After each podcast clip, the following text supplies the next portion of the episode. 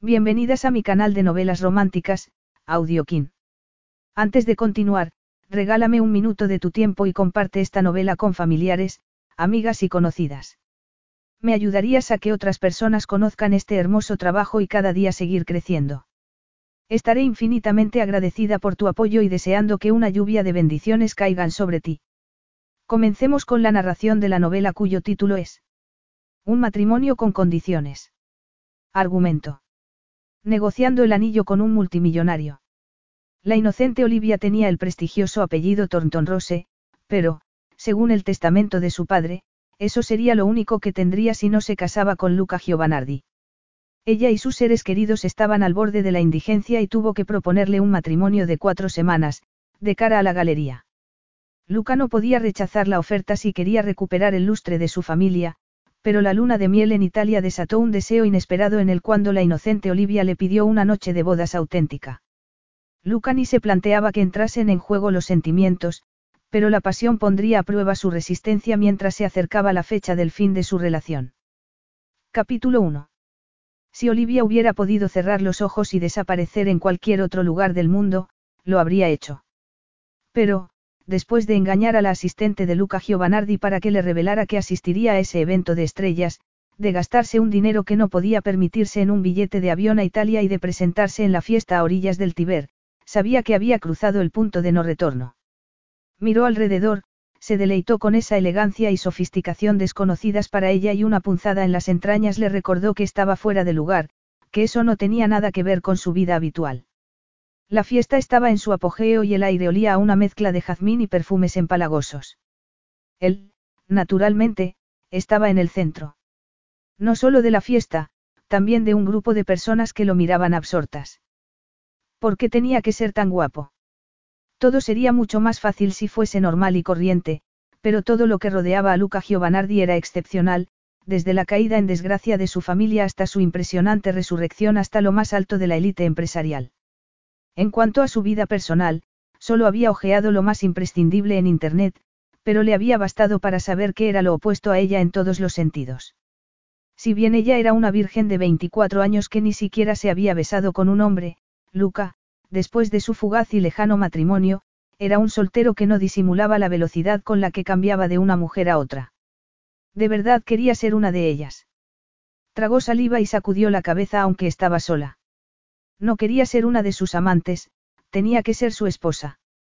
Sentía el redoble de un tambor por dentro, el mismo tambor que llevaba oyendo desde que se enteró del testamento de su padre y de lo que implicaba para ella y su vida.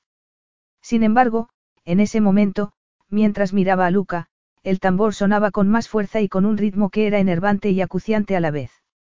Habría 200 personas como mínimo en el patio y ella movió un pie para intentar abrirse paso entre la multitud para captar su atención, pero entonces, él levantó los ojos y los clavó en los de ella, que tuvo que separar los labios para soltar la oleada ardiente que sintió por todo el cuerpo.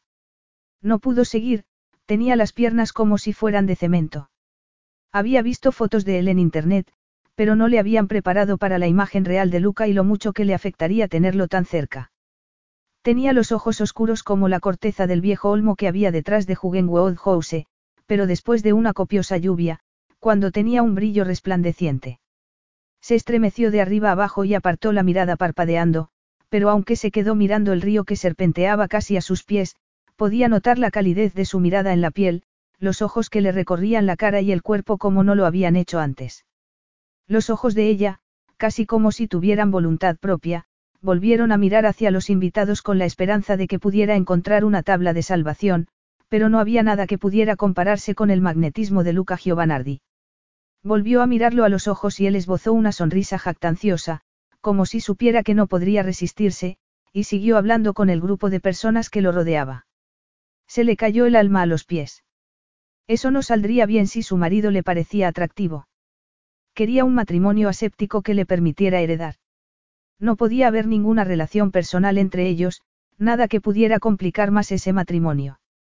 Sin embargo, como no iba a parecerle atractivo. Seguía siendo una mujer y podía reconocer a un hombre impresionante cuando lo tenía delante aunque su vida sentimental fuese inexistente. Luca Giovanardi tenía unos rasgos como cincelados en mármol y la tez morena, el pelo oscuro y un poco revuelto como si se hubiese pasado los dedos, un cuerpo fuerte y fibroso, medio humano y medio animal. El traje hecho a medida le quedaba como un guante, pero él parecía demasiado primitivo para tanta elegancia, debería estar desnudo. Se le secó la boca solo de pensarlo. No había visto a ningún hombre desnudo y los detalles no eran muy precisos, pero no pudo evitar sonrojarse. Una cosa estaba clara, Luca no era el tipo de hombre al que se le pedía matrimonio sin más. Ella sabía muy bien los motivos que tenía, pero porque un hombre como Luca, que tenía a todo el mundo rendido a sus pies, iba a aceptar lo que ella pensaba proponerle. Hizo un esfuerzo para moverse otra vez, pero las piernas no la llevaron hacia Luca, la alejaron de la fiesta hasta que llegó a un rincón tranquilo al lado de una mesa con copas vacías y un camarero fumando un cigarrillo sentado sobre una caja de refrescos boca abajo. Fingió no haberlo visto, fue hasta la barandilla y se agarró mirando el río. Era una cobarde. Iba a marcharse sin habérselo pedido siquiera. ¿Acaso había creído que podría hacerlo?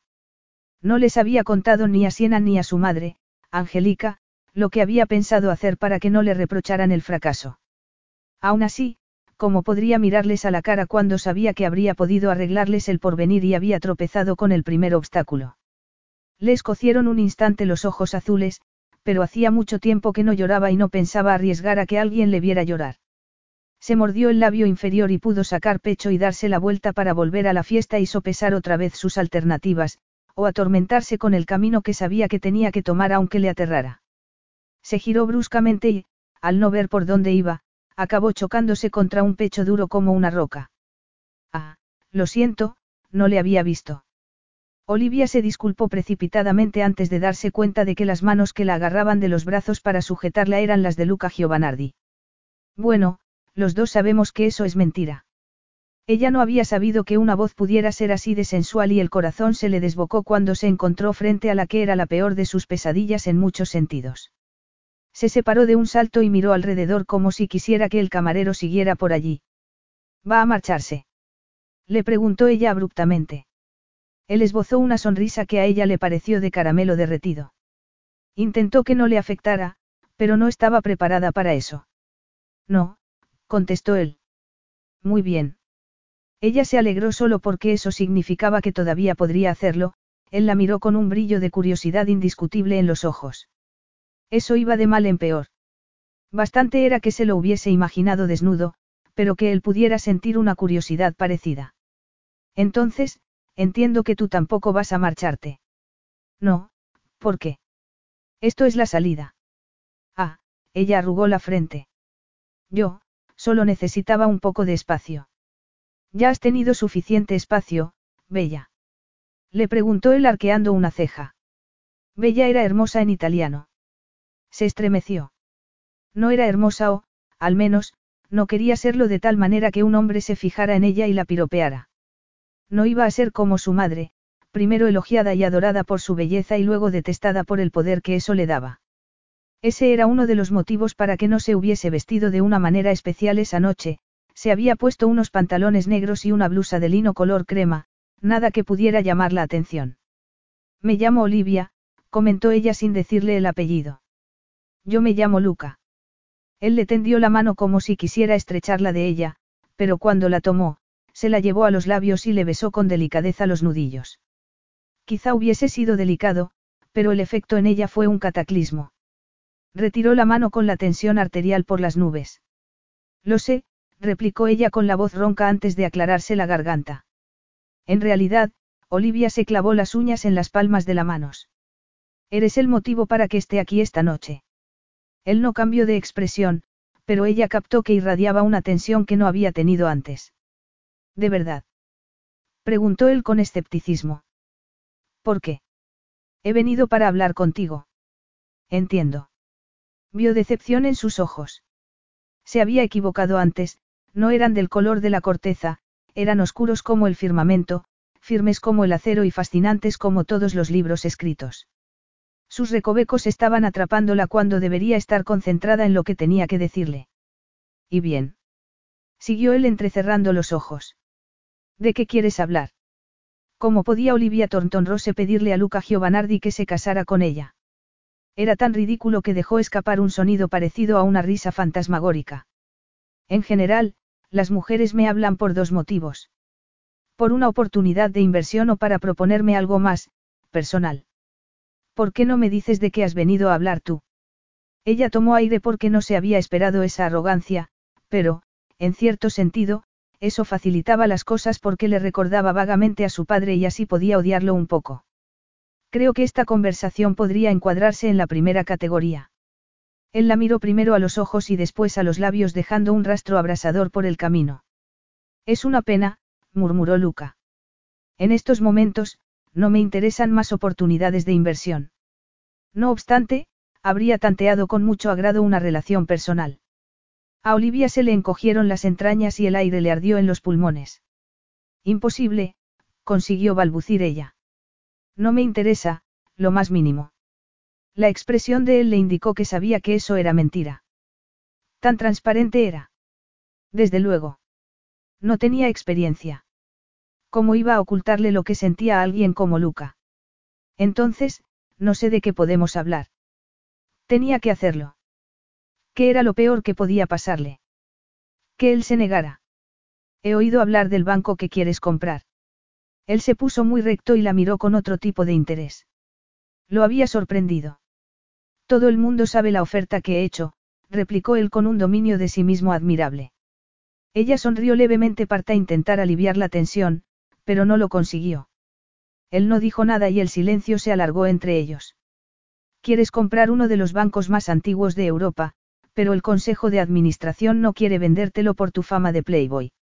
Ellos son conservadores y tú, no tanto. Los ojos de Luca brillaron fugazmente, hasta que recuperó la expresión de despreocupación. Además, tu padre.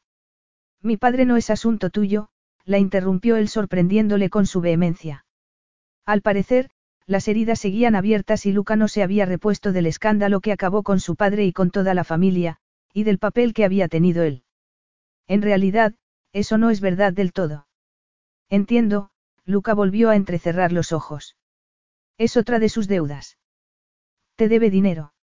Sin embargo, eres demasiado joven. Será una deuda con algún ser querido. Un ser querido. Naturalmente, quería a Siena, su hermana pequeña, pero, aparte, estaba sola en el mundo. No quería a nadie más. Sentía lástima por su madre y se ocupaba de ella, pero la quería. Era demasiado complicado y explicarlo así era muy simplista. No se trata de eso. Entonces, ¿por qué no me dices de qué se trata?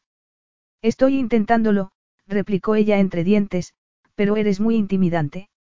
Le había sorprendido su sinceridad, y él retrocedió un paso, giró la cabeza, tomó aire y volvió a soltarlo antes de mirarla otra vez. No puedo evitar ser quien soy. Lo sé, pero, ten paciencia conmigo. No es fácil. Quizá debiéramos empezar por mi padre, no el tuyo. Supongo que habrás oído hablar de él, es Tomás Thornton Rose. La expresión de Luca cambió completamente mientras retrocedía en el tiempo. Era amigo de mi padre. Lo apoyó en el juicio y muy pocos lo hicieron. Eran muy buenos amigos, murmuró ella preguntándose si él sabría algo sobre el testamento. Falleció poco después de que mi padre entrara en la cárcel, siguió él sin dar indicios de que supiera algo. Me acuerdo de que leí los titulares. Sí, Olivia parpadeó varias veces. Fue muy repentino. No estaba enfermo ni nada parecido. Lo siento. No te preocupes, replicó ella sacudiendo una mano. Él arqueó una ceja por la frialdad de su reacción, pero Olivia no lo vio. Las condiciones de su testamento se supieron poco después, siguió ella. Sabrás que pertenecemos a la aristocracia británica y que hay mucho dinero y tierras. Solo sé lo que hemos hablado hasta ahora, la interrumpió él encogiéndose de hombros. Olivia dejó escapar otra risa destemplada. No sabía nada de la situación ni sabía nada de ella.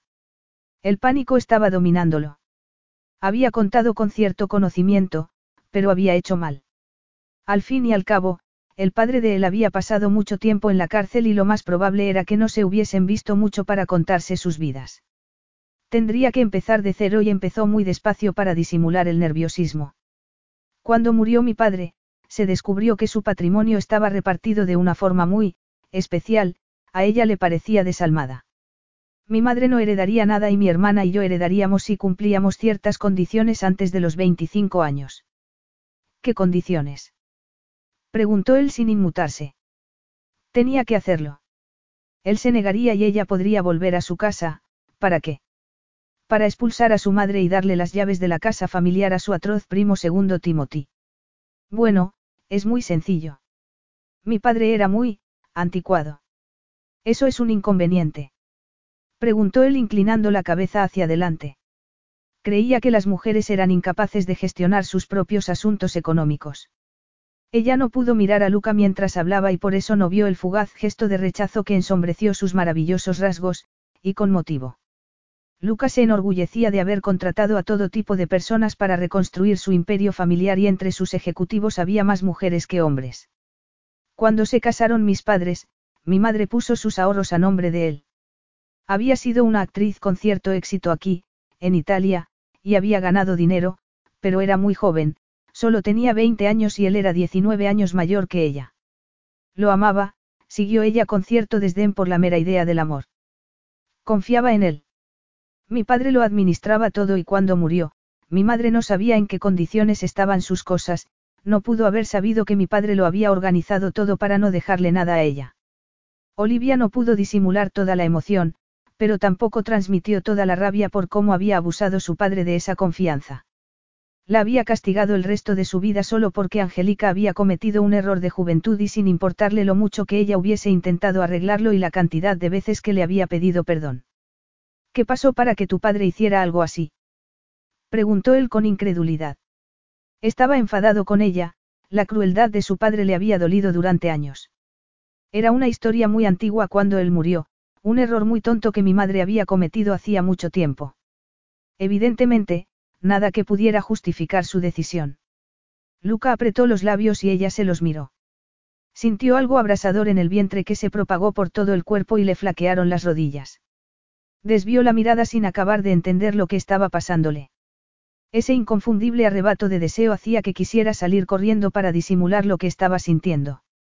Se consideraba una experta en disimular los sentimientos, pero también estaba acostumbrada a sentimientos que entendía mejor. No pensaba dejar parte de la fortuna familiar a mi madre ni a Siena y a mí. No tiene ningún sentido. Tiene hijos de otra relación. No, contestó ella con una sonrisa tensa. Ojalá fuera tan sencillo. Solo estamos nosotras y para cerciorarse de que el dinero quedaba en buenas manos, redactó el testamento de tal manera que Siena y yo tenemos que casarnos antes de que hayamos cumplido 25 años. Solo entonces recibiremos la parte que nos corresponde. ¿Y tu madre? Le concedió una pequeña cantidad que ha ido reduciéndose con los años y se acabará cuando cumplamos 25 años. Mi cumpleaños es el mes que viene. Con todo respeto, pero tu padre me parece un majadero. Ella abrió los ojos como platos y se habría reído si la situación no hubiese sido tan apurada, pero le costaba respirar por la preocupación. Tenía, las ideas muy claras. Olivia no terminaba de entender por qué seguía defendiéndolo después de que hubiera convertido sus vidas en una pesadilla. Luca dejó escapar un sonido para indicar que lo que había dicho no era nada convincente. No habría venido si no estuviese completamente desesperada, a Olivia le tembló un poco la voz y miró hacia otro lado. Yo solo tenía 12 años cuando murió mi padre. No sabía lo que gastaba mi madre. Acumuló deudas enormes con las tarjetas de crédito y con una considerable línea de crédito contra la casa. Cuando fui lo bastante mayor para entender lo que estaba pasando, la situación era muy apurada. Luca, he intentado arreglar las cosas, pero nunca hay suficiente dinero para rebajar lo más mínimo la deuda. Tengo que aceptar empleos que estén cerca de casa y eso limita las posibilidades. Además, no tengo ningún título académico. Hemos vivido en el umbral de la pobreza durante años, siguió ella. Nos hemos apretado el cinturón, pero no ha servido de nada. Si hubiese dependido de mí, me habría marchado de Jugenwood House sin ningún reparo, pero no puedo dejar a mi madre con una deuda de cientos de miles de libras. No puedo permitir que mi padre les haga esto a mi madre y Siena. No voy a permitir que nos haga eso. Como ya he dicho, tu padre me parece un majadero, insistió él en un tono compasivo que a ella le llegó al alma, pero no entiendo por qué has venido para contarme todo eso a no ser que creas que mi padre puede hacer algo con el testamento. Si es así, tengo que decepcionarte, pero no tengo influencia con mi padre, sería mejor que acudieras directamente a él, te lo aseguro. No se trata de eso, ella se pellizcó la nariz. Si no me caso pronto, la herencia pasa a mi primo segundo. No es solo el dinero, pero nuestra casa, la casa familiar. A Olivia se le quebró la voz, pero levantó la barbilla desafiantemente y con rabia por esa demostración de debilidad, y más todavía porque esa casa siguiera significando tanto para ella cuando habían sido tan infelices allí. Es la única casa que tiene mi madre y se moriría si tuviera que dejarla. Yo no soy un casamentero, él se cruzó los brazos. Además, me cuesta creerme que no encuentres un hombre dispuesto a representar el papel de tu novio. Él bajó la mirada a sus pechos, que estaban bastante tapados por la amplia camisa de lino. Aún así, le bulló la sangre y se le endurecieron los pezones. Le miró las manos y supo lo que quería, necesitaba que la acariciara íntimamente, por todo el cuerpo. Contuvo un gruñido y utilizó toda la firmeza que le quedaba para mantener una expresión fría. No puede ser un hombre cualquiera, replicó ella. Mi padre fue muy explícito al respecto. Se hizo un silencio sepulcral y los nervios la atenazaron por dentro. Sabía él lo que se avecinaba. Lo miró de soslayo, pero no pudo adivinar lo que estaba pensando. Tengo que casarme contigo, Luca. No puede ser nadie más, solo tú. Capítulo 2. Bastaba con mirar a Luca para saber que era un hombre que valoraba su fuerza y su dominio de sí mismo, pero, en ese momento, habría podido tumbarlo con el meñique. Evidentemente, no se había esperado, ni remotamente, que ella dijera eso. Estás diciendo. Que tengo que casarme contigo, ella lo miró a los ojos aunque la sangre se le convertía en lava. Además, tú también saldrías ganando. Eso no tiene sentido. Lo sé, ella se mordió el labio inferior. La verdad es que esperaba que estuvieras al tanto. Mi padre y yo no nos hablamos. Lo acordaron hace mucho. Supuse que a lo largo de los años. A mí no me lo dijeron nunca. A mí, tampoco, aseguró ella. Me enteré cuando los abogados se presentaron en casa. ¿Cómo te enteraste de que voy a comprar un banco? A intentar comprarlo, le corrigió ella. Lo leí en Internet. ¿Por qué? Entonces, me has investigado antes de venir aquí. Si tenemos en cuenta que venía con la intención de pedirle que se casara conmigo a un hombre que no conocía de nada, sí, me preparé un poco. Entonces, es posible que también hayas leído que ya me casé una vez. Fue un desastre absoluto en todos los sentidos. No pienso, él se acercó tanto a ella que podría haberlo besado. No pienso volver a casarme. Entendido. No será un matrimonio normal, replicó ella sin inmutarse gracias a la práctica que tenía con sus padres. Yo no quiero un esposo más de lo que tú quieres una esposa. Lo siento, pero creía que me habías pedido que me casara contigo. Sí, para cumplir una condición del testamento de mi padre. Sin embargo, el matrimonio será una farsa, solo serán dos nombres en un documento. Él la miró fijamente con una expresión indescifrable. Ella tuvo la sensación de que estaba perdiendo la negociación y se agarró al único clavo ardiendo que le quedaba. Mi apellido es muy respetable. Casarte con alguien aumentaría tus posibilidades con el conservador consejo del banco, pero casarte con una Rose las aumentaría mucho más. Hacía semanas que había aceptado hacerle esa oferta, pero en ese momento, al oírse a sí misma que negociaba con el odiado apellido de su padre, quiso que se la tragara la tierra. Sin embargo, la libertad lo compensaría.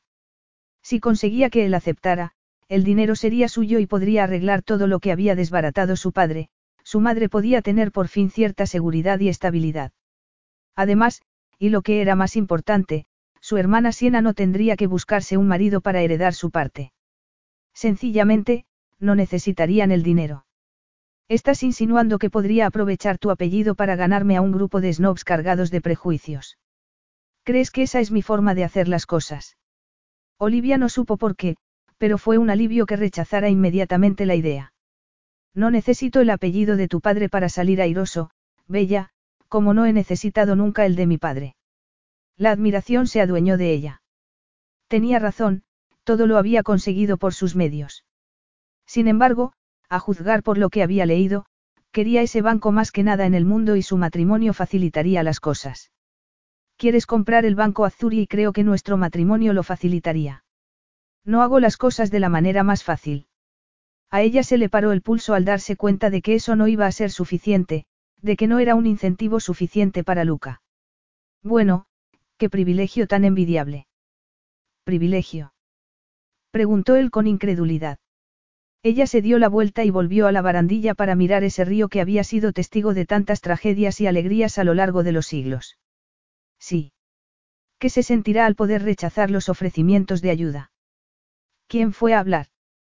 Provienes de una familia muy adinerada. ¿Crees que puedes reprocharme algún privilegio? Adinerada en teoría. Ella giró la cabeza para mirarlo por encima del hombro y comprobó que lo tenía justo detrás y que la miraba como si estuviera completamente desnuda, no físicamente sino por dentro. Sin embargo, ni privilegiada ni libre, añadió ella. ¿Acaso sabes? Olivia sacudió la cabeza y se mordió la lengua.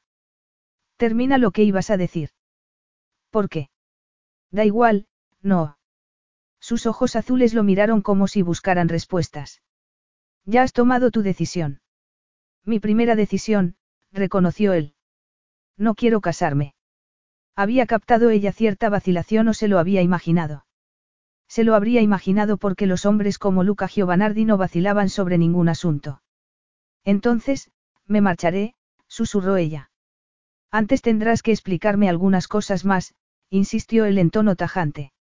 Olivia estaba acostumbrada a que le dieran órdenes, pero había aprendido a mantenerse firme.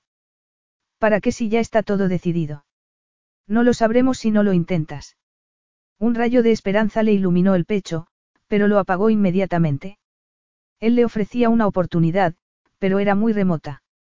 Ella buscó las palabras, pero el cerebro se negaba a colaborar y volvió a mirar el río. Para empezar, siguió él. ¿Cómo crees que sería ese matrimonio? Era un primer paso, pero estaba intentando el que comprendiera lo ridícula que era la idea. Bueno, contestó ella muy despacio, creo que lo mejor para los dos sería un acuerdo aséptico. Un matrimonio aséptico. Él arqueó las cejas. No es una contradicción en los términos. No para personas como tú y como yo. Como somos, Bella. No me llames así, me llamo Olivia. Él asintió con la cabeza como si hiciera caso omiso. Radicalmente opuestos al matrimonio, contestó ella. Tú no quieres una esposa y yo no quiero un esposo. Por lo tanto, podemos poner las condiciones que más nos convengan. ¿Qué condiciones propones? Ella sintió algo parecido a un cosquilleo de peligro en la piel, como unos anhelos que no quería sentir y mucho menos decir. Hizo todo lo que pudo para no hacerles caso. Al fin y al cabo, habían sido el origen del hundimiento de su madre. El amor.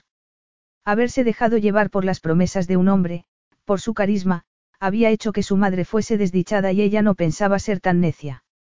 Eso es lo bueno de mi oferta, ella intentó recuperar todo lo que había preparado durante el vuelo. Sería un matrimonio solo de cara a la galería.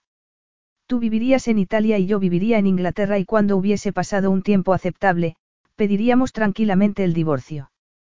No tendríamos que volver a vernos después del día de la boda. Él la miró de tal manera que sintió un escalofrío. Parecía como si pudiera verlo todo y los años de práctica para ocultar los sentimientos no sirvieran de nada. Intentó mantener una careta de compostura ante su evidente interés. Veo que lo tienes pensado, pero has calculado mal. Un apellido no basta para que me case, ni contigo ni con nadie. Entiendo. Dijiste que si no heredabas tú, la herencia iría a un primo tuyo. ¿Lo conoces? Sí, contestó ella estremeciéndose involuntariamente. Es una persona que intentaría conseguir la herencia por todos los medios. Solo podría heredar si tú y yo no nos casamos. Oh, él dejó la palabra flotando en el aire, si impugna la validez de nuestro matrimonio. ¿Cómo iba a hacerlo? Preguntó ella parpadeando. Según mi experiencia, esas personas son capaces de cualquier cosa por dinero. Ella cruzó los brazos, pero se arrepintió cuando él desvió la mirada hacia la redondez de sus pechos y ella sintió una oleada de anhelo. Entonces, ¿qué propones? Yo no propongo nada, Olivia. Solo digo que ese matrimonio tan aséptico que habías ideado no habría dado resultado. Naturalmente, tenía razón. Ella debería haberlo visto desde todos los ángulos. Estaban hablando de una herencia multimillonaria y si iban a fingir un matrimonio, tenía que ser creíble. Entonces, podemos vivir juntos aquí, en Roma, pero con vidas y dormitorios separados. No sé qué gano yo con eso, replicó él con un gesto de desdén. El banco Azuri. Olivia, me quedaré con el banco por mis medios, puedes estar segura de eso. Ella volvió a sentir un escalofrío. Su firmeza era casi despiadada y estaba segura de que él lo conseguiría. Además, se sintió ridícula por haber llegado a pensar que a Luca Giovanardi le tentaría casarse con alguien tan insustancial como ella. Si quieres tentarme, tendrás que ofrecerme algo que no sea el banco. Él la miraba fijamente, como si sopesara su reacción. Ella se sonrojó inmediatamente. Estás diciendo que quieres que nuestro matrimonio sea, íntimo. Quiero que sepas que no tengo ningún interés en ser otra muesca más en el cabecero de tu cama. Una sonrisa escéptica cambió por completo el rostro de Luca. Una sonrisa que le decía que era una mentirosa. No estoy tan desesperado como para tener que chantajear a una mujer para que se acueste conmigo. Ya me lo imagino. Seguro que hay una fila de mujeres alrededor de tu manzana. No me refería a las relaciones sexuales, replicó él entrecerrando los ojos negros. Entonces, ¿a qué te referías? Si nos casamos, ninguno de los dos conseguiría nada si lleváramos unas vidas separadas bajo el mismo techo. La prensa se enteraría de nuestro matrimonio y llegaría la curiosidad de todo el mundo. Podrían sobornar a una empleada doméstica para que contara nuestra vida. No lo había pensado, reconoció Olivia. Tendríamos que hacer creer que era un idilio apasionado hasta que se cumplieran las condiciones del testamento, me imagino que unos 30 días, él se encogió de hombros con indolencia. Para eso, tendríamos que dormir juntos. Ella se quedó boquiabierta y deseó tener más experiencia con los hombres. Estoy segura de que no hace falta. Tengo empleados. No pueden tomarse unas vacaciones durante el matrimonio. Un mes no es mucho tiempo. Salvo que tuviera que dormir en la misma cama que ese hombre. No te preocupes, él esbozó otra sonrisa escéptica. No tengo interés en que las relaciones sexuales formen parte de nuestro matrimonio. Solo será de cara a la galería. Ella lo miró aterrada. Quiso resistirse, pero algo estaba cambiando entre ellos y ya no tenía la sensación de que el fracaso era inminente. Él estaba preparándose el terreno para aceptar. Ella hizo un gesto con la cabeza que no fue una aceptación, pero tampoco una negación. Es una cama grande, te apañarás. Olivia se tragó el nudo que tenía en la garganta y asintió claramente con la cabeza. Estás diciendo que aceptas. Él lo pensó un rato y pudo oír los latidos del corazón de ella a pesar del ruido de la fiesta. Se giró bruscamente y se quedó mirando el río. Ella lo miró fijamente sin poder evitarlo. Era cautivador, magnético, irresistible. Era fácil entender que le hubiese ido tan bien en la vida. Hay algo personal sobre mí que no has podido encontrar en Internet. Ella frunció el ceño por el tono sombrío de su voz. Mi abuela está enferma. Él lo dijo sin alterarse, pero las palabras cayeron entre ellos como unos bloques de cemento. Ella se inclinó hacia él como si así pudiera entenderlo mejor.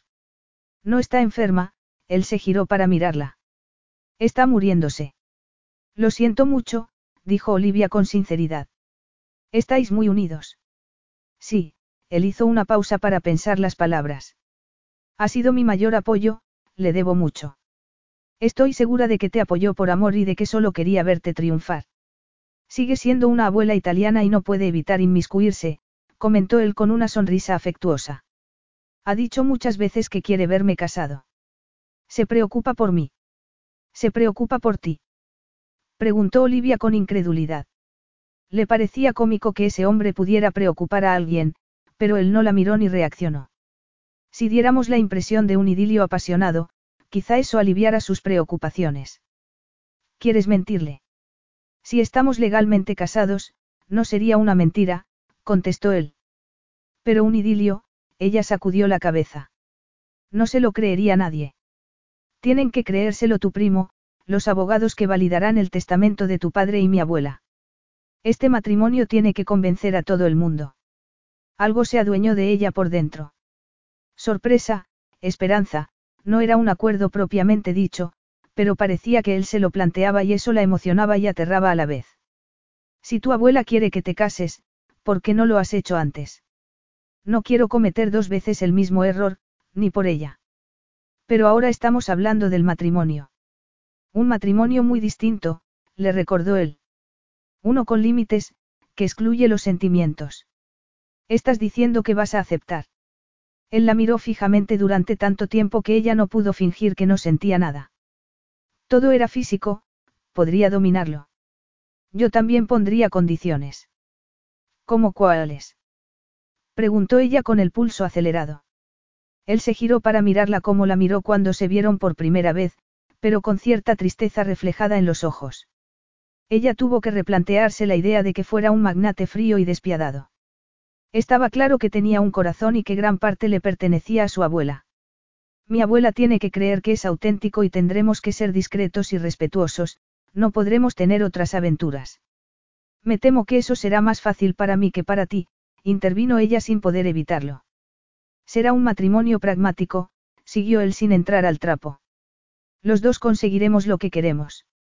No será una relación de verdad, no seremos amigos ni tendremos relaciones sexuales.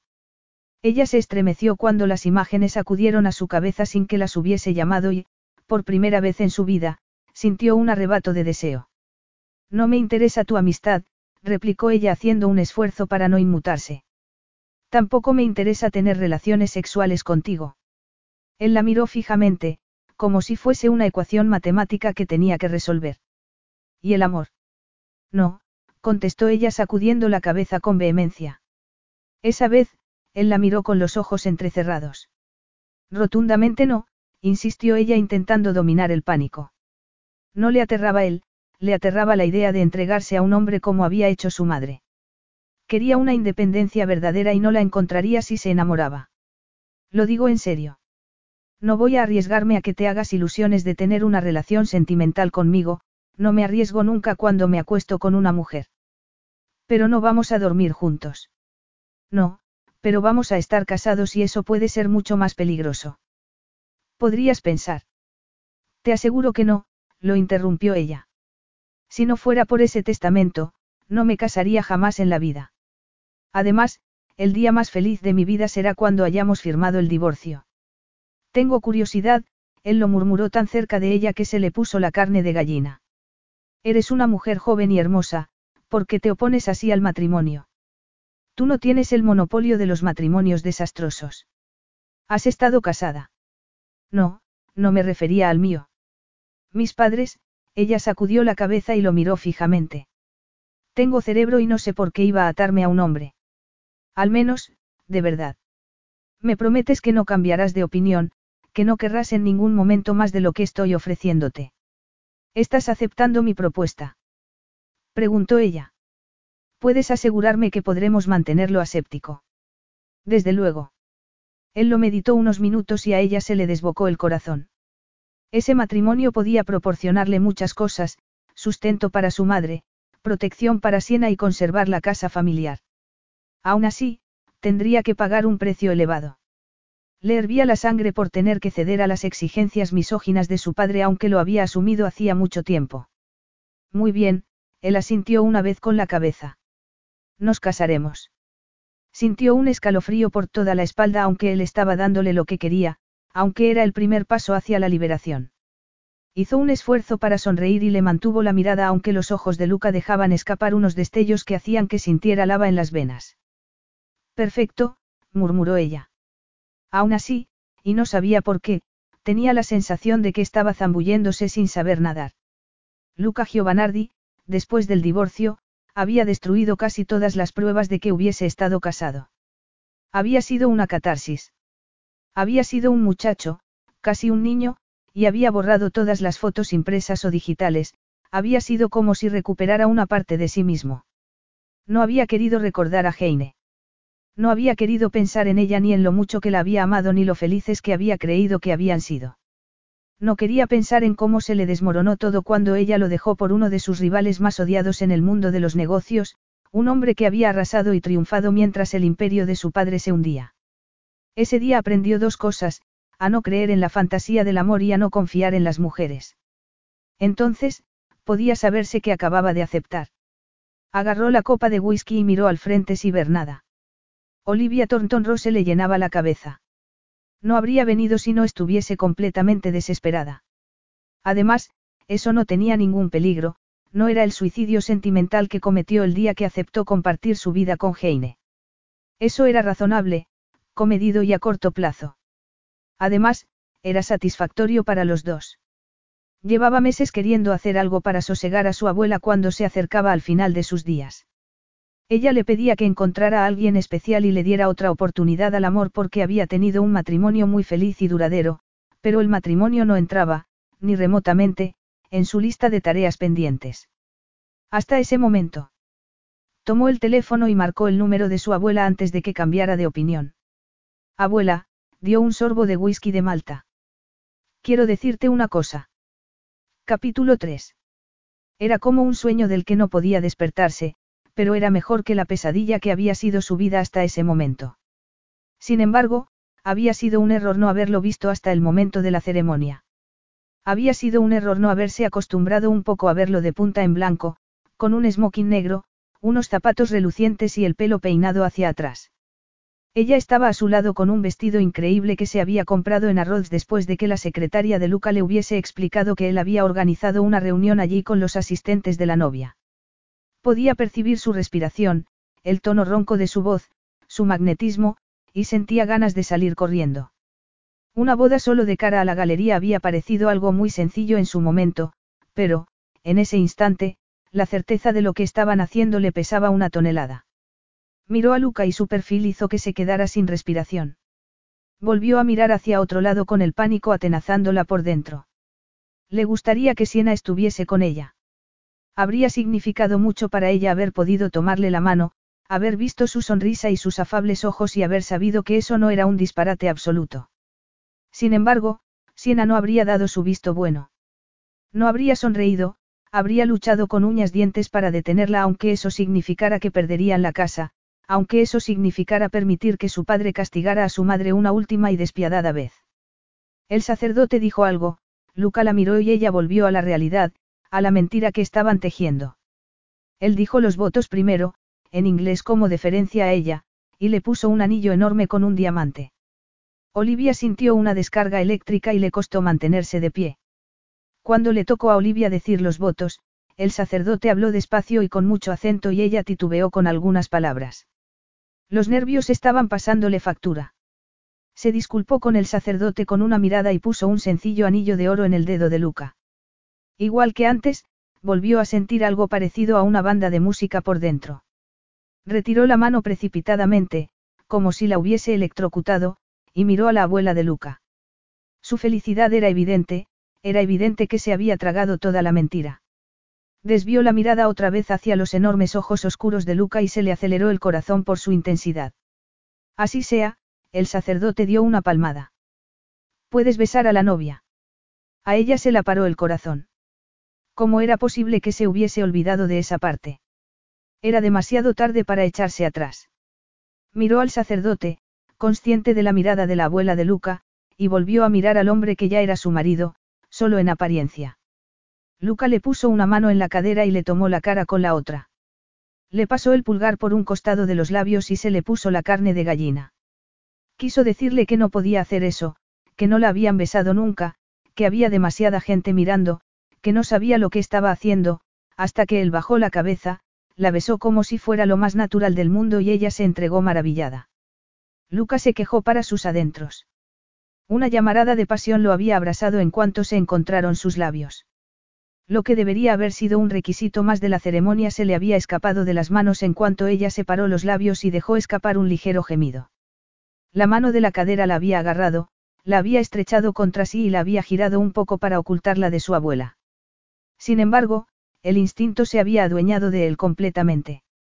Profundizó el beso, su lengua buscó la de ella y el dominio de sí mismo se iba esfumando con cada gemido de ella, hasta que empezó a fantasear con la idea de quitarle ese vestido y hacerle el amor, pero no con delicadeza, con toda la pasión que exigía la pasión que ardía entre ellos. Era una pesadilla. Tenían un trato y, en teoría, su esposa no debería atraerle, no deberían desearse de esa manera.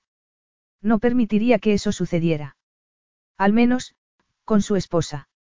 Apartó la boca de la de ella y Olivia tuvo que morderse el labio inferior para no echarse a llorar por ese gesto tan repentino. Se sentía intoxicada por el deseo y tardó un momento en acordarse de dónde estaban y quiénes estaban allí. La humillación empañó ese anhelo sensual. Solo había sido un beso, pero para ella había sido el primer acto de un espectáculo pornográfico para el sacerdote y la abuela de Luca.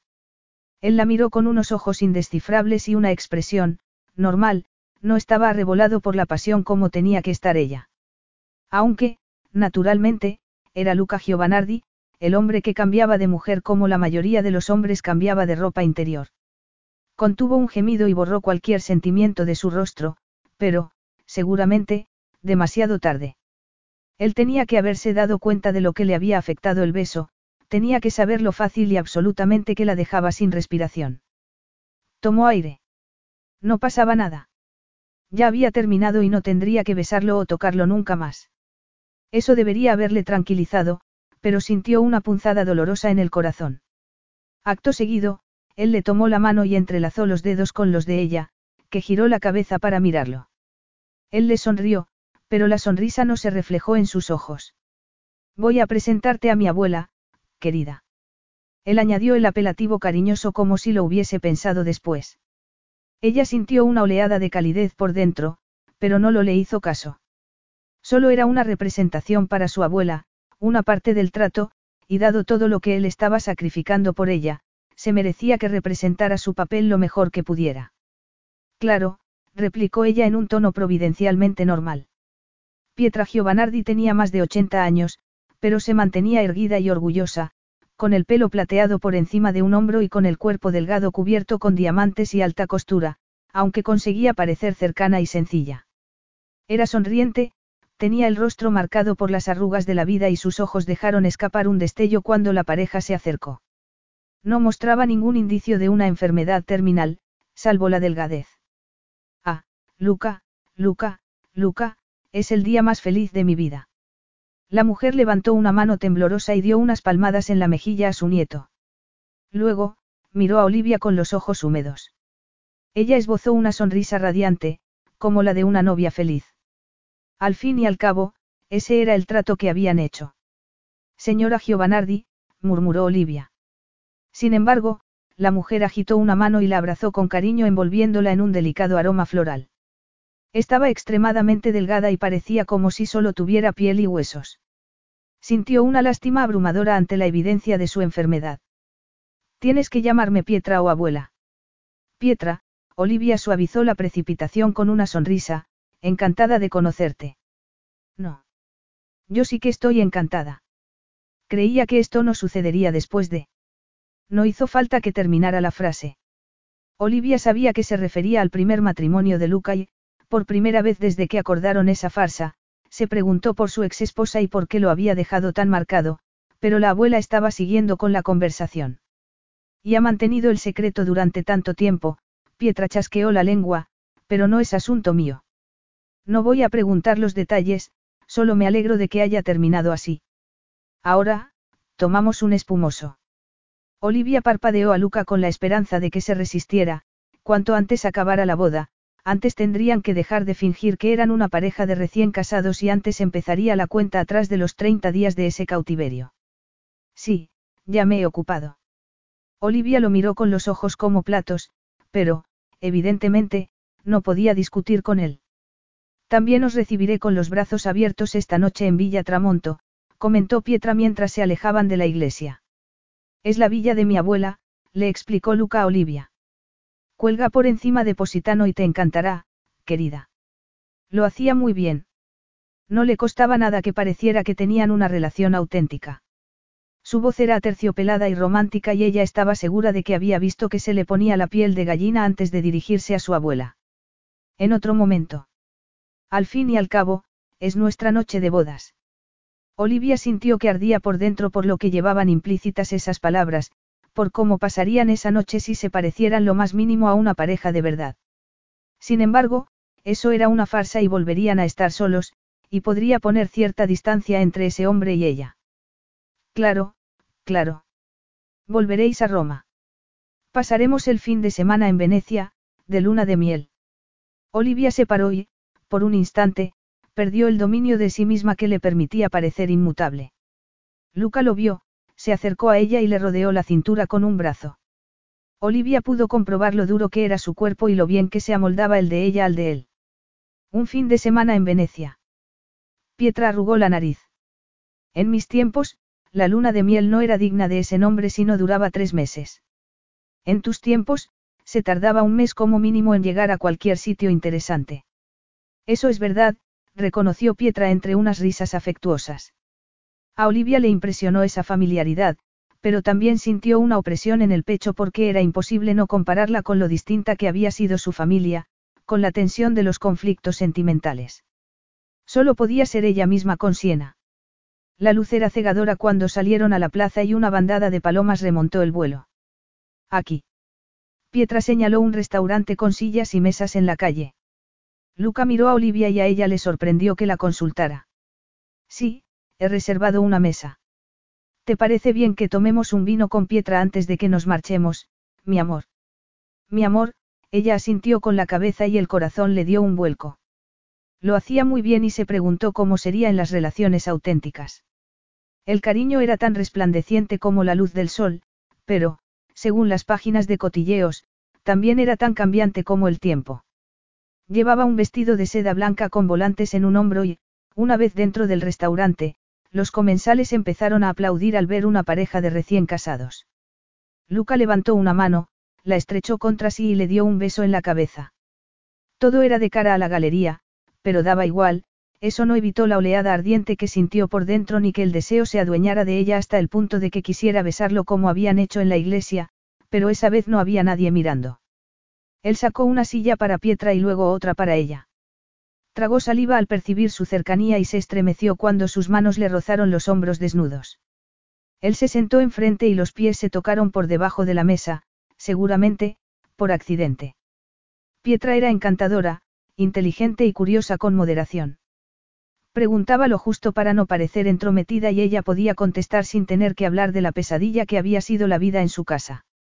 Agradecía conversar con Pietra porque casi podía borrar a Luca de su cabeza.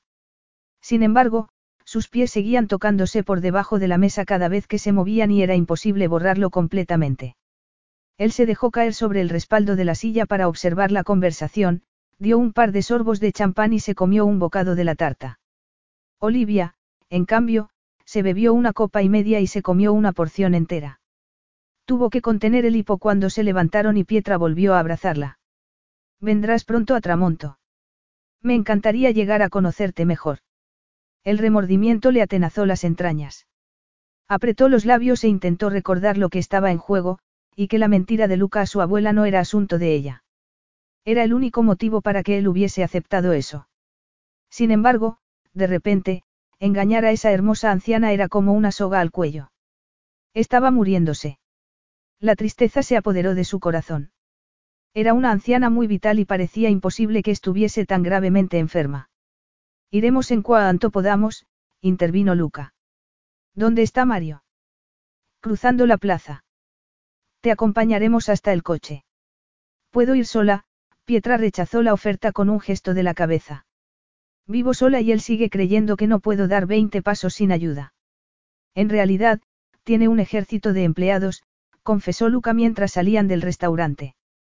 Me gustaría acompañarte, insistió Olivia agarrándola del brazo con delicadeza. Luca la miró a los ojos y se estremeció.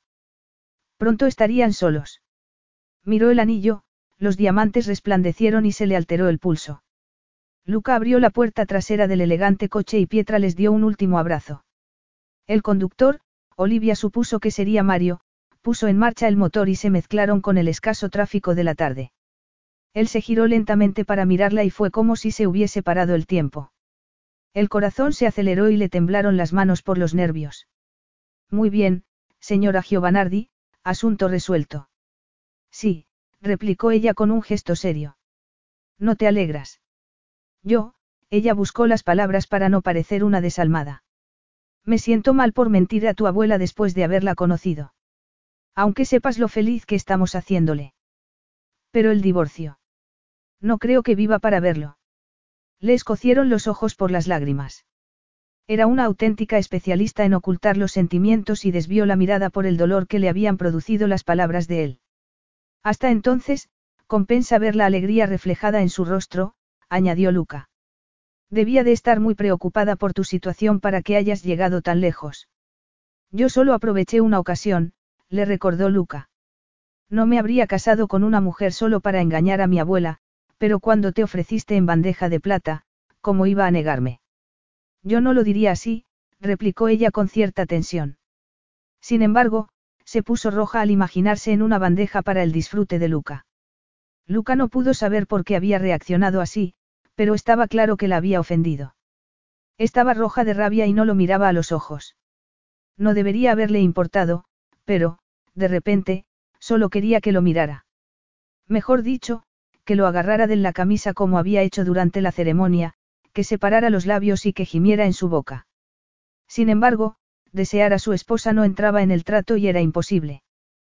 Por aquí. La llevó hacia la puerta de un edificio, llamó al ascensor y se quedó a una distancia prudencial de ella. Sería el vestido. Esa vez, al contrario que la primera, podía ver su cuerpo gracias a la tela de seda que se le ceñía al cuerpo y había sentido el arrebato de deseo incluso antes del ardiente beso. Se abrieron las puertas del ascensor y entraron sin darse cuenta de que era muy pequeño, pero lo que menos le apetecía en el mundo era estar ahí encajonado con una mujer a la que intentaba evitar por todos los medios en el aspecto físico. Creí que dijiste que íbamos a ir a Venecia.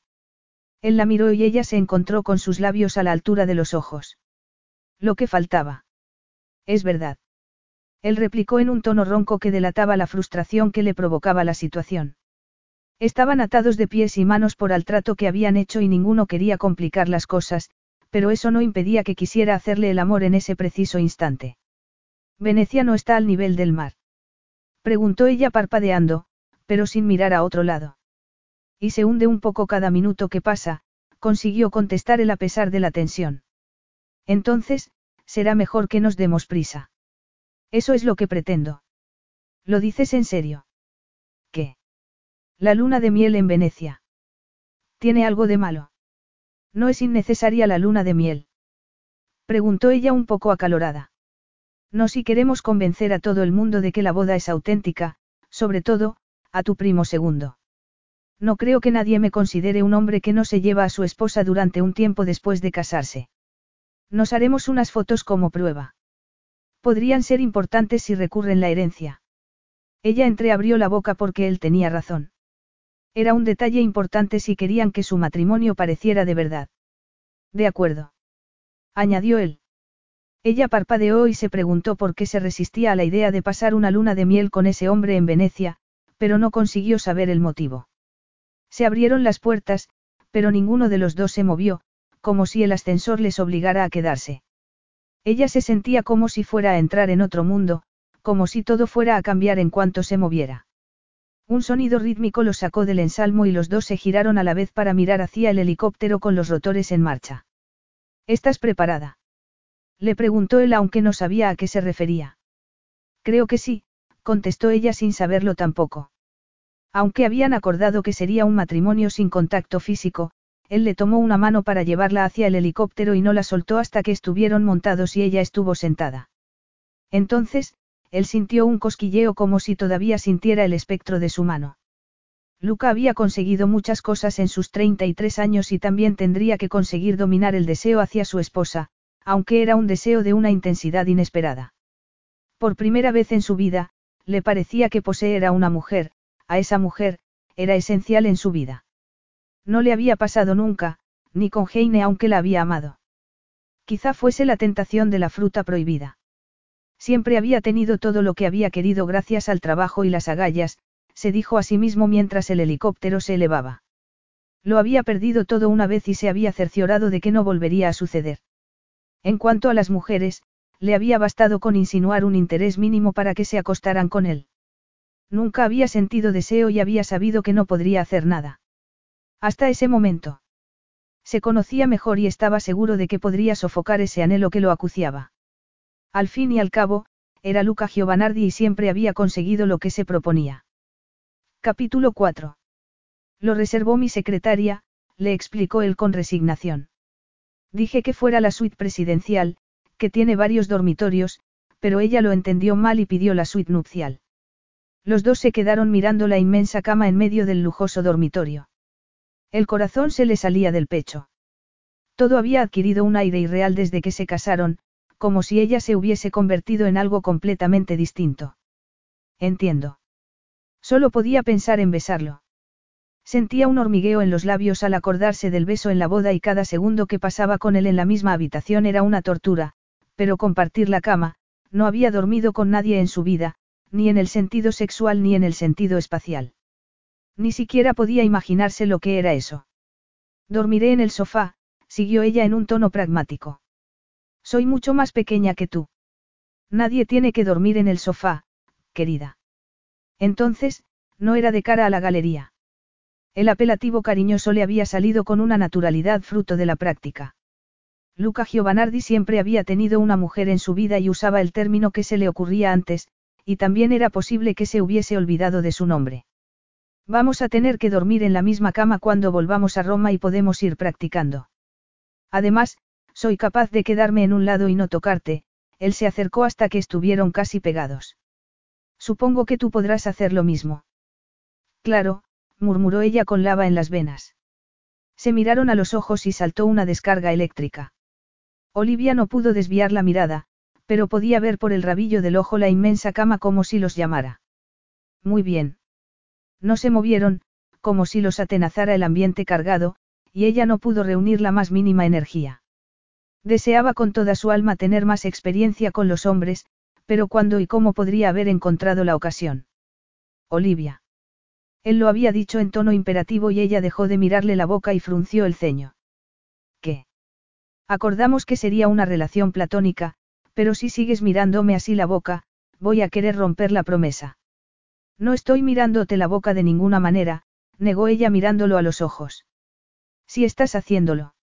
Soy un hombre de palabra, pero tengo sangre en las venas.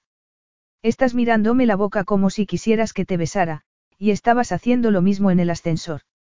De verdad. El deseo le impedía sentir bochorno aunque sabía que más tarde lo sentiría a espuertas. Sí. Lo siento, no quería, es que no me había esperado. Yo tampoco. Ella abrió los ojos como platos por la confesión. De verdad. Sí. Cuando nos besamos. Él asintió con la cabeza. No sabía que pudiera ser así, Olivia se llevó unos dedos a los labios como si pudiera borrar la sensación. Era un momento tenso. La boda, el sacerdote, seguramente, el beso fue tan intenso por eso, no. ¿Por qué si no? Preguntó él en un tono ligeramente burlón. Le habría gustado saberlo, pero no tenía ninguna experiencia para poder contestar. Él se acercó hasta que casi se tocaron y ella, entregada, cerró los ojos. Si no fuera por nuestro trato, siguió él, propondría que comprobáramos tu teoría, pero sería una tontería. Ella vaciló, abrió los ojos y lo miró. Tenía razón, sería una tontería y un error, pero... Bueno, no creo que un beso en nuestra noche de bodas tenga mucha importancia. ¿Quieres que vuelva a besarte, Olivia? Preguntó él con un brillo de pasión en los ojos. No podía contestar. Separó los labios y asintió con la cabeza aunque no sabía cómo conciliar lo que deseaba con lo que habían acordado. Lucas se acercó, le introdujo los dedos entre el pelo, le deshizo el elegante peinado y la estrechó contra su cuerpo antes de besarla. Entonces, se dio cuenta de lo mucho que se había contenido en la boda. Había sido un beso apasionado, pero no se había parecido nada a ese. Estaba devorándola, estaban pegados el uno al otro, pero no era suficiente, quería sentirlo, acariciarlo y mucho más que solo eso. El beso la estremeció de los pies a la cabeza y una sensualidad que no sabía que tenía se apoderó de ella, y sintió un arrebato de orgullo porque Luca también era tan incapaz de contener la pasión. Le quitó la chaqueta, la tiró al suelo y le sacó la camisa de los pantalones. Le rozó el granítico y cálido abdomen con las yemas de los dedos y se separaron como si hubiesen sentido una descarga eléctrica. Mejor dicho, Luca retrocedió un paso como si lo hubiese quemado. Creo que ya tenemos la respuesta, comentó él en tono sombrío y en jarras. Olivia hizo lo mismo, pero le bullía la sangre y la cabeza iba a explotarle. Era una virgen de 24 años y no había conocido ese aspecto de sí misma, ese deseo que superaba todo lo demás. Parpadeó y se dio la vuelta para intentar asimilarlo y sofocarlo. No decían que una ducha de agua fría era un buen remedio. Fue hasta el cuarto de baño con las piernas temblorosas, entró y se apoyó de espaldas en la puerta. Entonces, se vio en el espejo y se quedó atónita. Tenía los labios hinchados, las pupilas dilatadas y las mejillas sonrojadas por la pasión. Tenía que ducharse inmediatamente. Se llevó las manos a la espalda y gruñó con desesperación. El vestido tenía una hilera de botones diminutos recubiertos de seda.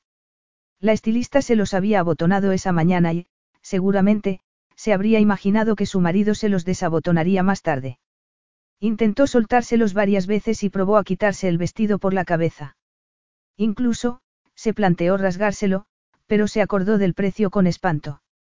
Se armó de valor, abrió la puerta y vio que Luca, descalzo y solo con los pantalones del smoking, estaba mirando por la ventana. Se lo había imaginado desnudo infinidad de veces, pero ver su torso era como ver unos fuegos artificiales. Se aclaró la garganta y él se dio la vuelta como si volviera a la realidad. No puedo quitarme el vestido, reconoció ella con humillación. Entiendo, él hizo una mueca como si se despreciara a sí mismo. Otro experimento. No, ella ya había aprendido la lección.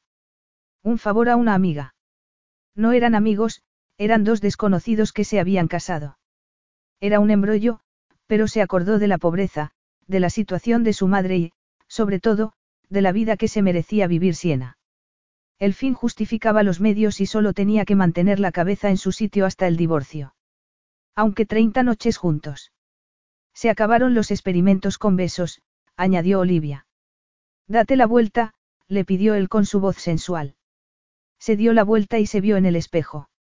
La visión de Luca detrás de ella era irresistible y no podía dejar de mirar la escena.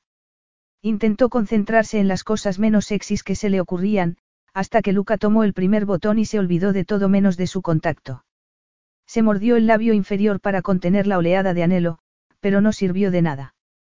Contenía la respiración cada vez que desabotonaba un botón y deseaba que terminara a la vez que deseaba que no acabara nunca.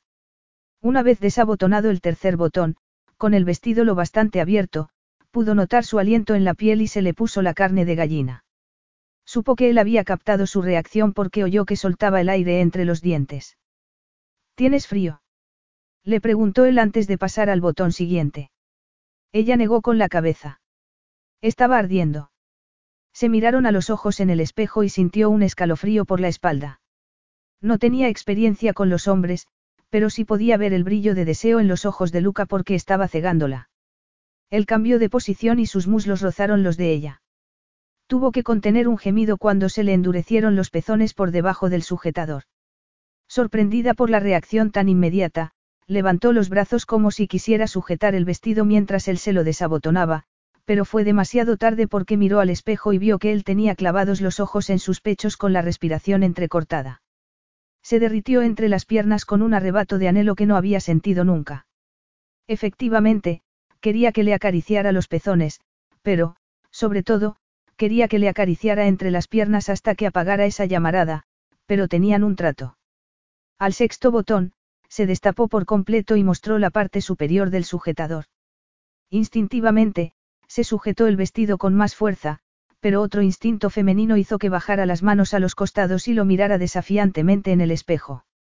El vestido cayó lo suficiente para que se le vieran los rígidos pezones. Él soltó una vociferación, le desabotonó otros dos botones y también dejó caer las manos a los costados. Suficiente. Supongo que puedes acabar tú sola. Ella no quería que parara, pero la intensidad del deseo estaba empezando a darle miedo, asintió con la cabeza y dio un paso, pero se tropezó con el vestido que arrastraba y se tambaleó. Luca la agarró con unos de sus poderosos brazos y la sostuvo un poco más de lo necesario antes de retroceder con los brazos otra vez a los costados. Iremos a cenar cuando estés preparada. Se dio media vuelta y fue hacia la puerta con tanta naturalidad que ella se preguntó si se habría imaginado las reacciones de él. No se dio la vuelta para mirarla y eso terminó de convencerla, pero él ocupaba todos sus pensamientos y anhelos. Treinta noches le parecieron una eternidad. Miró su vestimenta con desagrado e impaciencia. La había visto medio desnuda y no le hacía gracia que volviera a esa ropa amorfa de lino como la que llevaba la noche que se conocieron. Sin embargo, ni ese vestido anodino podía ocultar su belleza. Resplandecía como un diamante. Se levantó cuando ella entró en la habitación. Olivia no lo miró a los ojos, pero ese gesto recatado solo consiguió que el deseo se le multiplicara por diez. Vamos a cenar. No hace falta que salgamos a cenar, replicó ella. Al fin y al cabo, todo era una farsa y él tampoco querría estar actuando todo el rato. Al contrario, y tenemos que hacernos fotos. Claro. Él lo hacía muy bien y ella, ingenuamente, había creído que bastaría con el certificado de matrimonio para cumplir las condiciones de su padre. ¿A dónde vamos a cenar? añadió Olivia. ¿Tienes alguna preferencia? No he estado nunca en Venecia. No. No, es más, no había venido a Italia desde hace 14 años, pero me encantaba de pequeña. ¿El qué en concreto? Florencia, Roma. Olivia suspiró. Había sido una época distinta de su vida, una época mejor en cierto sentido y las vacaciones en el extranjero habían sido una escapatoria del ambiente opresivo de Jugendwald. ¿Te has comprado más ropa en arroz? No, ¿por qué?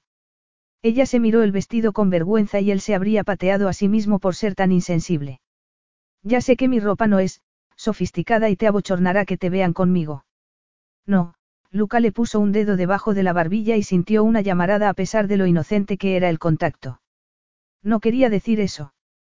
Quería que tuvieses ropa nueva porque me imaginaba que te gustaría. Entiendo que tu situación económica ha empeorado últimamente y que se nota en cómo vistes. Abrí la cuenta en arroz para eso, no solo para el vestido de novia. Ah, ella tragó saliva y se apartó con una expresión que él no supo interpretar. Nos vamos. El desenfado forzado de su tono hizo que él quisiera comerse la desafortunada pregunta, pero se limitó a sentir con la cabeza. Era preferible estar entre gente que a solas con ella. Sí, vámonos. Luca eligió un pequeño restaurante a cinco minutos en lancha y se pasó todo el trayecto intentando pasar por alto el pelo de Olivia agitado por el viento y las ganas que tenía de sujetárselo y de inclinarle la cabeza a besarla otra vez y, no podía ser. El restaurante estaba lleno, como había esperado él, y la iluminación no era muy favorecedora. No era un sitio bien decorado o elegante, solo ofrecía buena comida tradicional. Por eso, pasaba inadvertido para los turistas y solo se oía italiano. Sin embargo, Lucas se dio cuenta enseguida del error que había cometido. Había tanta gente que el anonimato estaba asegurado. Es muy bonito, comentó Olivia con sorpresa. Es muy normal, no es un sitio para una luna de miel romántica. Pero tampoco es una luna de miel de verdad, le recordó ella. No necesitamos romanticismo, solo algunas fotos. Claro. Una vez en su mesa, apareció el camarero con dos cartas y una lista de vinos. Luca ojeó las bebidas y miró fugazmente a Olivia, que estaba muy concentrada con la carta. Quiso volver a rozarle el tobillo con sus pies, como había hecho en el restaurante después de la boda, para que le hiciera caso. Le había encantado su reacción, como se sonrojaba y abría los ojos con curiosidad sensual. Sin embargo, eso era jugar con fuego. ¿Qué prefieres, vino o champán. Me encantó el espumoso de esta tarde. Luca no le dijo que la botella había costado casi mil euros. Pidió otra, le devolvió la lista de vinos al camarero y se centró en su esposa. Se estremeció de horror al pensar esa palabra, pero Olivia no se parecía nada a Heine y su matrimonio tampoco se parecía nada al primero. ¿Quieres que te ayude? Ella se mordió el labio inferior y él quiso pasarle un pulgar para que no lo hiciera porque era un gesto demasiado sensual. Debería poder leerlo mejor, pero aunque mi madre es italiana, no nos hablaba en italiano. ¿Por qué? Porque a su padre no le gustaba. Sin embargo, se tragó la respuesta porque el trato especificaba que no podían entrar en un terreno demasiado personal. Era lo más fácil, contestó ella encogiéndose de hombros. Más fácil. Vivíamos en Inglaterra y todos hablábamos inglés. Yo soy bilingüe aunque mis padres eran italianos y me crié sobre todo en Italia. Tampoco cocinaba comida italiana. No cocinaba, contestó Olivia con una sonrisa. Tuvimos empleados hasta. ¿Que murió tu padre? Sí, contestó ella con la rabia reflejada en los ojos. ¿Y luego? Luego, mi hermana y yo tomamos las riendas. De las tareas de la casa. No había nadie que las hiciera. ¿Y tu madre? Mi madre hace bien muchas cosas, Olivia se rió con amargura, pero no las tareas domésticas. Tú tenías, doce años. Sí. ¿Y tu hermana? Once. Y se decidió que a esa edad tu hermana y tú podíais ocuparos de la casa mejor que tu madre. Ya era demasiado mayor para cambiar. Y además estudiabais. No mucho, contestó Olivia con un arrepentimiento evidente. Mis notas empezaron a bajar después de la muerte de mi padre. Fui a distintos colegios y eso no ayudó. Además, tenía que hacer muchas cosas y me quedaba poco tiempo para estudiar. Y para tratar con gente, añadió él. Sí, pero ya es agua pasada, replicó ella para zanjar la conversación. ¿Has comido aquí antes? Siempre que vengo a Venecia. Lo haces muy a menudo. Algunas veces al año. ¿Por qué? ¿Tienes una oficina aquí? No, contestó él arqueando una ceja. Me gusta. Me sorprende que encuentres tiempo para el ocio. ¿De verdad? Sí. Me imagino que las mujeres con las que sales esperan que les dediques algo de atención. Él se dejó caer sobre el respaldo de la silla a pesar de la sensación de incomodidad. Contestó directamente la pregunta aunque no quería hablar de sus amantes anteriores. Sí. Olivia volvió a mirar la carta con una expresión que él no entendió. Era incertidumbre o bochorno. Entonces, ¿las traes aquí? No lo sé, él dejó la pregunta a un lado aunque sabía que no había llevado a ninguna mujer. Te ayudaré con la carta. Ella asintió con una frialdad tajante y él sintió una opresión en el pecho porque no le gustaba esa frialdad cuando había visto sus ojos rebosantes de deseo. Se levantó, se puso detrás de ella y captó su delicado olor. Apretó los dientes. Se la imaginó desnuda en cuanto la vio en aquella fiesta en Roma. ¿Por qué había llegado a creer que podía sofocar ese deseo? Porque cuanto más le costaba mantener el dominio de sí mismo, mayor era la satisfacción de conseguirlo, y mantendría el dominio de eso. Esos son calamares fritos. Le rozó los pechos con el brazo al señalar la carta, oyó que ella contenía la respiración y el dominio de sí mismo se esfumó. Se inclinó hacia adelante, hasta que tuvo las mejillas casi pegadas a las de ella. Esos son bolas de arroz rellenas de queso y espinacas, señaló con el dedo el plato siguiente. Vieiras. ¿Te gustan las vieiras? Giró la cara y casi le rozó las mejillas los labios. Ella también se giró como llevada por una fuerza magnética. Estaban tan cerca que pudo ver el deseo en sus ojos aunque los bajó para mirarle los labios de esa manera tan irresistible que tenía. La tentación le vibró por todo el cuerpo. Sería muy fácil besarla, pero podría separarse. Se habían besado dos veces y había tenido que hacer un esfuerzo titánico para dejar de hacer lo que estaban haciendo.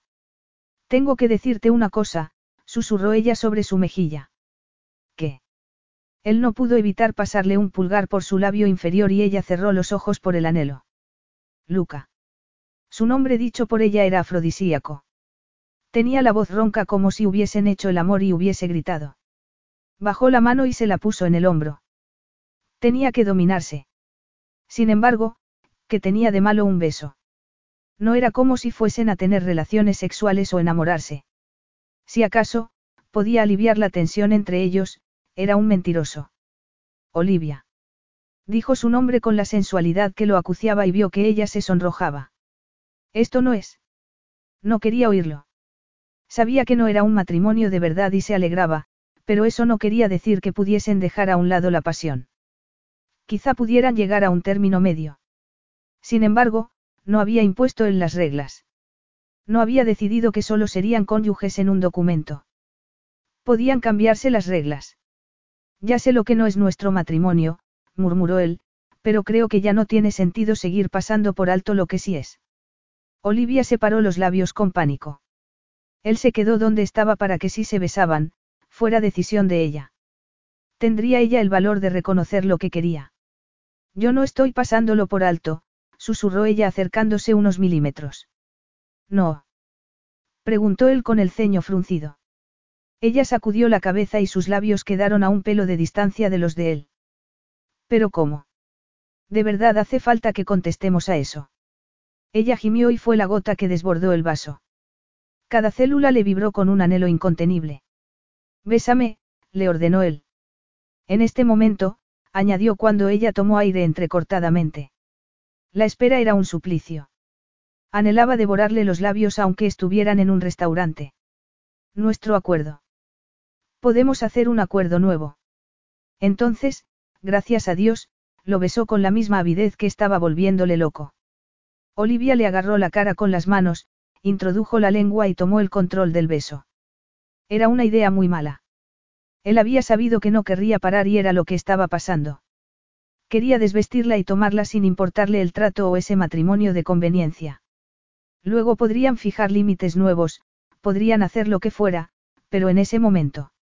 Escúchame. Escúchame, repitió ella antes de tomar la copa y dar un sorbo de espumoso. Él no podía hablar y tampoco podía moverse, se quedó con la cabeza inclinada y una oleada abrasadora en las venas. No lo he hecho nunca y no sé, lo que se siente. Él frunció el ceño porque no podía entenderlo. Sabía que no había estado casada y que no había estado en Venecia, pero que estaba intentando decirle. ¿Estás queriendo decirme que eres virgen a los 24 años? Preguntó él en tono burlón para aligerar la tensión. Ella se apartó como si le hubiese dado una bofetada. Él dejó escapar un juramento en voz baja, pero ella pudo oírlo, dio otro sorbo de espumoso y agarró la copa con las dos manos. Sí. Lucas se levantó y miró alrededor, pero no vio nada. No conseguía comprenderlo. Cuando nos besamos, siento cosas, deseo cosas, pero no sé cómo. Él levantó una mano para callarla. Tenía que entender lo que sentía. Por un lado, la confesión de ella hacía que quisiera salir corriendo, pero, por otro, lo atraía, hacía que quisiera enseñarle y ser el primero. Se agarró al respaldo de su silla sin dejar de mirar a Olivia. Era la mujer más sexy e impresionante que había visto en su vida y, dado su historial, era decir mucho. Era posible que no hubiese estado con nadie antes. No has, salido con un hombre. Ella negó con la cabeza mirando fijamente la mesa. No has, tonteado por ahí. Ella volvió a negar con la cabeza y lo miró fijamente. Era la Olivia fría y reservada otra vez y él, por una vez, se alegró. Era una conversación para cabezas equilibradas. Volvió a sentarse con un aire relajado que no sentía ni mucho menos. No me habían besado, hasta la boda. Él giró la cabeza y contuvo el exabrupto que tenía en la boca. ¿Por qué no me lo dijiste antes de que nos casáramos? Creí que no hacía falta. No deberíamos haber llegado a esto. Ni siquiera pensé en el beso de la boda. Fui una ingenua. Pero aceptaste pasar por mi adorada esposa delante de mi abuela. No te imaginaste que tendríamos contacto físico en algún momento. Ella lo miró abochornada y él deseó no haber parecido tan incrédulo. No lo sé, a lo mejor me imaginé que nos daríamos la mano o algo así. Dios mío, Olivia, sabes lo que he estado pensando desde el momento que te vi. Él apretó los dientes como si quisiera borrar de la mente esas imágenes. Ella negó con la cabeza y la bajó para que él no pudiera verle la cara. Él quiso levantarle la barbilla para que lo mirara, pero no podía. Una cosa era tener una aventura en ese matrimonio fingido, pero no iba a arrebatarle la virginidad cuando las relaciones sexuales solo eran algo físico para él. La verdad es que no, susurró ella, pero sí sé lo que he estado pensando yo. Cosas que no había pensado antes, tenía la imaginación desenfrenada. No me las cuentes, él apretó los labios. Cuéntame cómo es posible. Bueno, me olvidé de tener relaciones sexuales. La broma no les hizo gracia porque ninguno de los dos estaba de humor para reírse. No has conocido a nadie que te, interesara. Ella empezó a darle vueltas a la servilleta hasta que apareció el camarero para tomar el pedido. Luca podría haberse puesto a gritar por la interrupción, pero pidió seis platos y despidió al camarero con la mano. Sigue, le ordenó él a Olivia. Es muy complicado, replicó ella. Tenemos tiempo. No es importante, insistió ella. Los detalles, puedo hacer un resumen, Olivia se encogió de hombros. El matrimonio de mis padres fue desastroso. Mi madre y yo no tenemos una relación fácil. No le gustaba que quedara con chicos. En realidad, no le gustaba el trato con la gente, así que Siena y yo nos teníamos la una a la otra y poco más. Además, me ocupaba de Jugenwood House desde los 12 años. Cuando iba a encontrar tiempo para salir con chicos. Es un milagro que consiguiera graduarme en el instituto. Entonces, te quedaste en casa como una especie de cenicienta moderna solo con la compañía de tu familia y tus quehaceres. No te rías de mí. No lo hago, replicó él inmediatamente. Solo intento entenderlo. Han querido salir conmigo, reconoció ella sonrojándose, pero mi madre no me dejaba que aceptara. Además, tampoco me gustó ninguno lo bastante como para revelarme. ¿Y tu hermana? La vida de Siena es asunto suyo, Olivia sacudió la cabeza. No voy a hablar de eso. Me parece bien. Entonces, ¿qué hacemos? La respuesta que se le ocurrió a él fue, precisamente, la que tenía que callarse. ¿Qué hacemos? Él vació su copa antes de inclinarse hacia adelante. Es muy sencillo, Olivia. Haremos lo que dijimos que haríamos. Respetaremos los límites que trazamos, recordaremos cómo es este matrimonio y tendremos quietas las manos y las bocas. De acuerdo. Capítulo 5. Solo podía pensar en que era mucho pedir que durmiera en la misma cama que Olivia.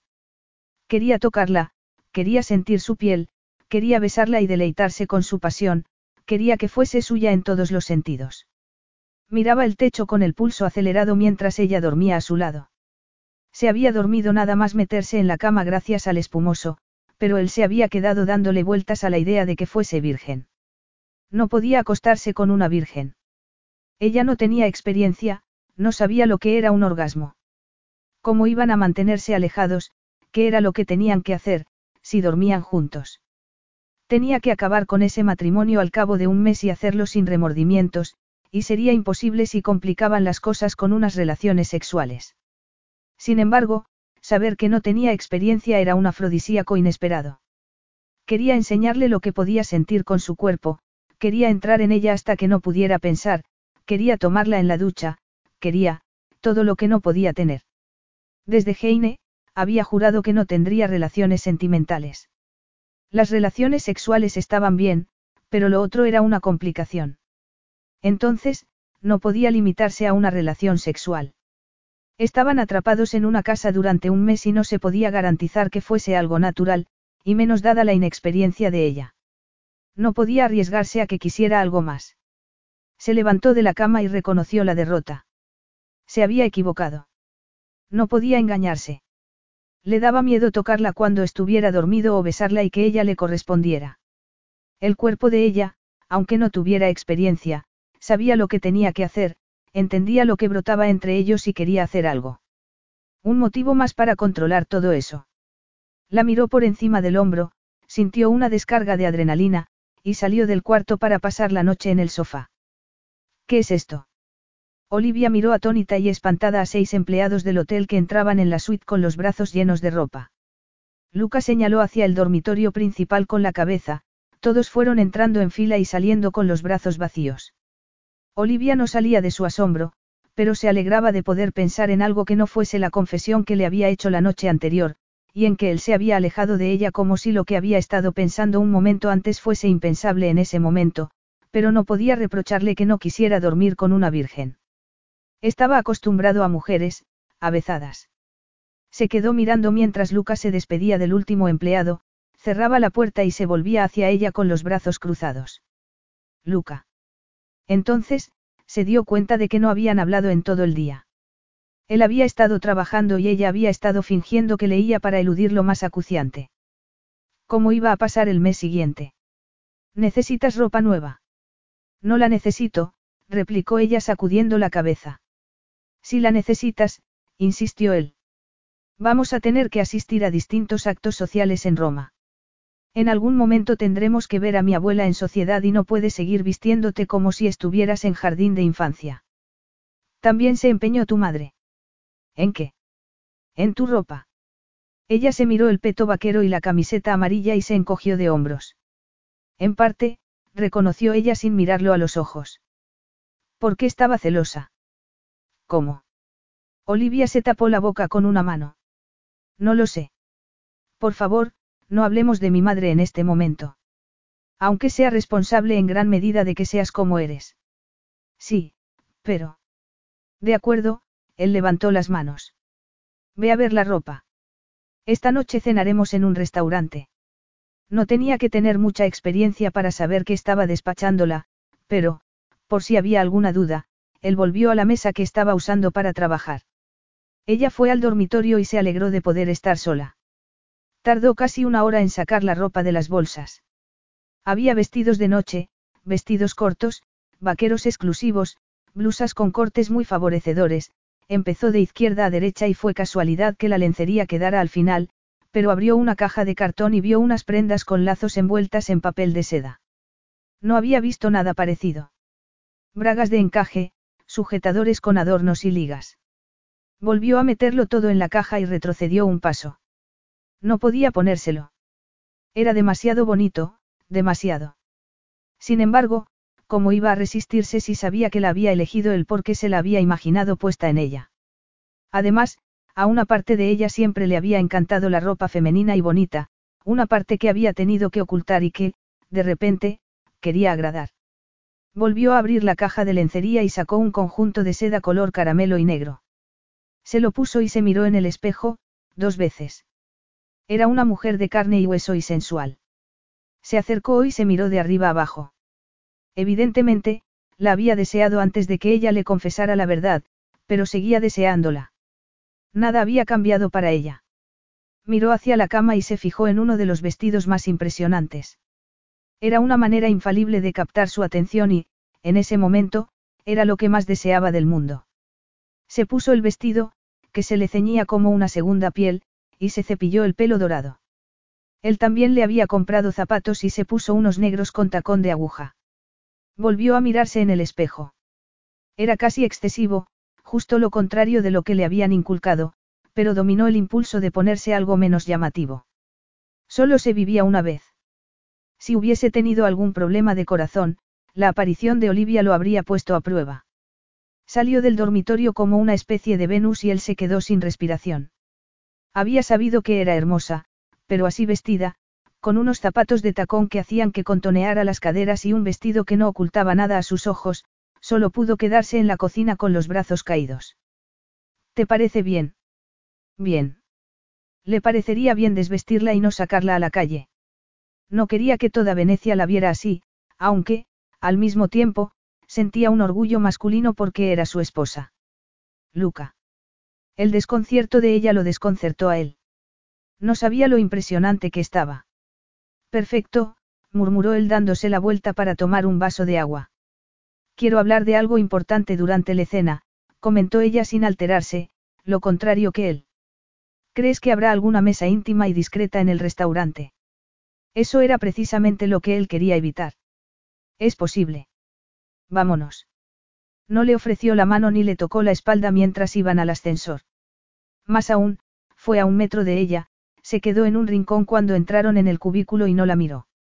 El restaurante estaba lleno de celebridades venecianas que lo reconocieron y él captó la sorpresa por la mujer que llevaba del brazo. La habían reconocido. Era improbable. Su apellido era conocido y respetado, pero Olivia era un caso único. Ella, al revés que la mayoría de su generación, no había salido en las revistas. Había estado recluida en Jugenwood House como una cenicienta moderna. Eso le convertía a él en su príncipe azul. En absoluto. Perfecta, comentó Olivia cuando los llevaron a una mesa un poco apartada de las demás. Podían verlos, pero no oírlos y eso era esencial para ella. Luca le retiró la silla y se alejó en cuanto ella estuvo sentada para evitar hacer alguna tontería como rozarle los hombros con las manos. Sin embargo, si olió su perfume embriagador y notó la erección, como si fuese un adolescente inexperto e incapaz de dominarse. ¿Querías decirme algo? Cuando aceptaste casarte conmigo, negociamos unas condiciones que nos convenían a los dos. ¿Qué pasaría si yo quisiera cambiar esas condiciones? ¿Cuál en concreto? Preguntó él poniéndose muy recto. Sabía lo que se avecinaba y se preparó porque no sabía si tendría fuerza para afrontarlo. La de no tener relaciones sexuales, ella lo miró a los ojos con una calma aparente. Quiero perder la virginidad contigo, y que sea esta noche. Capítulo 6. Él no se inmutó aunque ardía por dentro solo de pensarlo. No, Luca quiso acabar con la conversación antes de que llegara más lejos. Ni hablar. Escúchame, murmuró ella con delicadeza. No tiene que cambiar nada más entre nosotros. Yo sé lo que quieres de mí y tú sabes lo que necesito de ti. Nos separaremos dentro de 29 noches y pediremos el divorcio en cuanto sea posible. Sé que te preocupa que llegue a sentir algo por ti, pero te prometo que no sucederá. ¿Cómo lo sabes? Le preguntó él en tono tajante. Otra vez, recuérdame que te pregunte por todo el reguero de corazones rotos que has dejado. Dejo a las mujeres antes de que sus corazones entren en juego, replicó él entre dientes. Soy muy estricto al respecto. Por tu divorcio. Por mi primer matrimonio, porque no quiero cometer el mismo error. No lo entiendes. Olivia resopló. Estamos en el mismo barco. El matrimonio me parece una tortura, la que sufrían mis padres todos los días, y preferiría morirme antes que pasar por eso. Te aseguro que solo quiero mi independencia y la perdería si me enamorara, no soy tan tonta. Él entrecerró los ojos. Sabía que había riesgos, pero su sinceridad era evidente. Era fácil que lo persuadiera, pero... No sabes si sentirás lo mismo cuando nos hayamos acostado. ¿Crees que eres tan bueno en la cama que no querré dejarte? Preguntó ella con sarcasmo. No he tenido quejas, contestó él riéndose. Perfecto. Eso es lo que quiero. Soy virgen a los 24 años y quiero que mi primera experiencia sí sea algo de otro mundo. Puedes concedérmelo. Olivia. Quería levantarse, echársela al hombro y encerrarse 48 horas con ella. Seguirá siendo nuestro trato, comentó ella al cabo de un segundo. Los dos hemos puesto las cartas sobre la mesa y te prometo que no te pediré nada más. Luca cerró los puños y se preguntó qué habría hecho en otra vida para que una mujer como Olivia Giovanardi le rogara que se acostara con ella. Aún así, se aferró a la sensatez. No puedes decir algo así. Sí puedo. ¿Cómo lo sabes? Porque mi padre fue un auténtico malnacido con mi madre, contestó ella mirándolo fijamente. Porque vi cómo la humillaba todos los días de mi vida. Porque vi cómo le rogaba ella que la amara y cómo se deleitaba él negándoselo. Para mí es impensable darle ese poder a un hombre. Amar tanto a alguien que le toleras eso. Se le hizo un nudo en la garganta, le escocieron los ojos y desvió la mirada hacia el gran canal. Luca esperó sin decir nada y se limitó a mirar su perfil. Entonces, cuando se había recompuesto, Olivia volvió a mirarlo. Jamás te amaré, ni a ti ni a nadie, y jamás te pediré que me ames. Te lo prometo. Él captó su sinceridad, que se le clavó por dentro como una estalactita de hielo. No había conocido a nadie que hablara con esa serenidad del amor y de lo mucho que lo aborrecía, pero eso le relajaba porque era exactamente lo mismo que sentía él. Había amado una vez y lo había devastado, y no pensaba ser tan necio otra vez. Aunque, era prudente hacer eso. ¿Por qué siguió casada tu madre con tu padre si era tan atroz lo que le hacía? Porque lo amaba, contestó ella con un desdén gélido. Como todos. No vi las cosas con más perspectiva hasta que se murió. Solo eras una niña. ¿Cómo ibas a saber que no vivían de una forma normal? Le pegaba. Ella negó con la cabeza y los ojos como platos. ¿Te pegó a ti? No, no era así, contestó ella con una sonrisa temblorosa, pero si tuviera que describirlo, diría que era denigrante en todos los sentidos. Le daba una asignación a mi madre para que se mantuviera físicamente como él esperaba, pero nada más. Ella no podía hacer nada sin su permiso, ni comprarse nada ni viajar, era su prisionera. Él sintió un odio hacia Thomas Thornton Rose mayor que el que ya sentía. Y siguió haciéndolo después de muerto con las condiciones del testamento. Sí, Olivia hizo una mueca. Creo que mi madre no supo cómo reaccionar. Habíamos salido adelante mientras vivía con las mismas actitudes y restricciones. Contigo. Sí, con Siena y conmigo. Por ejemplo. Ella dobló la servilleta con rabia mientras mantenía una expresión apacible en el rostro, una expresión que a él le parecía que le costaba mucho mantener. Nuestro padre era. Se cayó cuando apareció el camarero con una copa de espumoso para ella y otra de vino tinto para él. Una vez solos, él le hizo un gesto con la cabeza para que siguiera. Ella titubeó y él comprendió que estaba hablando de algo de lo que no le gustaba hablar. Era estricto. Creo que le preocupaba que acabáramos siendo como ella e hizo todo lo que pudo para disuadirnos. Cuando veía alguna semejanza, la menospreciaba. Y alguna de las dos os parecéis a tu madre. Yo soy calcada, murmuró ella sin mirarlo a los ojos. Si ves una foto de cuando ella tenía 20 años, creerías que soy yo. Y a tu padre no le gustaba. En general, no le gustaban las apariencias aunque, al mismo tiempo, esperaba que mi madre pareciera una reina de la belleza a todas horas. Era muy manipulador en muchos sentidos y un narcisista absoluto. Eso era lo peor. Nunca sabíamos cómo complacerlo, Olivia dio un sorbo de espumoso y dejó la copa en la mesa. Hice una pequeña fiesta cuando cumplí 12 años, solo unas cuantas amigas para ver vídeos musicales, nada especial, pero me hice un peinado y me puse un poco de maquillaje de mi madre. Jamás olvidaré la reacción de él. Se estremeció y volvió a desviar la mirada hacia los reflejos dorados en el gran canal. Se enfadó. Fue una censura gélida, pero con un trasfondo tan hiriente que no lo he olvidado, ella esbozó una sonrisa forzada como si fuera a cambiar de conversación. No me habló durante días. ¿Y tu hermana? Luca comprendió que ella necesitaba hablar de otra cosa. Era igual con ella. Siena es, Olivia sonrió con sinceridad. Es la persona más adorable que puedas conocer. Es graciosa y amable, torpe y leal por encima de todo. Has conocido a alguien con unos ojos que brillen de verdad. Siena es así. Es como si sus ojos tuvieran algo mágico. Resplandece de bondad y la adoro, Luca. Tenía que hacer esto por ella. Bueno, quería liberar por fin a mi madre de la opresión de mi padre y que tuviera una casa, pero Siena es la que se merece algo mejor. Mis padres hicieron que mi vida fuese un tormento, pero fue diez veces peor para ella. ¿En qué sentido? Olivia dio otro sorbo de espumoso mientras elegía las palabras. Siena y yo somos opuestas. Creo que yo me parezco a mi madre y las dos entendíamos cómo era mi padre, cómo evitar los conflictos. Siena era, como un cachorrillo, siempre estaba alrededor buscando cariño, y él no podía soportarlo.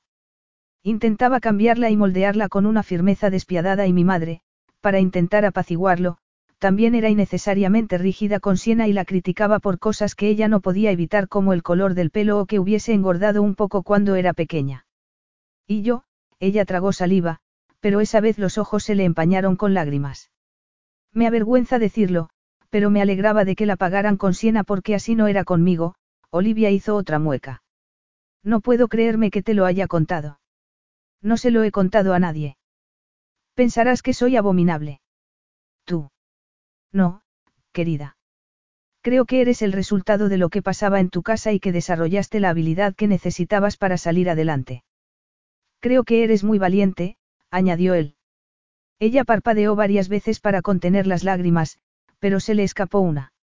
Lucas se la secó antes de que cayera a la mesa y le sujetó la cara un instante para que lo mirara. Nadie se merece una vida así. Ella suavizó la expresión un momento, antes de que se envolviera en una capa de frialdad. Hay muchas personas que las tienen mucho peores.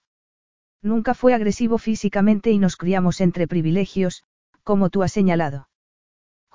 House, aunque ahora esté un poco decrépita, sigue siendo una casa de campo impresionante con una historia impresionante.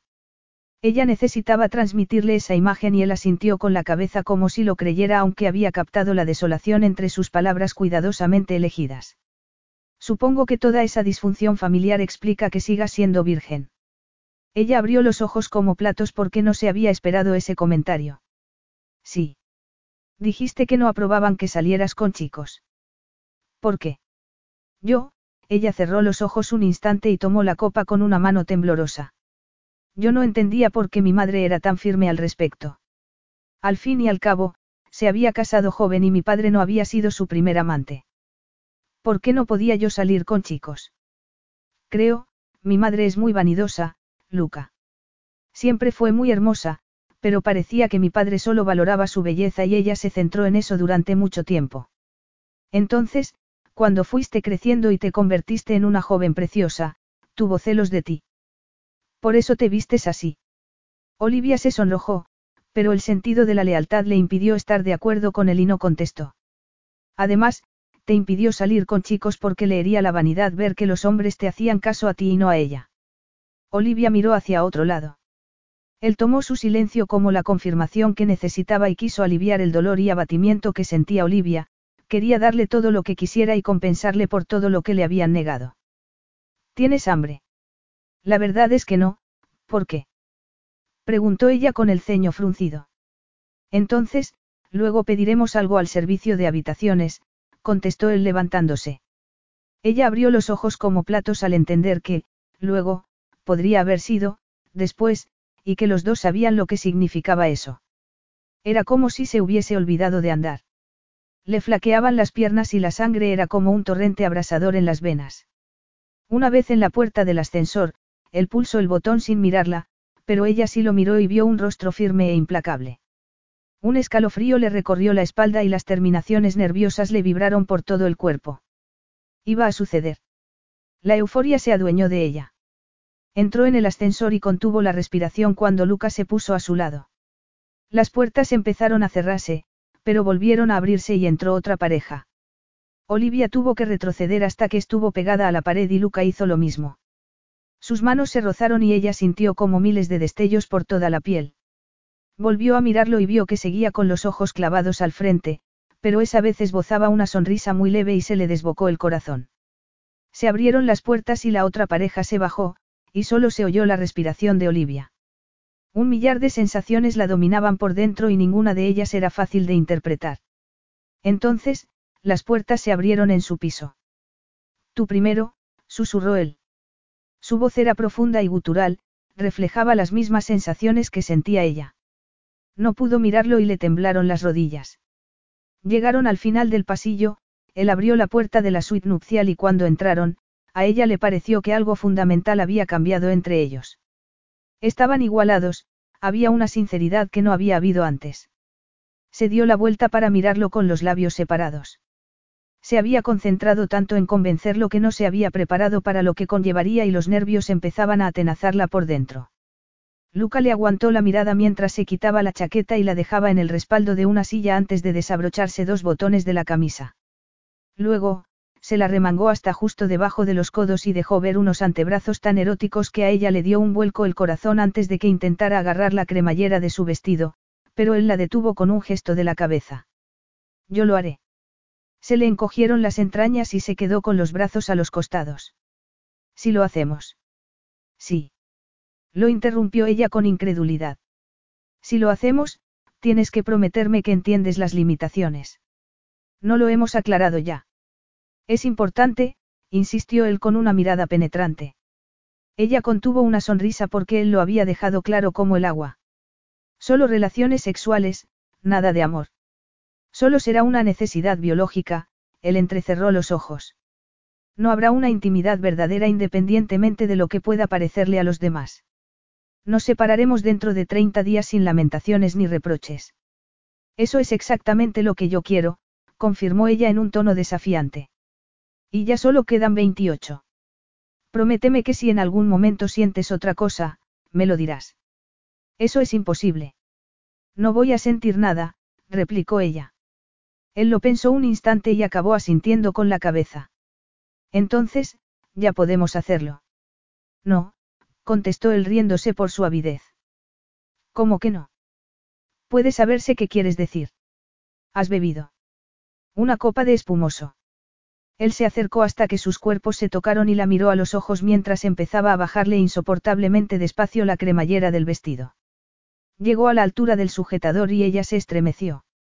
Luca le bajó las mangas del vestido sin hombros y le acarició los brazos con las manos.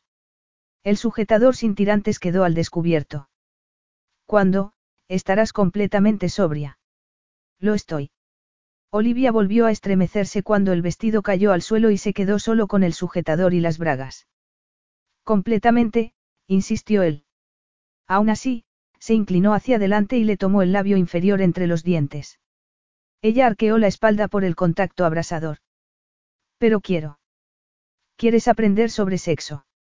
Luca le soltó el sujetador, que también cayó al suelo al lado del vestido. Olivia salió del montón de tela que se había formado alrededor de sus pies. Seguía con los zapatos de tacón puestos y las bragas solo eran un trozo de tela que no podía contener su anhelo. Quiero conocerlo, le corrigió ella. De acuerdo, él entrecerró los ojos con un brillo burlón, pero tienes que aprender muchas cosas antes de conocerlo.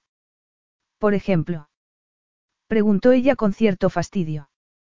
Él le tomó los pechos con las manos y ella contuvo la respiración el no habérselo esperado. Sabías que podrías llegar al orgasmo solo con la estimulación de los pezones. Olivia no contestó, pero lo miró con unos ojos casi suplicantes y él se rió para sus adentros. ¿Quieres comprobarlo? ¿De verdad vas a querer que te lo pida? Le preguntó ella resoplando.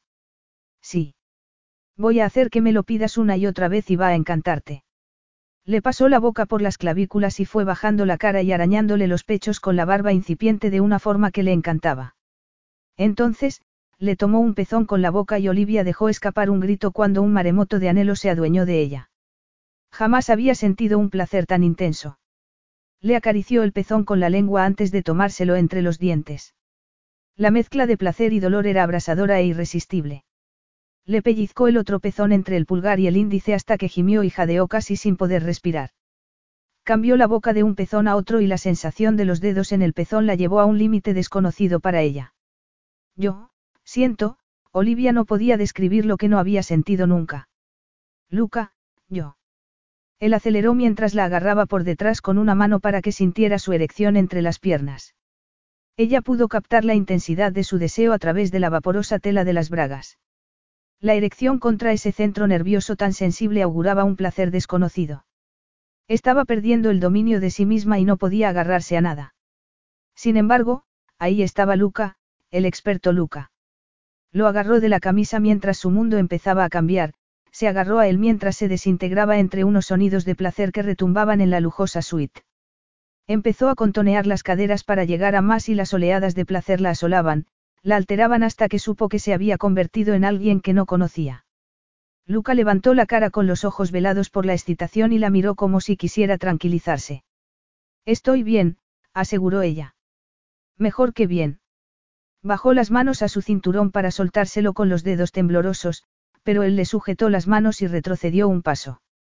No. No. Se quejó ella todavía temblando por el primer orgasmo, pero quiero más, quiero, ver. Tenemos un mes y no va a pasar nada si vamos despacio. A lo mejor te arrepientes. No voy a arrepentirme, replicó ella entre dientes. No pasará nada por unos días. ¿Tú crees? O casi nada. Él bajó una mano y le acarició entre las piernas tan fugaz y diestramente que ella se retorció. Por favor. Mañana, Luca fue inflexible. Mañana haré que veas las estrellas. De acuerdo. Se merecía una medalla de oro. Jamás había querido acostarse con una mujer tanto como con Olivia. Sus gemidos, sus jadeos, sus conteneos contra su erección, había estado a punto de que se olvidara de su caballerosidad y de que sacara a relucir el cavernícola que llevaba no muy dentro de sí. Todo habría sido muy distinto si no fuera virgen. Si no se hubiese criado en un ambiente tan viciado, si hubiesen tenido la misma experiencia y seguridad en sí mismos, una copa de espumoso no habría impedido que la poseyera como los dos querían. Sin embargo, Olivia había vivido un tormento y lo que le faltaba era que otro hombre desoyera sus deseos. Sin embargo, no era lo que acababa de hacer. Ella había dicho muy claramente lo que quería y él se lo había, demorado. Además, lo había dicho en serio. Las relaciones sexuales no se limitaban al acto en sí. Ella se merecía vivir lo que la mayoría vivía de adolescentes, cuando las hormonas entraban en juego. Entretanto, él llevaría las riendas. No sería igual que con las mujeres con las que solía acostarse. Tendría que tener un cuidado especial para evitar que Olivia no mezclara los sentimientos, para complacerla todas las noches sin cruzar los límites. Entonces, de repente, se acordó de Heine, de cómo lo miró cuando se supieron los delitos de su padre, cuando él se enteró de que su milmillonaria fortuna ya no valía nada. Ella hizo que se sintiera así, como un cero. La había amado muchísimo y se sintió como si estuviera apuñalándolo, pero todo empeoró cuando supo que, además, había tenido una aventura, de que se había aprovechado de él para buscar un esposo más adinerado. Sin embargo, había sido el último en reírse porque, en esos momentos, era uno de los hombres más ricos del mundo y no tocaría a Heine ni con una vara de tres metros. Ella le había cambiado la vida, había aprendido a mantener a las mujeres a cierta distancia y Olivia no sería una excepción. Miró el techo desde el sofá con una erección que no remitía y contando los minutos que faltaban hasta que llegara la mañana y pudiera seguir con la educación de Olivia. Capítulo 7. Olivia se estiró en la inmensa cama y sonrió incluso antes de que se acordara de por qué se sentía tan bien. Se acarició todo el cuerpo y cuando se encontró con los pezones, se incorporó de un salto y se miró en el espejo de cuerpo entero. Estaba, acalorada. De verdad le había propuesto a su marido que tuvieran relaciones sexuales. De verdad había hecho el que se sintiera tan increíblemente bien con las manos y la boca. Perpleja, se preguntó cómo era posible que no hubiese sabido que su cuerpo podía sentir ese placer. Se levantó mientras recordaba la promesa que le había hecho él. Mañana haré que veas las estrellas. Le costó contener el nerviosismo mientras se cepillaba el pelo y se planteaba ponerse algo más recatado que el salto de cama que le había regalado Luca, aunque le pareció absurdo si se tenía en cuenta lo que pensaba hacer esa mañana. Con el corazón desbocado, abrió la puerta de la sala con la esperanza de que él siguiera en el sofá. Sin embargo, para su decepción, estaba completamente vestido y desayunando. Buenos días. Él la miró detenidamente, como si quisiera comprobar si se arrepentía de algo. Ella sonrió de oreja a oreja y se acercó con cierto nerviosismo porque no sabía si él se arrepentiría. Buenos días, lo saludó ella con la voz ronca. Se miraron a los ojos y ella sintió una descarga eléctrica por todo el cuerpo. ¿Qué tal has dormido? Como un tronco, contestó ella sin entender que quisiera hablar de eso. Me alegro. ¿Y tú? preguntó ella arqueando una ceja. No he dormido. No. Olivia se rió ligeramente. ¿Por qué? Él frunció el ceño antes de señalar la mesa llena de bollos y fruta. Creo que sabes la respuesta a pesar de tu inocencia. Come algo. No tengo hambre. No. No de desayuno, contestó ella poniéndole una mano en el hombro. No has cambiado de opinión. Después de tu demostración de anoche. Ni loca. Él esbozó una fugaz sonrisa arrogante y se levantó. Yo tampoco he cambiado de opinión, Olivia. Vamos a tomarlo con calma. Quiso gritarle que estaba dispuesta y que dejara de decirle lo que tenía que hacer y sentir, pero, aún así, reconocía que estaba siendo muy íntegro. Había notado su erección y había sabido que la deseaba tanto como ella él, pero se había reprimido por ella, sintió una opresión en el pecho y la dominaron unos sentimientos, pero levantó la barbilla desafiantemente e hizo alarde de su pericia para disimular los pensamientos y sentimientos. Entonces. Le preguntó ella mirándolo a los ojos. Ya. Me acuerdo de que anoche te hice una promesa. Efectivamente. Entonces, no puedo incumplirla. ¿Estás preparada? ¿Cómo iba a haber estado preparada para semejante placer? Cómo iba a haber estado preparada para todas las sensaciones que se apoderaron de ella mientras le acariciaba el sexo con la lengua y el interior de los muslos con la barba incipiente. Unas caricias firmes e insistentes o lentas y delicadas que le hicieron gritar y preguntarse si alguien habría tenido un ataque al corazón por la intensidad de esa pasión. Le agarraba los muslos con las manos y la llevaba al límite con la boca. Entonces, cuando empezó a elevarse a las alturas, le pellizcó los pezones como había hecho la noche anterior y ella gritó su nombre una y otra vez, clavó las uñas en las sábanas primero y en sus hombros después como si quisiera sujetarse para no caer en un abismo del que no podría volver. Se le entrecortó la respiración antes de que se le apaciguara y el pulso recuperara su ritmo casi normal. Entonces, él se levantó, fue al cuarto de baño y volvió al cabo de un rato mirándola con una expresión indescifrable. Empiezo a pensar que esta educación tiene ciertas, carencias, comentó ella. ¿Tienes alguna queja? Bueno, me parece un poco, unilateral. Ella le miró los pantalones, que todavía tenía puestos, y luego le miró la cara. Él se quedó donde estaba con los brazos cruzados. Tenemos mucho tiempo, Luca le tendió una mano y ella la tomó para levantarse. Además, esta mañana tenemos planes. ¿De verdad? ¿Qué planes? He pensado que podíamos ir a Murano. Tienen un cristal incomparable. A ella se le aceleró el corazón por otro motivo, no había esperado que fuese tan considerado.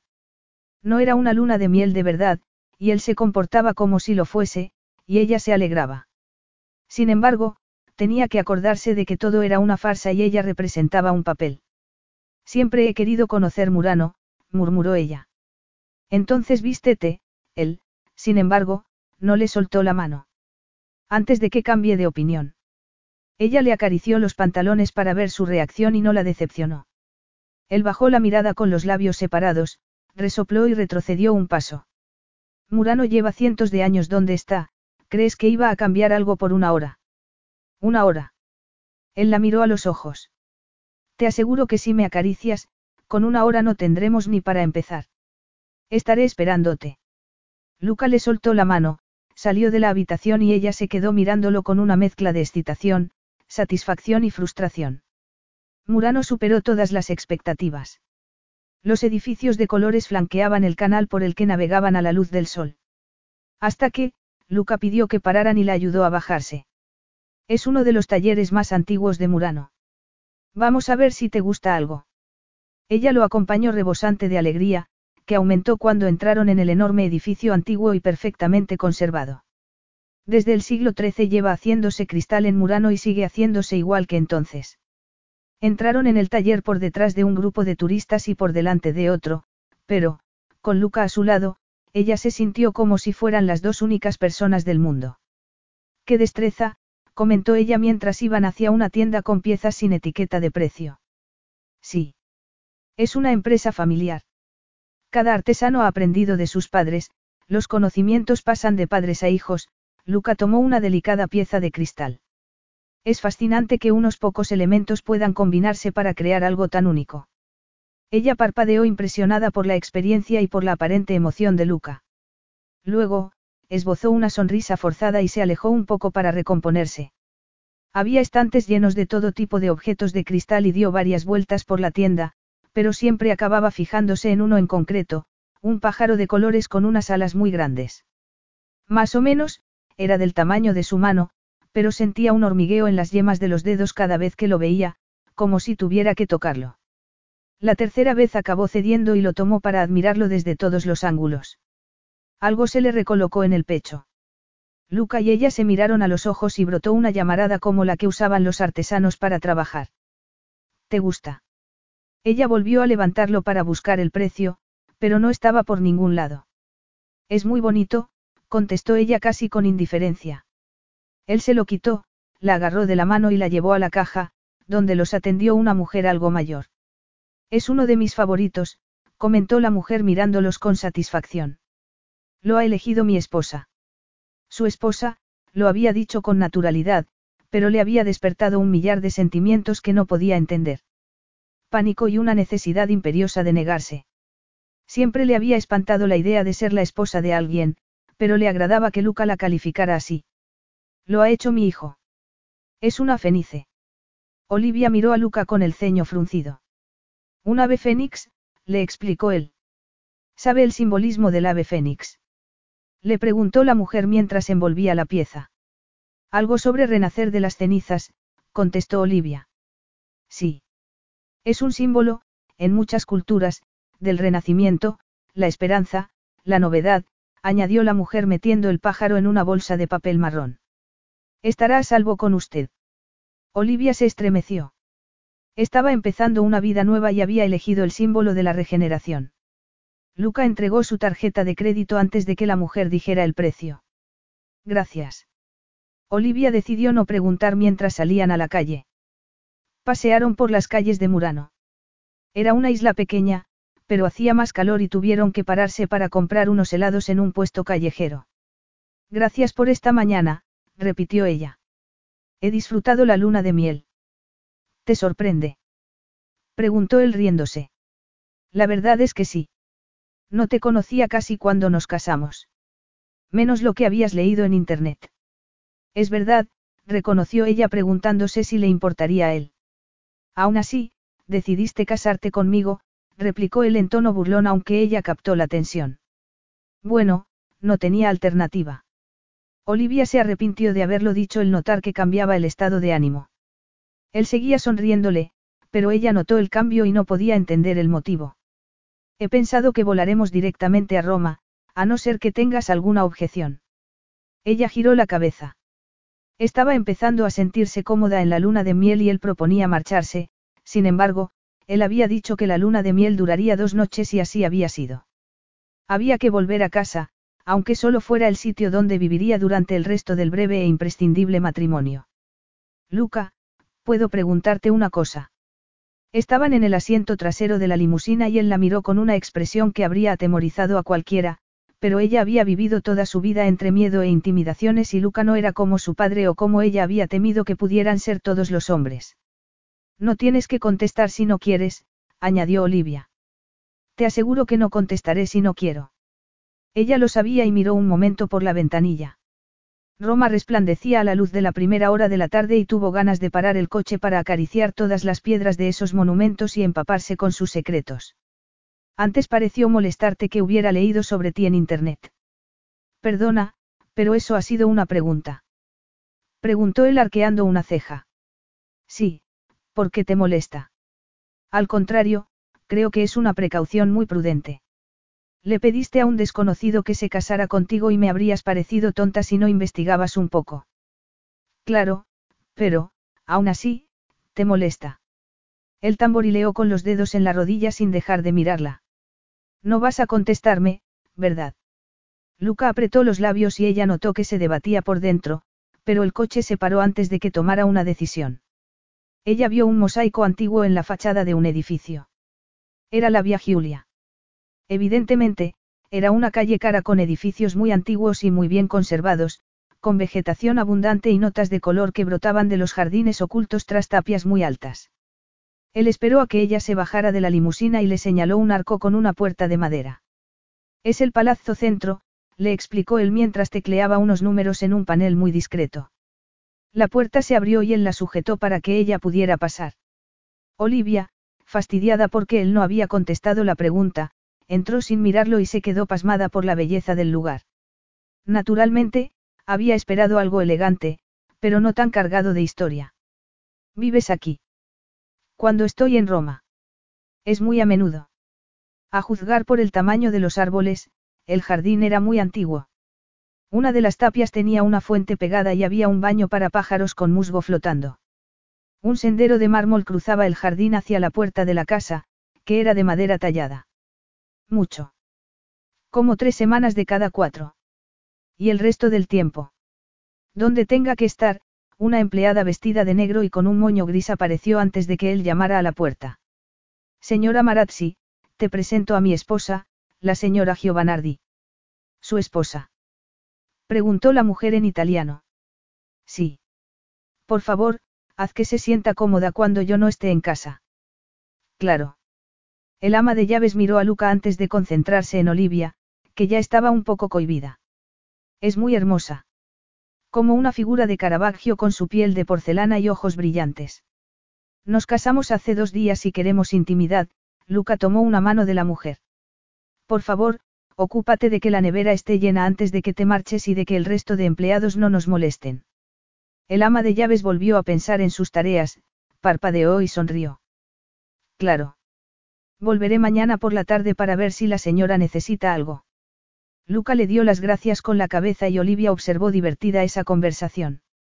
Ha sido casi una grosería.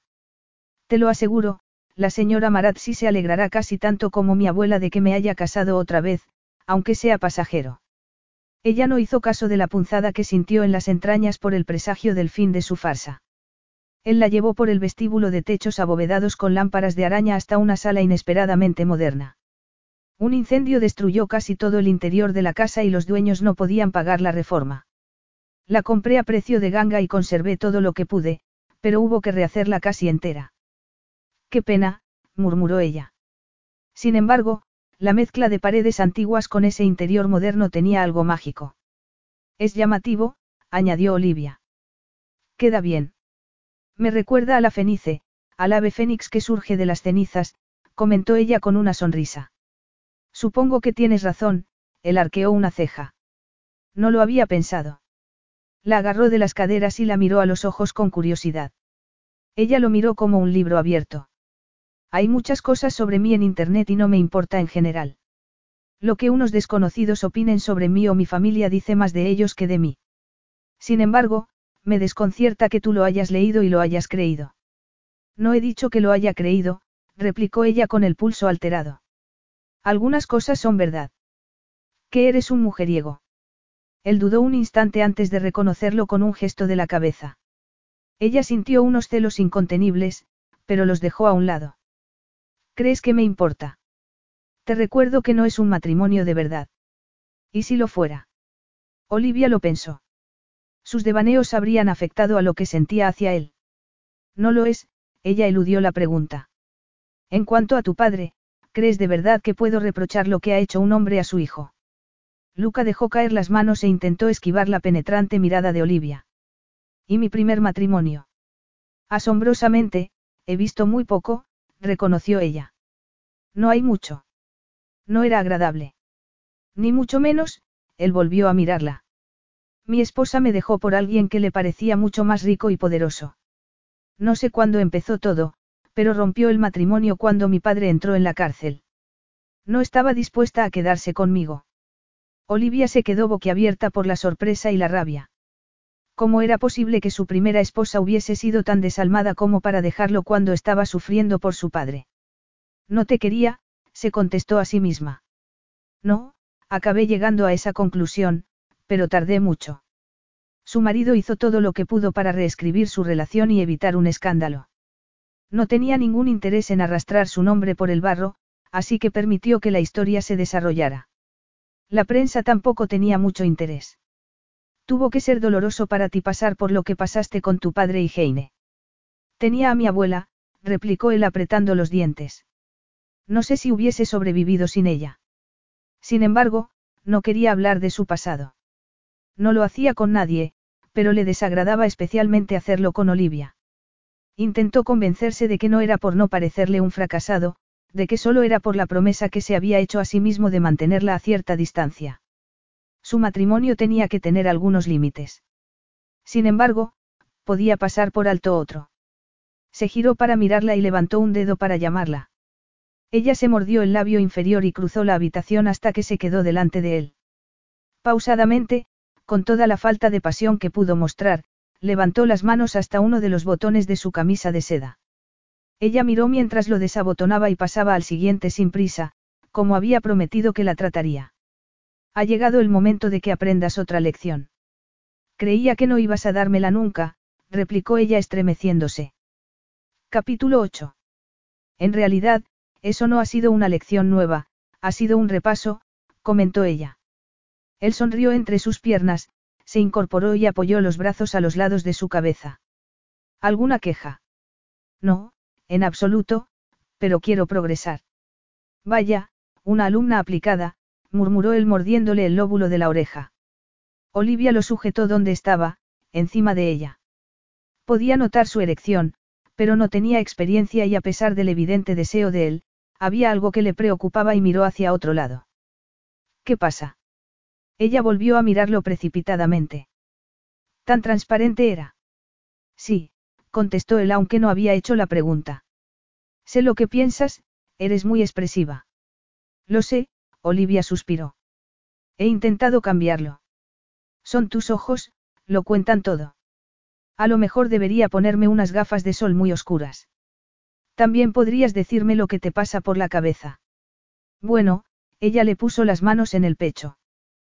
Podría decirse que eres tú. Me complace oírlo, replicó él con una sonrisa de satisfacción. No en un buen sentido. Entiendo. Es que. Él esperó a que terminara la frase, pero tuvo que animarle con delicadeza. ¿Qué? ¿Me pasa algo? Olivia retiró las manos de su pecho y se tapó los ojos, que, según él eran como un libro abierto. Si te pasa algo. Puede saberse qué quieres decir. Es que puedes acariciarme y besarme y hacer que sienta miles de cosas y luego marcharte como si nada. No, me deseas. Mírame, Olivia, él la miró a los ojos. ¿No ves la tensión? No te das cuenta de que tengo que emplear toda mi fuerza de voluntad para ir despacio y que tu primera vez sea como debe ser. Pero solo son, relaciones sexuales, susurró ella. No, es tu primera relación sexual. Después de mí puedes hacer el amor como quieras y con quien quieras, solo serán relaciones sexuales, pero conmigo, tu primera vez, es distinto. Aunque hayamos acordado que no significa nada, sí significa algo porque no lo has hecho nunca. Si hubiese dependido de mí, solo de mí, te habría hecho el amor en el ascensor de Positano. ¿De verdad? Preguntó ella sin poder respirar. ¿Crees que no te deseaba entonces? La besó en los labios con delicadeza. ¿Crees que no te deseaba cuando te vi en aquella fiesta? Te vi y te deseé incluso antes de que supiera que estabas buscándome. Ni se te ocurra pensar que me marcho como si nada. Estoy torturándome con la espera. Estás torturándonos a los dos. ¿Y si te prometo que la espera merecerá la pena? ¿Cuánto durará la espera? Él se rió antes de bajar la boca a un pecho. No mucho. Le tomó el pezón con la boca y fue como si le clavara dardos de placer por todo el cuerpo. No te das cuenta de que ni siquiera te he visto desnudo. Él se sonrojó y se levantó sin dejar de mirarla. Se soltó el cinturón y se bajó los pantalones y los calzoncillos a la vez. Ella se incorporó un poco, fascinada y completamente excitada. Yo. Olivia no tenía palabras. Lo miró a los ojos mientras él terminaba de desvestirse y se quedaba desnudo, como una escultura de un dios romano, musculoso e impresionante. Fue bajando la mirada por su fibroso pecho, su fina cintura, sus poderosos muslos, su miembro y sus torneadas pantorrillas. Cuando volvió a mirarlo a la cara, tenía el corazón en la garganta. Ya me has visto desnudo, gruñó él con un brillo abrasador en los ojos. Ella intentó tragar el nudo que tenía en la garganta, se levantó y también terminó de desvestirse hasta que se quedó desnuda como él en ese dormitorio palaciego con vistas de Roma. Captó la tensión de Luca mientras le tendía una mano. Ven, voy a enseñarte una cosa. Salieron del dormitorio y recorrieron el pasillo desnudos como el día que llegaron al mundo. ¿Y la señora Marazzi? Supongo que se marcharía casi inmediatamente. Supongo que estará acostumbrada a tus devaneos. Olivia se rió, aunque le pareció una risa forzada incluso a sí misma. Por aquí, le ordenó él mirándola por encima del hombro. Ella se dio cuenta de que él no había dicho nada sobre su comentario, pero ¿qué iba a decir? Los dos sabían cómo eran las cosas. Él era un soltero recalcitrante y nada de eso era una novedad para él, menos el matrimonio, aunque también había estado casado antes. Algo poderoso y sombrío le sorprendió al adueñarse de ella.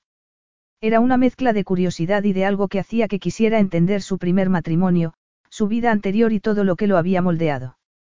Sin embargo, eso no era asunto suyo y, según el acuerdo, no tenía derecho a preguntar ni esperanza de que él fuese a contestar. Llegaron a un tramo de escaleras y lo siguió admirando la firmeza de su trasero. Abrió una puerta de acero moderna y salieron a una azotea protegida con setos que crecían en macetas de barro. En el centro había una piscina con el agua de un color turquesa que ella no había visto nunca. El sol de la tarde era tan tentador que fue hacia allí casi sin pensarlo. Es impresionante, murmuró ella sin darse cuenta de que Luca la había seguido. Él la agarró de las caderas y se pegó a ella. Cerró los ojos y contuvo la respiración cuando le acarició los pezones con una mano antes de pasarle los labios por el cuello hasta que gimió suavemente. Báñate conmigo, le propuso él. Ella quería hacer algo más que bañarse, pero él la soltó y se zambulló. Olivia se quedó mirando su ágil cuerpo atlético antes de lanzarse al agua con una sensación de euforia. Los diamantes del anillo resplandecían mientras nadaba. Siempre se había rebelado contra ese signo de posesión, pero, en ese momento, no le importaba lo más mínimo. Estaba delicioso, comentó Olivia después de limpiarse los labios con la servilleta. La señora Marazzi es una cocinera fantástica, reconoció él. Te cocina todas las comidas. Si no, como fuera. No cocinas para ti mismo. No, no he aprendido a cocinar. No es física cuántica. Es posible, pero tampoco me hace falta. ¿Y durante tu matrimonio? No irás a decirme que tu esposa estaba todo el día en la cocina. No.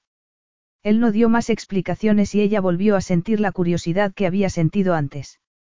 No hace falta que no contestas si no quieres, un preámbulo innecesario porque Luca nunca contestaría nada si no quisiera, pero fuiste a vivir con tu abuela cuando te abandonó tu esposa. Eso no es un secreto, contestó él con cierta cautela, como preparándose para otra pregunta. No le afectó la bancarrota. Él es su hijo. Claro que le afectó, contestó él en un tono tenso. Me refiero en el sentido económico. Mi abuela es dueña de su casa y de su empresa. Cuando mi padre heredó de mi abuelo, fue con la condición de que mi abuela tuviera bienes separados. No hubo ningún peligro para ella. Resultó una precaución muy acertada. Mi abuelo se empeñó. Mi abuela no había tenido nunca nada y, como bromeaba mi abuelo, esa era la única manera de estar seguro de que lo amaba. Hizo que fuese una mujer muy rica antes de que le pidiera que se casara con él y supo que ella no aceptó por un motivo económico. Era un escéptico. O realista. Tenía una fortuna considerable. Evidentemente, ella lo amaba.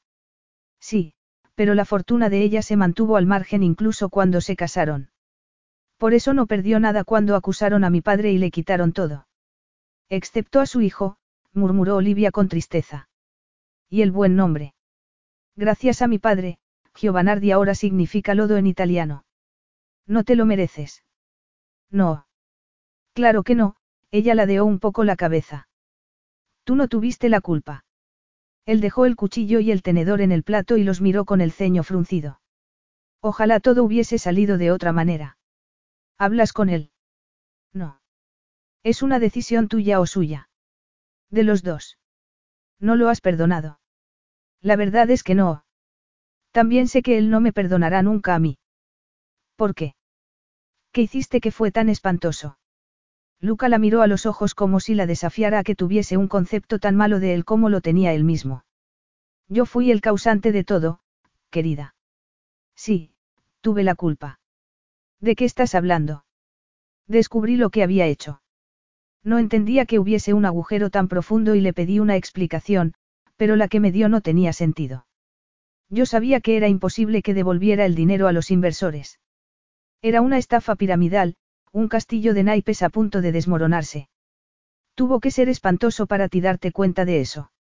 Se aprovechó de nuestros amigos, de los padres de mis amigos del colegio, de personas que conocía de toda la vida.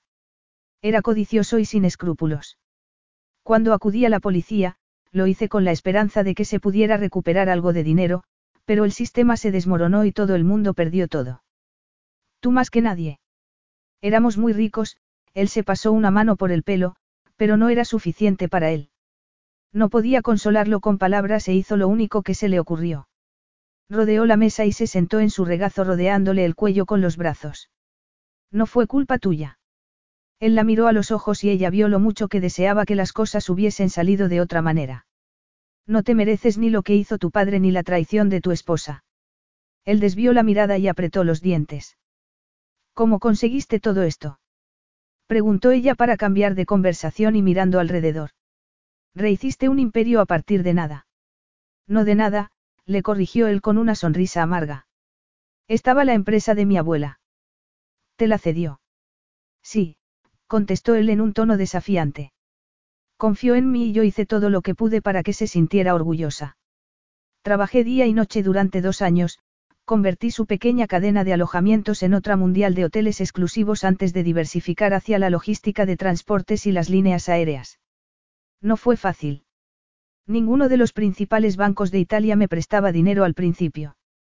Ni siquiera Azuri, el banco que pienso comprar. El rechazo había sido uno más de los muchos en aquella época, pero le había dolido especialmente porque había tenido que ir a suplicar para que luego rechazaran su propuesta como si fuera ridícula. No olvidaría nunca la humillación. Ni siquiera con la fortuna de tu abuela. Le preguntó ella acariciándole la mejilla. Ni siquiera. Te recuerdo que Giovanardi significa lodo. ¿Qué hiciste? Vendidos de sus hoteles para reunir capital. Debías de estar muy asustado. Furioso más bien, le corrigió él con una sonrisa burlona. Odiaba a los bancos, sobre todo a Azuri. Las cosas mejoraron de verdad cuando entré en el sector de las nuevas tecnologías. Pude saldar hasta la última de las deudas de mi padre y creé un imperio del que habría estado orgulloso mi abuelo. Ella captó su firmeza y todos los infortunios que habían hecho que trabajara tanto y sintió cierta lástima. Alguna vez se conformaría con lo que había hecho. Pietra se quedaría impresionada. Sí, Luca le pasó un mechón por detrás de la oreja. Había perdido muchas cosas, a mi abuelo, la reputación de la familia, la empresa, sabía que no podía fallarle. Y no le fallaste. Aún así, da igual el dinero que tenga o el éxito de las empresas, siempre hay una pregunta que me atosiga. Engañé para llegar aquí. Soy como mi padre. Puede confiar la gente en mí. Mira a mi padre. Su apellido le abría todas las puertas y tenían un concepto muy elevado de él, pero era un majadero, como tú dijiste, ella se inclinó hacia adelante con un brillo en los ojos. ¿Qué importa el apellido, Luca? Lo que importa es cómo eres y lo que haces. Ella le pasó un dedo por los labios. Yo creo que eres bueno y que has hecho grandes cosas. Es más, creo que eres muy noble. ¿Por qué me he casado contigo? Le preguntó él en tono burlón. Desde luego, contestó ella en el mismo tono antes de ponerse seria. Me salvaste y lo digo en serio, ella esbozó una sonrisa forzada para contener las lágrimas. También porque saldaste las deudas de tu padre cuando no tenías por qué. Legalmente no, pero sí éticamente. ¿Lo ves? Ella lo besó levemente en los labios. Eres indudablemente decente. No dirías lo mismo si supieras las indecencias que he pensado de ti, replicó él resoplando. Cuéntamelas, ella se contoneó un poco. Mejor todavía, Olivia lo besó en la comisura de los labios. Muéstramelo. Le levantó la camisa y le acarició los abdominales antes de quitársela del todo y tirarla al suelo. Él no se resistió y ella sintió un arrebato de alivio y deseo. Cambió de postura con avidez y se sentó a horcajadas sobre él, bajó la cabeza y le pasó la lengua por los pezones como él había hecho con ella muchas veces. Él se estremeció de placer. ¿Estás segura de que quieres hacer esto? ¿Qué? Preguntó ella con una inocencia fingida. Él la agarró del trasero y la sentó sobre su erección. Ella dejó de sonreír dominada por el anhelo. Estoy segura. Creías que iba a cambiar de opinión. No lo sé, contestó él con una sonrisa tensa. Solo tienes una ocasión de perder la virginidad. ¿Crees que quiero esperar hasta que tenga 30 años? Creo que podrías querer esperar hasta que tuvieras una relación de verdad con alguien. Ya hemos hablado de eso, Olivia sacudió la cabeza. No me interesa tener una relación sentimental más que a ti. Solo se trata de una relación sexual sin más. Le pareció importante decirlo porque aunque no entendiera el motivo, tenía que aferrarse al acuerdo, a la promesa que se habían hecho. Volvió a besarlo llevada por el anhelo. A él le pasaba lo mismo. Se había contenido durante días a pesar de la tentación y cuando parecía que por fin iban a dejarse llevar, la impaciencia no tenía límites. Desvistió a Olivia todo lo deprisa que pudo sin querer moverla del regazo, pero no podía bajarle los pantalones. Si no fuera su primera vez, le habría encantado hacerle el amor ahí mismo, con ella en su regazo y sobre la mesa del comedor, pero si era su primera vez. Se puso de pie, la levantó y se rodeó la cintura con sus piernas. Subió las escaleras hacia su dormitorio con los dedos hundidos en su trasero. Puedo andar, comentó ella con una risa temblorosa. Entonces, no te llevaría así. Le pareció que el dormitorio estaba a miles de kilómetros.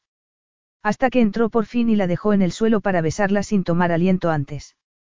Ella le acarició el torso con ansia, como si quisiera conocerlo con todo detalle. Él no había sabido que algo tan sencillo pudiera ser tan abrasador. Se quitó los pantalones apresuradamente para estar desnudo con ella, anhelándola con una intensidad apasionada. Olivia le bajó las manos por los brazos hasta que se entrelazaron los dedos. Él la besó, la devoró y acabaron tumbándose en la cama con un revoltijo de piernas y brazos que buscaban el contacto definitivo. El anhelo se adueñó de él y tuvo que hacer un esfuerzo inmenso para acordarse de que no podía tomarla como quería. Sin embargo, Olivia seguía su ritmo, su entusiasmo le daba confianza en sí misma a pesar de la inexperiencia. Además, la espera y el conocimiento mutuo había sido una tortura, como un preámbulo durante días que le había llevado al cenit del deseo. Su contacto lo enloquecía y le impedía pensar. Ella le rodeó la cintura con las piernas hasta que tuvo la erección en el centro. Sin embargo, era prudente por naturaleza y aunque no podía juntar dos palabras seguidas, la miró fijamente antes de sacar un preservativo del cajón de la mesilla. Clavó los ojos en los de ella mientras rasgaba el envoltorio y se protegía. Olivia observó atentamente la operación, algo que hizo que ardiera por dentro de deseo. Sabes remotamente lo que estás haciéndome. Yo. Susurró ella. Efectivamente, sabes muy bien lo que siento. Ella lo agarró de los hombros para tenerlo encima otra vez. La milésima parte de lo que siento yo. ¿Es eso verdad? Creo que podría serlo. ¿Qué te parece esto? Él entró hasta que Olivia contuvo la respiración con los ojos como platos por el asombro. Bien. Ella asintió con la cabeza y con una expresión tensa. Respira. La besó en la boca mientras terminaba de entrar lentamente para que ella pudiera adaptarse. Un dolor inesperado y ardiente se adueñó de ella. Fue tan fugaz como un rayo y dejó paso a un placer cálido cuando él empezó a moverse tan dentro de ella que ese placer se convirtió en algo que no había sabido que pudiera sentirse. La besaba mientras se movía y ella le arañó la espalda cuando la euforia superó a todo lo demás. Solo oía el bullir de su sangre.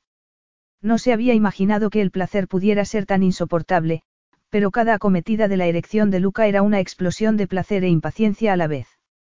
Le deslumbraba y, de repente, explotó de verdad y el placer dejó de ser insoportable para ser desbordante. Cerró los ojos con todas sus fuerzas por las oleadas del clímax y solo se oyó el nombre de Luca mezclado con las expresiones de placer de su cuerpo. Él se apoyó en un codo y la miró a los ojos como si quisiera tranquilizarse. Olivia, cuando consiguió apaciguarse un poco, le sonrió con la felicidad reflejada en la cara. Sin embargo, solo fue un pequeño respiro y él empezó a moverse otra vez, pero esa vez fue rápido e implacable, como si quisiera demostrarle a ella lo respetuoso que había sido con su inexperiencia. Había sentido placer enseguida, pero no había sido nada en comparación con eso. Él acometía una y otra vez sin contemplaciones y un anhelo tan incontenible como un voraz incendio se adueñó de ella hasta el punto de darse la vuelta para ponerse encima, para sentirlo completamente. Él gruñó y la agarró de las caderas, la sujetaba un instante cuando estaba dentro y luego la soltaba otra vez para que Olivia llevara el ritmo mientras gemía con delicadeza. Él le acarició el sexo y ella se desmoronó otra vez más allá de la realidad, pero esa vez no lo hizo sola. Luca elevó las caderas y la acompañó repitiendo su nombre. Luego, la bajó y la besó mientras su cuerpo explotaba en mil pedazos, mientras se transformaban en algo que no podían reconocer. Entonces, estos son las relaciones sexuales. Ella se incorporó para mirarlo. El placer seguía palpitándole entre las piernas y se alegró de tenerlo dentro todavía porque no quería perder esa intimidad. Más o menos, contestó él con desenfado. Los dos sabían, intuitivamente, que tenían que conciliar la intensidad de lo que habían sentido con la relación pasajera que tenían. Pues no sé si entiendo muy bien todo el revuelo que se organiza, comentó ella con un sarcasmo evidente. Él se rió, la agarró de las muñecas, la tumbó otra vez de espaldas y salió. Ella gimió y quiso volver a tenerlo dentro. Entonces, es posible que necesites otra demostración. A lo mejor serviría del algo, replicó ella en tono pensativo. Eres una fresca. Él se rió antes de tomarle un pezón entre los dientes. Olivia arqueó las caderas dejándose llevar y se dio cuenta de lo afortunada que era. Se había casado con un hombre que estaba enseñándole todo lo que podía gozar su cuerpo y se separarían al cabo de una semana sin grandes sentimientos por medio. Eso era precisamente lo que no había sabido que deseaba hasta que se casó con Luca Giovanardi. Capítulo 9. Un minuto. ¿Qué te has puesto? Creo que es de Brioni, contestó Luca con sarcasmo. Un traje. ¿Para qué?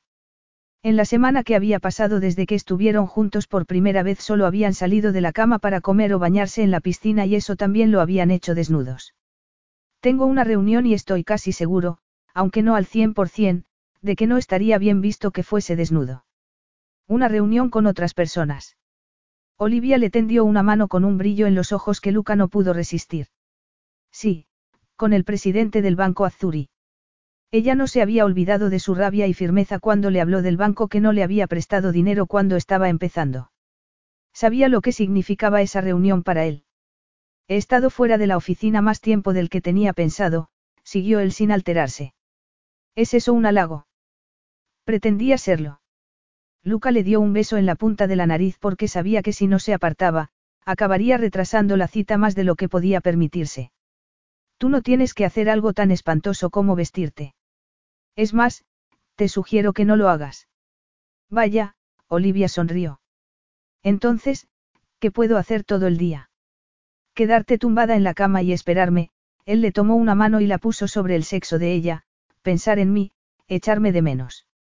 El corazón le dio un vuelco con un arrebato de placer, pero enseguida se vio dominada por el pánico. Esperarle. Pensar en él. Echarle de menos. ¿Qué había pasado de la independencia que había buscado con todas sus ganas? No quería ser como su madre, que había sido tan necia que le había perdonado todo a su esposo. Giró la cabeza como si quisiera ver el tiempo. Hace sol. Creo que saldré y me temo que también voy a necesitar ropa. Mi conductor puede llevarte a donde quieras, le ofreció él después de una pausa. Prefiero pasear. Él se encogió de hombros y ella no se resistió a que se marchara. Había recibido el aviso justo a tiempo. No podía depender de él ni pedirle nada más. Como quieras, pero no te pierdas. Luca fue hasta la puerta con aire despreocupado y ella se sintió absurda por haber sentido ese pánico. No se parecían en nada a sus padres. Ella no se sentiría en deuda con nadie como su madre se había sentido con su esposo. Sin embargo, tuvo la necesidad de resaltarlo y lo llamó cuando ya había llegado casi a la puerta. Solo quedan tres semanas, Luca. Habrá que aprovecharlas. Tenía que decirlo, era como un bálsamo para su alma, aunque también le oprimía algo en el pecho y le costaba respirar. Se acercaba la vida sin Luca y no sabía cómo sería. Luca se quedó en su despacho hasta después de las siete porque no paraba de pensar en Olivia. Estaba a punto de cerrar la operación del siglo. No estaba cerrada, pero ya tenía el apoyo del presidente del Banco Azuri. Habían sido años de arduas negociaciones, pero lo había conseguido y tenía algo de venganza. Lo habían pateado cuando estaba hundido y había prometido que no lo olvidaría. En ese momento, estaba seguro de que el banco sería suyo. Ese triunfo debería haber ocupado todos sus pensamientos, pero pensaba todo el rato en Olivia, en los recuerdos de ellos en la cama, en lo hermosa y tentadora que estaba cuando se marchó. Si bien era verdad que tenía mucho trabajo pendiente después de la boda, la luna de miel y esas vacaciones posteriores a la luna de miel y que, por lo tanto, le venía bien quedarse en la oficina, sería más acertado decir que estaba comprobando si podía resistirse a ella o demostrándose que, después de una semana casi sin levantarse de la cama, ella no lo tenía más atrapado que al principio, que aunque fuese una mujer deseable con la que le gustaba acostarse, se alejaría de ella sin reparos. Cuando llegara el momento, y llegaría porque era lo que habían acordado. Desaparecería de su vida al cabo de tres semanas, como deseaban los dos. Había trabajado hasta tarde y había estado seguro de que Olivia estaría en casa cuando volviera. Había estado tan seguro que se había imaginado cómo la desvestiría y besaría hasta que le suplicara que le hiciera el amor. Entró tan excitado en el palazzo que debería haberse asustado, pero no se asustó porque todo estaba claro, los dos sabían hasta dónde llegaba esa relación. Sin embargo, Olivia no estaba en casa y una frustración muy sombría se adueñó de él. Pensó calentarse algo de cena o darse un baño solo, como hacía en su vida previa a Olivia, pero se acordó de lo que había dicho ella. Solo quedan tres semanas, Luca. Habrá que aprovecharlas.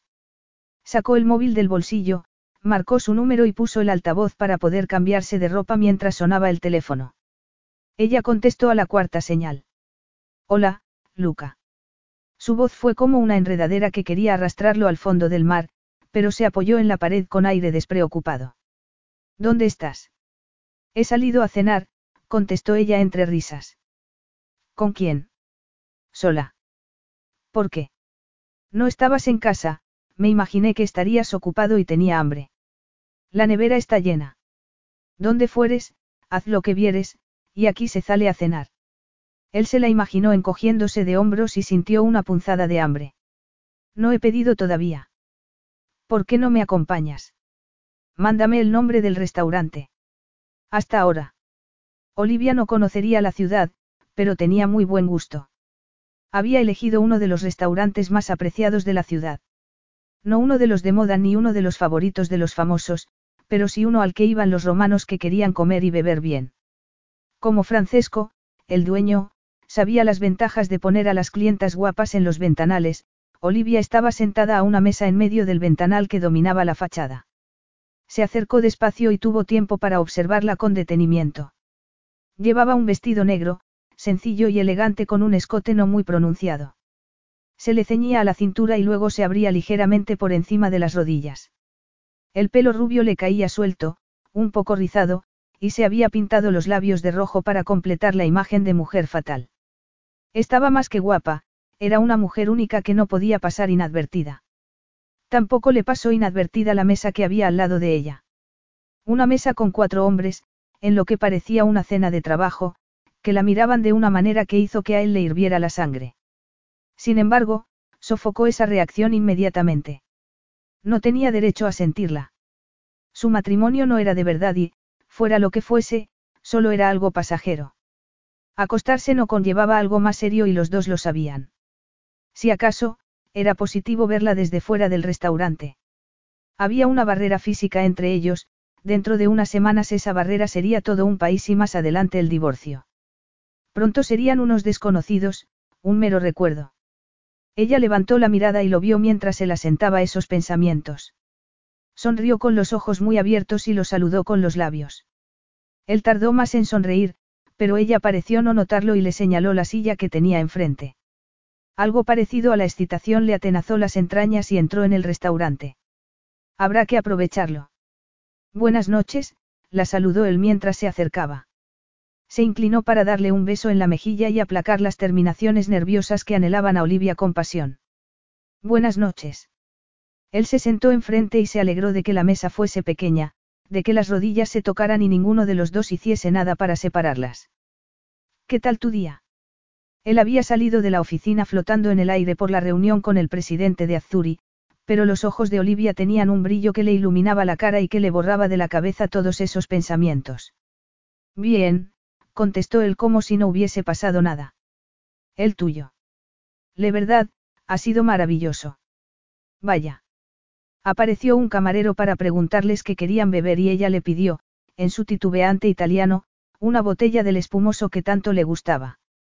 Muy bien, signorina, replicó el camarero. Luca quiso comunicarle que Olivia era una signora, pero se contuvo. Al fin y al cabo, los dos sabían que era su esposa y eso era lo único que importaba. ¿Qué estabas diciendo? Le preguntó él cuando estuvieron solos otra vez. Te contaba mi día. He estado visitando sitios y he tenido una revelación. Olivia tuvo que hacer una pausa cuando el camarero, excesivamente servicial, apareció con la botella de espumoso y le preguntó si quería probarlo. Ella, que no lo había entendido, miró a Luca, quien negó con la cabeza para retomar la conversación. ¿Acaso estaba celoso de un camarero al que ella no conocía? Lo atribuyó a su instinto posesivo. No estaba reclamando una exclusividad sobre Olivia ya que tenían una relación pasajera e irrelevante.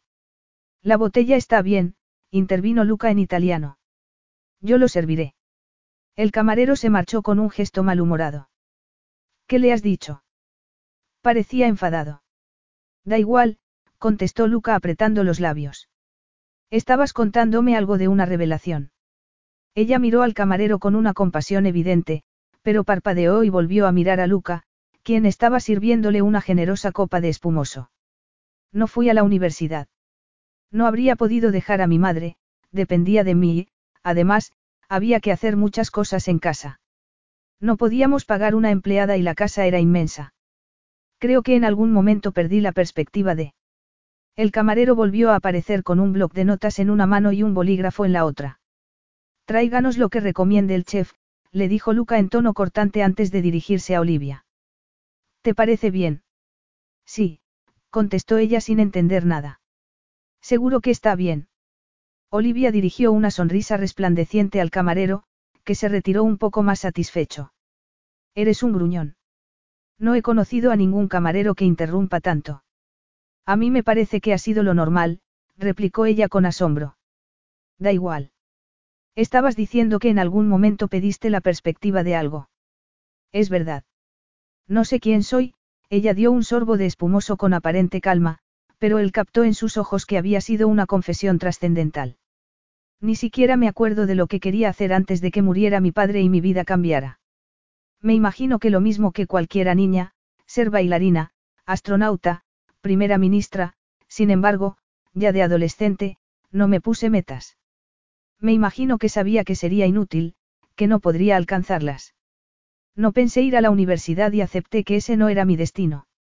Entonces, hoy, cuando he estado en los museos vaticanos, me he acordado de que hay algo que enterré hace mucho tiempo. ¿Qué? Preguntó él inclinándose ligeramente hacia adelante. Que me encanta el arte. De pequeña pintaba en papeles y hacía esculturas con barro. Me encantaban los cuadros antiguos que había en Jugenwood House, y que tuvimos que vender para pagar los gastos. Sin embargo, no se me había ocurrido hasta hoy que podría estudiarlo. Una vez divorciados, seré una mujer libre por primera vez en mi vida. Habrá dinero para devolver todo su esplendor a la casa, podré tener un piso en Londres y podré ir a la universidad aunque sea una alumna, madura. Podré vivir una vida de verdad, Luca. No tienes que esperar a que estemos divorciados. Lo sé, lo interrumpió ella antes de dar otro sorbo de espumoso. También lo he pensado. He decidido que iré todos los días a los museos vaticanos mientras tú estás en la oficina y tomaré notas de todo lo que me gusta y de lo que no. Luego iré a otros museos. Estoy en uno de los centros mundiales del arte, el sitio ideal para descubrirme y saber lo que quiero hacer. Olivia se sonrojó mientras hablaba y los ojos le brillaron con un resplandor deslumbrante. Tienes razón. Él tomó, su copa, la levantó un poco y observó las burbujas. En cualquier caso, estoy emocionada. Es como si me diera cuenta del horizonte que se abre ante mí y es gracias a ti. No es gracias a mí, replicó él sacudiendo la cabeza. Sería imposible si no nos hubiésemos casado. Él frunció el ceño al pensar en el testamento del padre de ella, en las despiadadas condiciones que la habían sojuzgado solo por ser mujer. Una circunstancia lamentable. Ella ladeó la cabeza y lo miró detenidamente antes de sonreír con cierta timidez. Yo no lo lamento, Luca. De verdad. Asombrosamente, él tampoco. Capítulo 10. Luca tomó el teléfono con la sensación de que estaba flotando en el aire y llamó a Olivia sin pensárselo dos veces. Ella contestó a la tercera señal. ¿Qué tal está hoy el Papa? No lo he visto todavía, pero lo saludaré de tu parte cuando lo vea. Ten cuidado, seguramente crea que soy el diablo, como la mayoría de italianos. Entonces, le sacaré de su error y le diré que eres un ángel de la guarda. No lo soy ni mucho menos, replicó él con una sonrisa. Te llamo para ver si puedes acompañarme esta noche en una cosa. ¿Una cosa? Preguntó ella en tono burlón. El Consejo de Administración de Azuria ha aceptado oficialmente mi oferta. Se comunicará esta mañana y los antiguos propietarios y yo vamos a organizar una fiesta para celebrarlo y facilitar la transición. Será por todo lo alto, con muchas personalidades y con muchos paparazzis, claro. Y te vendría bien tener cerca a tu esposa. murmuró ella. Él captó cierta tensión en su voz y deseó no conocerla tan bien. La verdad es que sí. Ella se quedó un rato en silencio, hasta que habló con despreocupación. Sin embargo, era sincera o lo hacía por él. Claro que iré. ¿A dónde? Te recogeré en casa. Podrás estar preparada a las ocho. Son las dos. ¿Cuánto tiempo crees que necesito? replicó ella otra vez en un tono burlón. Unos treinta segundos. Eclipsarías a todos aunque te pusieras un saco de arpillera. Sin embargo, ese comentario hizo que ella cayera en la cuenta de algo. Um, habrá un montón de invitados, ¿verdad? Unos doscientos. Y has dicho que serán personalidades. Sí. Clientes del banco, grandes fortunas, famosos. Entonces, ¿cuál es la etiqueta? Un conservador smoking. ¿Y vestido largo? Un vestido. Preferiblemente, uno fácil de quitar cuando estemos en casa otra vez. Olivia no dijo nada y él lamentó no poder verle la cara porque no sabía qué quería decir ese silencio. No se había reído con su ocurrencia. De acuerdo. Nos veremos a las ocho. Muchas mujeres soñarían con un momento así, como de cuento, pero para ella, cuanto más tiempo pasaba convirtiéndose en una esposa de cara a la sociedad, más se le helaba la sangre. Entonces, poco antes de las ocho, se miró con nerviosismo en el espejo de cuerpo entero del dormitorio, donde vio una versión rejuvenecida de su madre. Se había convertido en lo que siempre había querido evitar. Había pensado peinarse y maquillarse ella misma, pero había acabado pidiéndole a la señora Marazzi que le reservara hora en un salón de belleza. La estilista hablaba inglés y entendió lo que ella quería, pero, aún así, la expresión, sin pretensiones, acabó convirtiéndose en una obra de arte. Se encontraba como una estrella de cine de los años 60. Con un poco de color en las mejillas, los labios pintados de color cereza y la melena rubia rizada y por encima de un hombro. El complemento perfecto de uno de los vestidos que le regaló él en Venecia. No había pasado mucho tiempo desde la luna de miel, pero se sentía como si fuera una persona distinta. Habían cambiado muchas cosas entre ellos y en ella. Casi no se reconocía a sí misma.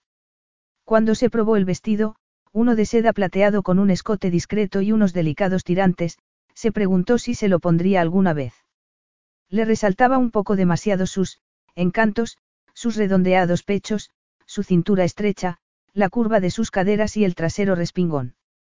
No había pensado que alguna vez querría llamar la atención que exigía ese vestido, y seguía sin querer llamarla de la gente en general, solo de su marido. La calidez que sintió al imaginarse la reacción de Luca hizo que le compensara. Se puso los zapatos de tacón, tomó un bolso de mano, guardó el teléfono, una tarjeta de crédito y el pintalabios y salió a lo alto de las escaleras. Entonces, de casualidad, se abrió la puerta y pudo ver a Luca sin que él lo supiera. Llevaba un smoking negro, una camisa blanca y una pajarita también negra. Era la vestimenta adecuada, pero su energía en estado puro dejaba en ridículo el formalismo del smoking, que no podía disimular esa energía latente que tenía que descargar. Se le desbocó el corazón. Se apoyó en la barandilla para sujetarse y el anillo resplandeció. Lo miró un instante como si le diera fuerzas y empezó a bajar las escaleras. Desde cuando le daba fuerzas el anillo de boda. Al principio le pareció una señal de posesión, algo que detestaba tanto como la necesidad de casarse, pero en ese momento la tranquilizaba. Prefirió no analizarlo, como si supiera que podría llegar a una conclusión peligrosa. Luca estaba dejando el teléfono y la cartera en la mesilla de la entrada cuando captó un movimiento por el rabillo del ojo y se dio la vuelta. El mundo dejó de girar cuando la vio. Era, no podía describirla. No había conocido a ninguna mujer tan impresionante. Se miraron a los ojos mientras bajaba las escaleras y un lazo invisible iba uniéndolos más con cada escalón que bajaba. Entonces, cuando llegó abajo, se acercaron hasta que se quedaron a un par de metros de distancia. Él se paró para poder verla mejor y ella, porque titubeó. Tenía los ojos velados por la incertidumbre, como si quisiera que él la tranquilizara. Aunque era imposible, tenía que saber que era la mujer más deslumbrante sobre la faz de la tierra. ¿Qué te parece? Le preguntó ella como si estuviera pidiéndole que la tranquilizara. Él se acordó de que le había contado que se maquilló y se peinó el día que cumplió 12 años y que su padre se enfureció. No había vuelto a arreglarse, hasta ese momento.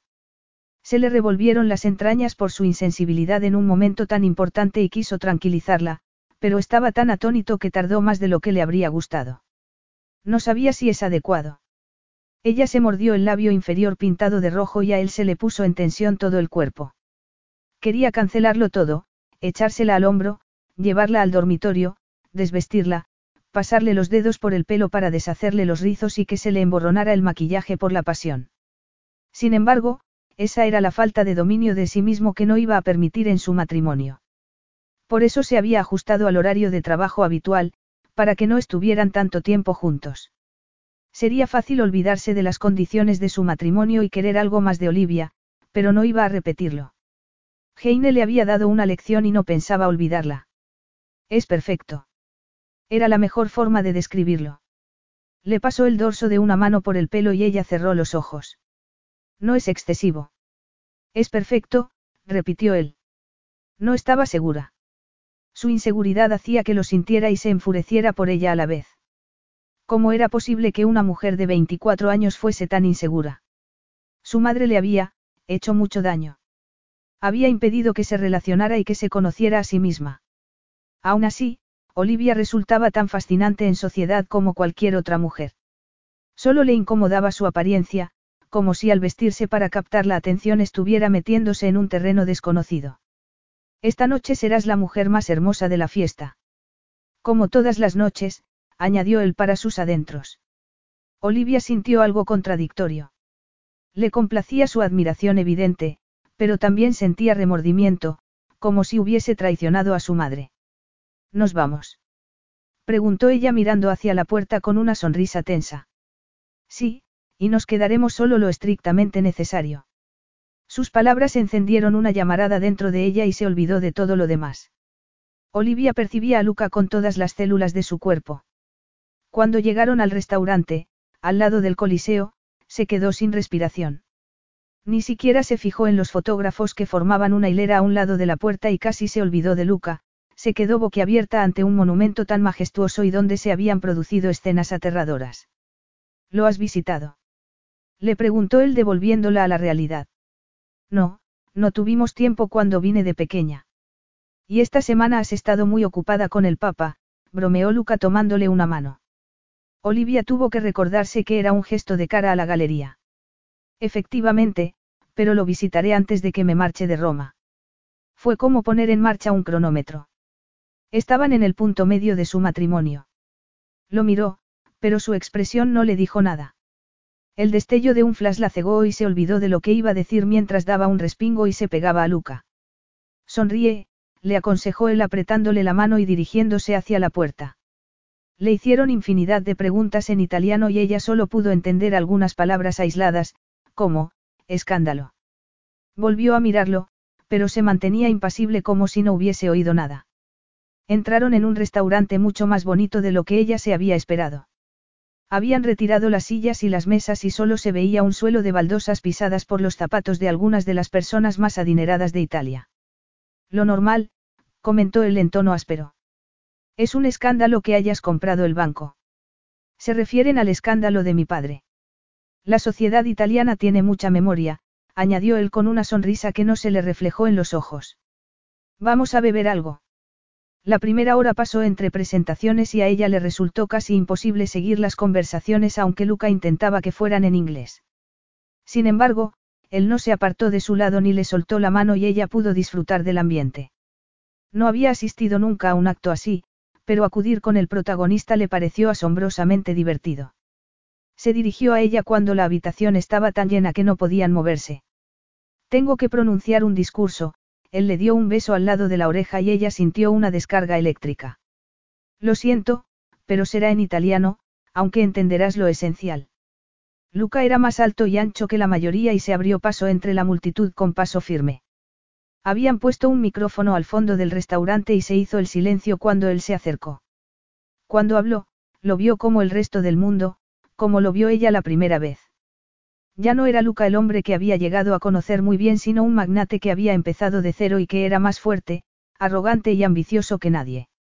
La multitud estaba cautivada y sus palabras hacían que se riera o que asintiera con la cabeza. Ella estaba ensimismada. ¿Has venido con él? La pregunta fue como una intromisión en un momento íntimo entre Luca y ella, pero parpadeó y miró a una hermosa mujer de pelo oscuro. Sí, contestó ella con una sonrisa antes de volver a mirar a su marido. Me pregunto por qué no me lo habrá dicho él. Lleváis mucho tiempo juntos. Un par de semanas. Entonces, Olivia se acordó de que debería estar representando el papel de esposa enamorada. Entonces, estará acabándose. Él no aguanta mucho. Esa mujer sonrió con frivolidad, pero Olivia notó que quería clavarle las garras en la espalda. Se aburrirá de ti enseguida y entonces volverá a mi cama. El corazón quiso salírsele del pecho. Esa mujer hermosa y rastrera tenía razón. Cuando acabara su matrimonio, Luca volvería a su vida habitual, que, al parecer, incluía a esa mujer. Era lo que ella había querido y no había cambiado nada. Entonces, ¿por qué se le había secado la garganta? Es posible. Eso depende de Luca, Olivia ladeó la cabeza fingiendo despreocupación. Si se alegraba de algo, era de que su educación le hubiese enseñado a ocultar lo que sentía. La réplica había sorprendido a la otra mujer, que se marchó sin decir nada más. Sin embargo, a Olivia le había aguado la fiesta aunque no sabía por qué. Al fin y al cabo, no había cambiado nada. Se había casado con Lucas sabiendo que era algo pasajero y habían decidido acostarse porque las relaciones sexuales no cambiarían las condiciones del matrimonio. Él volvería a llevar la vida que llevaba antes que ella y eso no debería importarle. Entonces, ¿por qué se sentía de repente como si estuviera hundiéndose en el mar y ahogándose? Estás muy callada. Olivia parpadeó molesta consigo misma por no haber podido engañarle y que creyera que todo estaba bien. Al fin y al cabo, todo estaba bien, no. A lo mejor estoy cansada. Luca miró alrededor. Había menos gente, pero era medianoche y la fiesta seguía en su apogeo. Nos marcharemos. No hace falta, replicó ella sacudiendo la cabeza. Vámonos a casa, le susurró él al oído. Ya nos hemos quedado más de lo que tenía pensado. Era una palabra que usaba mucho y que no quería decir nada, pero se le hacía un agujero en el corazón cada vez que él decía, casa, porque el palazzo en Roma no sería nunca su casa. Su casa era la Jugenwood House y pronto tendría que volver allí aunque solo fuera hasta que lo hubiese resuelto todo y hubiese empezado una vida nueva. Era el futuro que había anhelado e incluso se había casado con un desconocido para alcanzarlo, entonces, porque le parecía como un río de lava que ahora se veía obligada a cruzar. Capítulo 11. ¿Lo pasaste bien anoche? Olivia giró la cabeza encima de la almohada y miró a Luca con sarcasmo. Quiere el aplauso del público, señor Giovanardi. Creía que había quedado claro que lo pasé muy bien, varias veces. Él soltó una carcajada y se llevó una mano a la frente. Es muy gratificante, pero me refería a la fiesta. Ah. Se aburrirá de ti enseguida. Sonrió para disimular el regusto amargo. No había conseguido olvidarse de aquella mujer. Fue, fascinante. Fascinante. Él se apoyó en un codo y la miró pensativamente. ¿Qué quieres decir? Que no había visto nada parecido. Habrás ido a fiestas. No a muchas, Olivia se quedó mirando el techo. Fui a algunas de adolescente, pero poco más. La verdad es que has estado recluida. ¿Y después de esto? Ella se giró para mirarlo, pero se le encogió el corazón. Había intentado no pensar en él, después. ¿Por qué había tenido que sacarlo a relucir? ¿Qué quieres decir? ¿Cómo será tu vida? No lo sé. No quería pensarlo y se acercó a él. Lo anhelaba a pesar de las horas que habían estado, explorándose. Intentaba imaginarse las noches sin Luca y no sabía cómo lo resistiría su cuerpo. Esto es normal.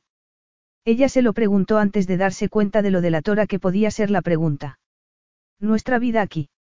Nuestra vida, Olivia sintió una punzada dolorosa en el pecho y miró hacia otro lado.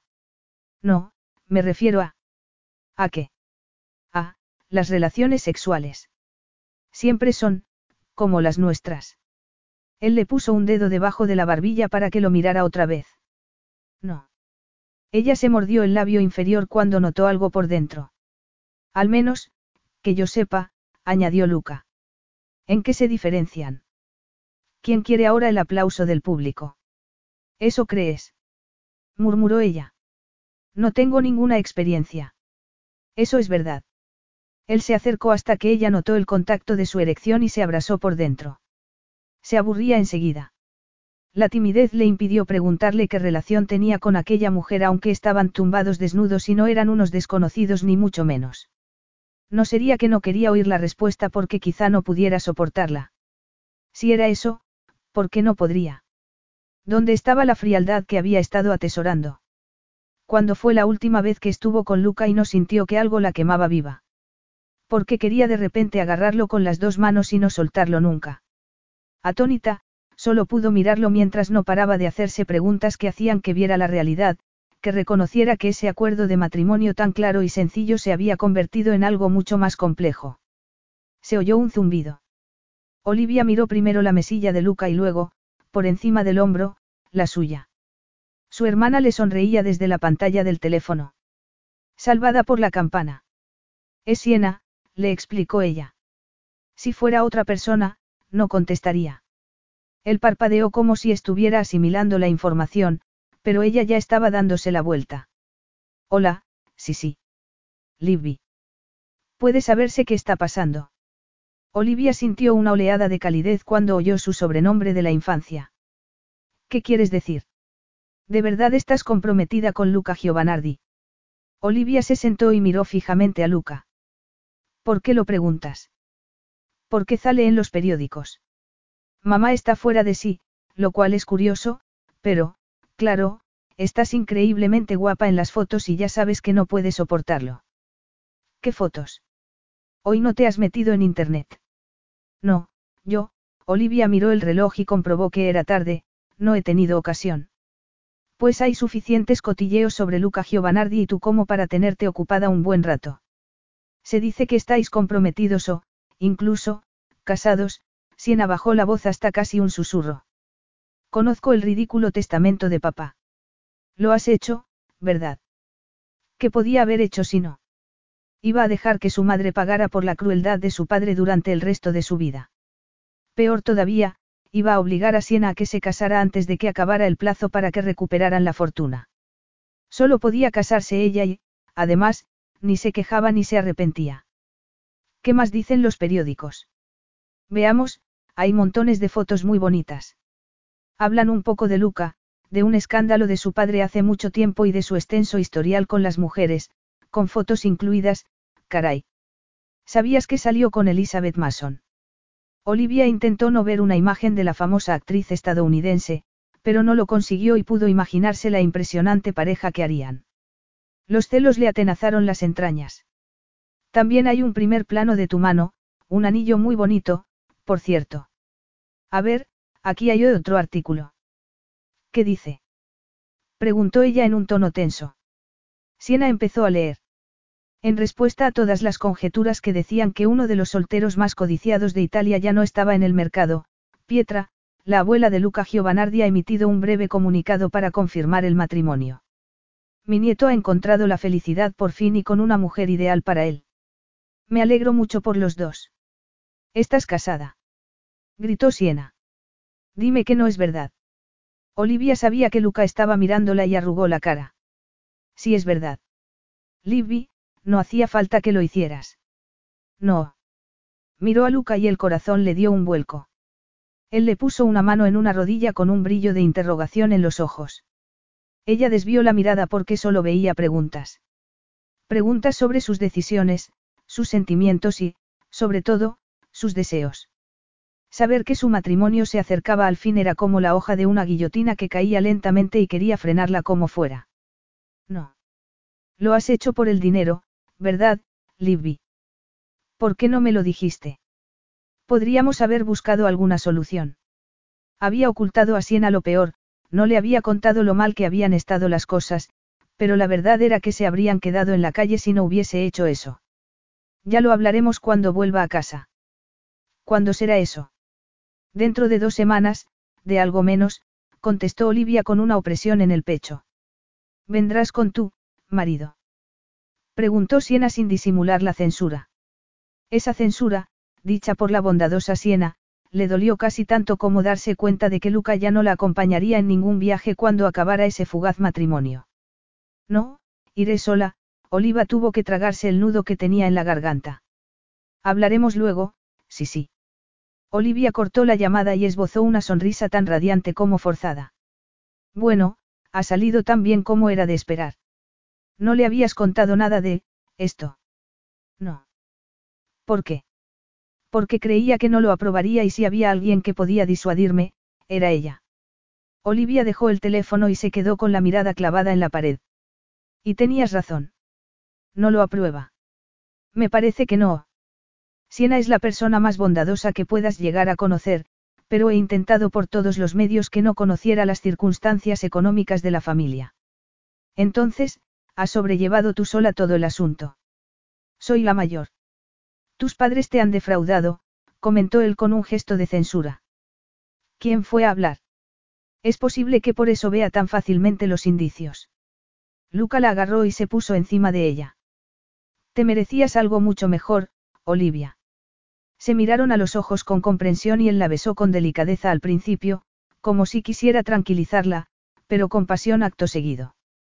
Como ya estaban desnudos, solo tuvo que entrar en ella para que gritara de placer al sentir que su erección la llenaba con sus movimientos profundos y rítmicos, que era lo que ella necesitaba. No es siempre así, aseguró él recordándole la conversación de antes. No me canso de ti. El placer se adueñó de ella cuando sus palabras se mezclaron con las sensaciones físicas que la llevaron a un clímax incandescente que coincidió con la explosión desbordante de él. Yo tampoco me canso de ti, reconoció ella cuando su respiración se había apaciguado. Se quedó tumbada con la cabeza en su pecho y pudo oír su corazón acelerado. No se cansaba de él, pero eso se acabaría y aunque lo lamentaba, también se alegraba en cierta medida. Corría el peligro de querer más de lo que había previsto y Luca era un hombre que podría tragársela entera. Sabía que el amor era muy peligroso y había jurado que lo evitaría para no convertirse en una mujer como su madre, sometida por el amor. No había calculado que el amor podría atraparla entre sus tentáculos si no estaba siempre alerta, y resultaba imposible estar alerta cuando estaba en la cama con Luca Giovanardi. Acabaría pronto y respiraría tranquila, ¿o no? Mi abuela me ha pedido que vayamos a visitarla una noche o dos. ¿Qué te parece? Olivia salió de la ducha y vio a Luca, que estaba apoyado en el marco de la puerta. No le pareció una invasión sino un ejemplo de la intimidad que había empezado a considerar normal. Una campana de alarma le sonaba casi constantemente en el fondo de la cabeza por esos detalles que sabía que debería evitar. Siempre había jurado que conservaría la independencia, pero Luca le derribaba todas las barreras y a ella parecía no importarle. Sin embargo, no era peligroso. Sabían cuándo y cómo acabaría su relación. No sería nunca como su madre por mucho que se dejara llevar. Miró su físico con ansiedad y se le secó la boca como siempre que lo hacía. Olivia. Me parece muy bien, claro, ella se sonrojó. Es uno de los motivos para que nos casáramos. Ella contestó con cierto bochorno porque la había sorprendido mirándolo, pero él se acercó y le quitó la toalla que la envolvía. Ahora me toca a mí. Luca retrocedió un poco y la miró de la cabeza a los pies una y otra vez. Se deleitó con sus curvas y sus partes más íntimas hasta que ella empezó a jadear. Luca. Lo sé. La abrazó y la besó a conciencia. Sin embargo, un beso era como un interruptor, como encender una antorcha que tenía que consumir entera. Ella le devolvió el beso como si le pasara lo mismo, con el cuerpo desnudo y ávido mientras él la estrechaba contra su erección con las manos en su trasero. Ella contoneó las caderas hasta que él resopló y se apartó con un destello ardiente en los ojos. Entonces, se arrodilló y ella gruñó porque creía que iba a darlo por terminado, pero le separó las piernas y la besó y lamió con tal pasión que tuvo que apoyarse en la encimera de mármol. Echó la cabeza hacia atrás y se imaginó vagamente lo lasciva que tenía que ser la escena, pero le dio igual porque cómo iba a importarle algo que no fuese ese placer. Señora Giovanardi, gracias por haber venido. El mensaje de mi esposo decía que era importante. Sí, la secretaria asintió con la cabeza. El señor Giovanardi está acabando una reunión y le pide que lo espere en su despacho. Acompáñeme, por favor. Sonrió por la deferencia con la que la trataban las secretarias de Luca, pero tenía muy presente que era algo efímero, que le quedaba muy poco tiempo. Siguió a la secretaria y le sonrió cuando llegaron a la puerta del despacho. Gracias. ¿Desea beber algo? Café, té, vino. Agua mineral, por favor. Hoy hace calor.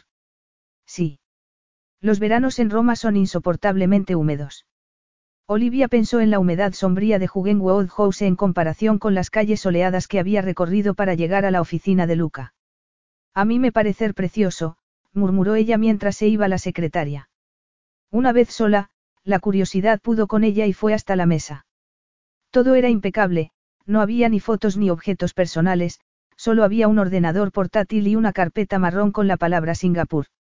Luego miró la mesa de reuniones y vio más carpetas. Se acercó llevada por la curiosidad, pero se paró en seco cuando vio el nombre de una, Thornton Rose. Otra se llamaba Jugenwood House y la tercera, Informe. No supo qué hacer. Era más que evidente que se referían a ella, pero le parecía que no podía abrirlas y ver lo que había dentro. Entonces, mientras se debatía, se abrió la puerta. Se dio la vuelta imaginándose que sería la secretaria, pero Luca entró dando grandes zancadas, con dos botones de la camisa desabotonados y con el pelo revuelto. Se paró cuando se miraron, esbozó un gesto sombrío con los labios y se dirigió hacia ella. Se abrió la puerta otra vez y entró la secretaria llevando una bandeja con dos cafés, una botella de agua y un plato con galletas. Gracias. Luca la despidió sin mirarla siquiera. Una vez solos, él tomó una taza de café y se la dio a Olivia. Se rozaron los dedos y ella sintió la misma descarga eléctrica de siempre, pero más intensa. Tomó el café automáticamente y lo miró un instante. No había pedido café, pero, ya que lo tenía en la mano, dio un sorbo y se deleitó con el sabor amargo. Me mandaste un mensaje para que me reuniera aquí contigo. Olivia tenía una sensación de temor que no había tenido antes, pero esas carpetas la habían alterado, era como si la vida de antes se hubiese colado en la habitación con ellos y les recordara por qué se habían casado, un recordatorio que no le gustaba. Sí. Él estaba raro y a ella se le aceleró el corazón. Iban a hablar de su matrimonio. Les quedaba algo más de una semana y no tenían que hablar ya del final. Sabía que todo era una fantasía, pero todavía no quería entrar en los detalles de la separación. Cuando llegara el momento, ella sería tan fuerte como lo había sido siempre que había tenido que serlo, pero, por el momento, no quería ver lo que se avecinaba.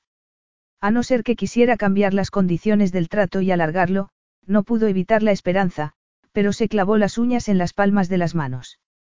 Me gustaría hablar de tu situación económica, o, mejor dicho, de cómo están gestionándola. Ah, eso es todo, replicó ella con alivio. Siento decirte, aunque no me sorprende, que los abogados que administran el patrimonio de tu padre son tan misóginos como él. Me llamaron a principios de la semana y me aconsejaron que recogiera esta información en tu nombre ya que era tu esposo. No contestaban mis llamadas, comentó ella con un suspiro. Son unos malnacidos. Estás enfadado. No lo estás tú. Bueno, sí, claro. No se me ocurre ningún motivo para que tu esposo tuviera que recoger tu información económica, añadió él sin disimular la rabia. El corazón de Olivia le dio un vuelco. No había sabido que necesitara su apoyo. Ya sé que persigues la independencia económica y siento haber tenido que recoger esto. No obstante, aquí encontrarás todo lo que necesitas saber sobre los asuntos económicos de tu familia, el dinero que ahora te pertenece, en qué está invertido y las otras inversiones que pasarán a ser tuyas.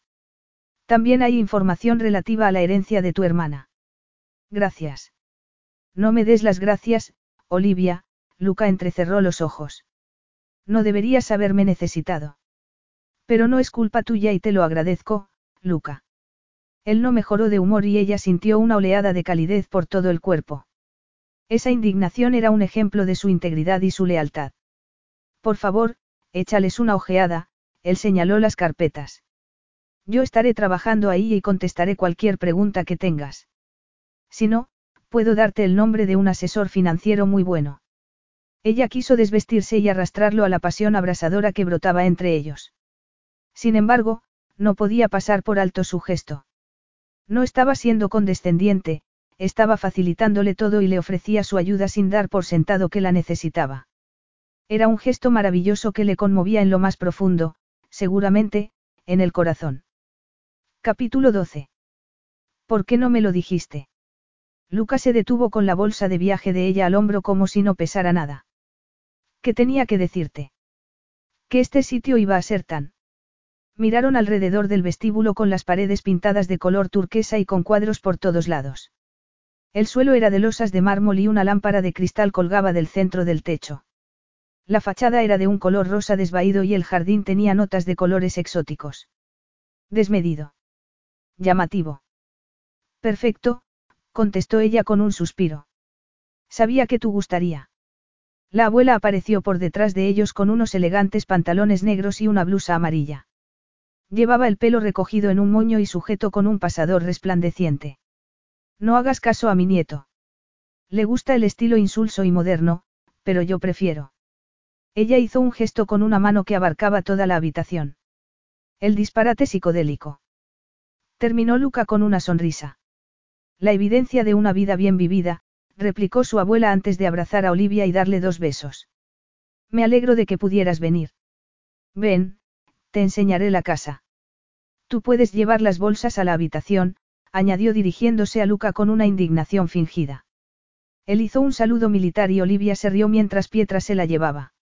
El vestíbulo solo era un ejemplo más del colorido y decoración del resto de la casa. Las habitaciones eran de los colores más variados, pero todas tenían algo que hacía que fueran alegres y armoniosas. Es una casa preciosa. Habían acabado en una terraza con una barandilla de hierro negro repleta de tiestos con claveles rojos sobre la piscina. Gracias. Me alegro de que te guste. Tengo que reconocer que estaba nerviosa. ¿Nerviosa? Preguntó Olivia con una sonrisa. ¿Por qué? Porque a lo mejor no te gustaba mi casa o no quisieras venir. Luca es lo único que tengo y no podría soportar que no fuésemos amigas. No me queda mucho tiempo y quiero disfrutarlo. La tristeza se adueñó de Olivia porque todo eso era falso. La abuela estaba ofreciéndole una amistad sincera y ella sabía que no se materializaría. Su matrimonio estaba a punto de terminar y estaba casi segura de que Pietra y ella no volverían a verse. Parpadeó para contener las lágrimas y dijo lo que la mujer necesitaba oír. Mi matrimonio se acabaría si intentara distanciarte. Sé lo mucho que significas para Luca. Y él para mí, Pietra puso una mano sobre la de Olivia. Y tú también. Pensé que él no volvería a amar después de Heine. Lo pasó muy mal. Se alejó de todos, incluso de mí, y llegué a creer que iba a perderlo. ¿Tan grave fue? Preguntó Olivia en tono pensativo. No puedes ni imaginártelo. Sus amigos lo abandonaron. Todos menos Alejandro, un hombre que vale su peso en oro. Todos los demás, Heine entre ellos, le dieron la espalda. Ahora es feliz contigo, es el mismo. Gracias. Olivia se sintió abrumada por el halago y por el remordimiento, pero también por la tristeza porque quería que todo eso fuese real. La idea fue como un rayo, pero las nubes llevaban días formándose, todo había cambiado desde el fatídico matrimonio.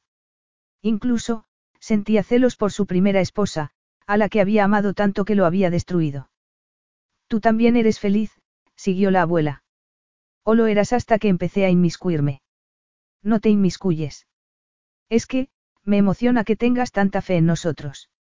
Cualquiera que os haya visto juntos tendría fe. Además, tengo que tenerla porque me iré pronto y no quiero que se quede solo.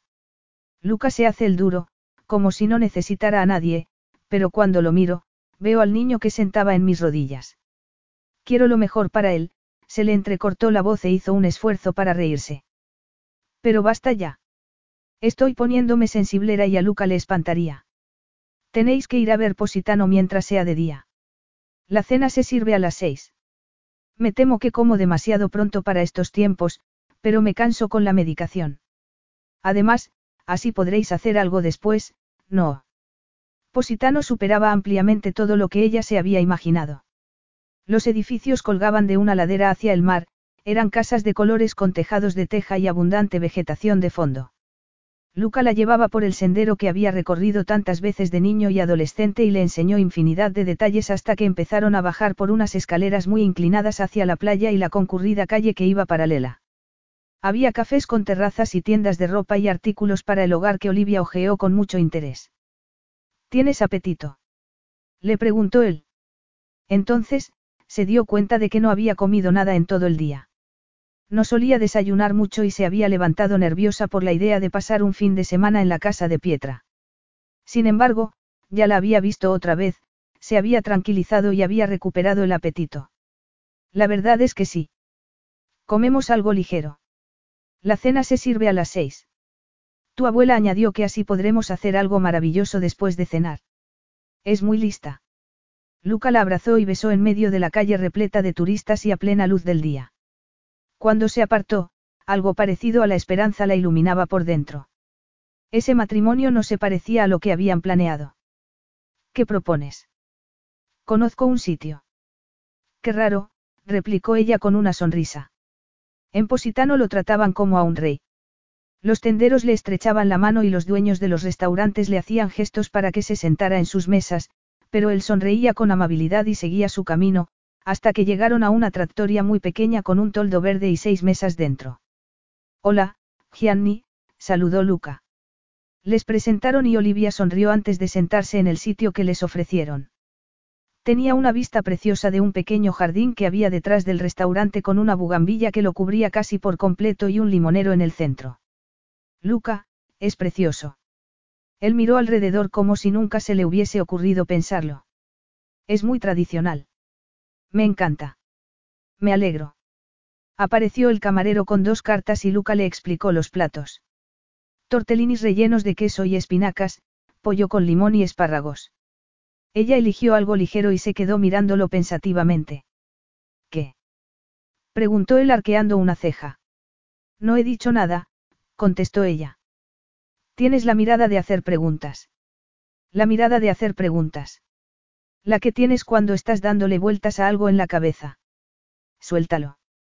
Ella quiso reírse, pero los nervios no le dejaban pensar con claridad. Gianni volvió a aparecer con dos copas de espumoso y dos vasos de agua. Gracias, murmuró ella. Luca volvió a arquear una ceja cuando se quedaron solos y ladeó la cabeza. No hace faltas que contestes, ya sé que acordamos no hablar de nuestras vidas, pero Pietra dijo algo sobre Heine. ¿De verdad? Preguntó Luca con el ceño fruncido. No te enfades con ella. No me enfado, pero ya te dije que se inmiscuye. Sí, pero solo porque te quiere mucho. Y tienes una pregunta sobre mi primera esposa. Ella lo conocía lo bastante bien como para saber que le espantaba hablar de ella, pero se limitó a mirarla fijamente sin alterarse. No es una pregunta, ella arrugó la frente, pero debiste de amarla mucho. Él agarró la copa de espumoso con tanta fuerza que los nudillos se le pusieron blancos. ¿Por qué lo dices? Me equivoco. La miró con frialdad y ella supo que no quería contestar, pero Luca no eludía nunca las conversaciones complicadas. Resopló y cambió de postura para parecer relajado, aunque ella podía captar la tensión que irradiaba su cuerpo. Era joven e idealista. Entonces, no la amabas. Habría muerto por ella. La amé con toda mi alma, Olivia, pero me parece que el amor es algo que hay que vivir a esa edad. No sé si sentiría lo mismo si la conociera ahora. Olivia sintió un escalofrío por la espalda. Ni a nadie. Él asintió con la cabeza sin dudarlo y a ella le dolió esa reacción inmediata. Si él sintiera algo por ella, lo habría visto en ese momento. ¿Y tú creíste que te amaba? Naturalmente, contestó él con sarcasmo. No se me habría ocurrido jamás que estaba utilizándome por mi dinero. No puedo imaginarme que alguien te engañara, replicó ella con indignación. No soy el mismo que entonces. Por ella. Por la vida. Pero Heine es el motivo para que renunciaras a las relaciones. Tengo relaciones. Te recuerdo que has visto las fotos en Internet. Relaciones sexuales. Yo hablo de sentimientos, de, unión. A él se le velaron los ojos por la rabia, pero no desvió la mirada. Solo me interesan las relaciones sexuales. No te sientes solo. Él esbozó algo parecido a una sonrisa, pero a ella se le heló la sangre. Tú estás sola. Él le puso una mano en una rodilla por debajo de la mesa y fue subiéndola por el muslo. Ella tuvo que contener un gemido. Nosotros tenemos una relación sexual y es perfecta para los dos, no. Ella quiso gritar que no mientras le daba puñetazos en el pecho, pero no podía, eso era lo que habían acordado. Y luego encontrarás a otra con la que solo tendrás relaciones sexuales. Fue como un reto para que tuvieran que afrontar una realidad que ella no quería ver. Le bullía la sangre y le costaba respirar. Esperó hasta que él se encogió de hombros. Me imagino que como tú. Olivia se quedó mirando por la ventana para no reaccionar. La verdad era que no podía ni imaginarse la posibilidad de hacer el amor con otro hombre. Supo que él estaba equivocado, que, casi con toda certeza, Luca Giovanardi sería el único hombre con el que se acostaría. El agua le acariciaba los pechos y el bañador tenía un color casi de cobre a la luz de la luna. Las luces de Positano brillaban debajo de ellos y el mar, al fondo, era hipnótico. Luca fue a su lado y le sonrió. Habría sido un momento perfecto si ella pudiera olvidarse de la conversación en la comida, pero no podía olvidarse de lo fácilmente que él aceptaba la idea de que fueran a separarse cuando para ella era un tormento constante. Faltaba menos de una semana para que se marchara de Italia y de Luca. Era lo acordado y lo que él quería, pero ¿qué quería ella? Ella quería quedarse. La aterraba reconocérselo, pero no era tan necia. Sabía lo que había pasado durante las últimas semanas. Cada momento que habían compartido había hecho que él entrara en su alma como había jurado que no permitiría que hiciera ningún hombre. Por eso tenía que marcharse al cabo de una semana. Era demasiado peligroso estar casada con un hombre como Luca, era demasiado fácil amarlo y ella sabía a lo que llevaba el amor. Sus padres se lo habían demostrado. Era la fuerza más destructiva del universo. Le dolería infinito dejar a Luca, pero, al menos, podría marcharse mientras las cosas estaban muy bien y tendría grandes recuerdos. Era preferible a que el amor se convirtiera en odio, no podría soportar eso. Vine a vivir con mi abuela cuando me divorcié y me encantaba esta vista. ¿Te encantaba? Sigue encantándome, murmuró él. ¿Qué tal estuviste aquí? Fue exactamente lo que necesitaba. ¿En qué sentido? Aquí pude estar un tiempo en medio de la naturaleza, desprenderme de todo y concentrarme solo en existir. Bajaba andando casi todos los días a Positano, me montaba en una vieja barca de madera y pescaba peces que Pietra y yo nos comíamos en esta terraza. Buceaba y nadaba por las cuevas. Paseaba hasta que me quemaba la piel y me temblaban las piernas. Hice todo lo posible para acallar mis pensamientos y olvidarme del mundo real. ¿Y tus amigos? Lo que hizo mi padre afectó a casi todo el mundo que conocía. ¿Y lo pagaron contigo? Preguntó ella sin disimular la rabia. Mucho de ellos perdieron sus fortunas, contestó él. Pero se las devolviste, tu abuela me habló de un amigo que siguió a tu lado. Se llamaba. Alejandro. Seguí siendo amigos. Más bien, hermanos. Fue el único y se lo agradeceré toda mi vida. Él miró hacia el horizonte y ella hizo lo mismo, sería la última vez que viera esa belleza. Gracias por haberme traído, Olivia se aclaró la garganta. Tu abuela me cae muy bien y siento que no vaya a conocerla mejor.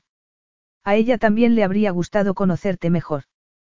¿Cuándo le contarás que vamos a divorciarnos?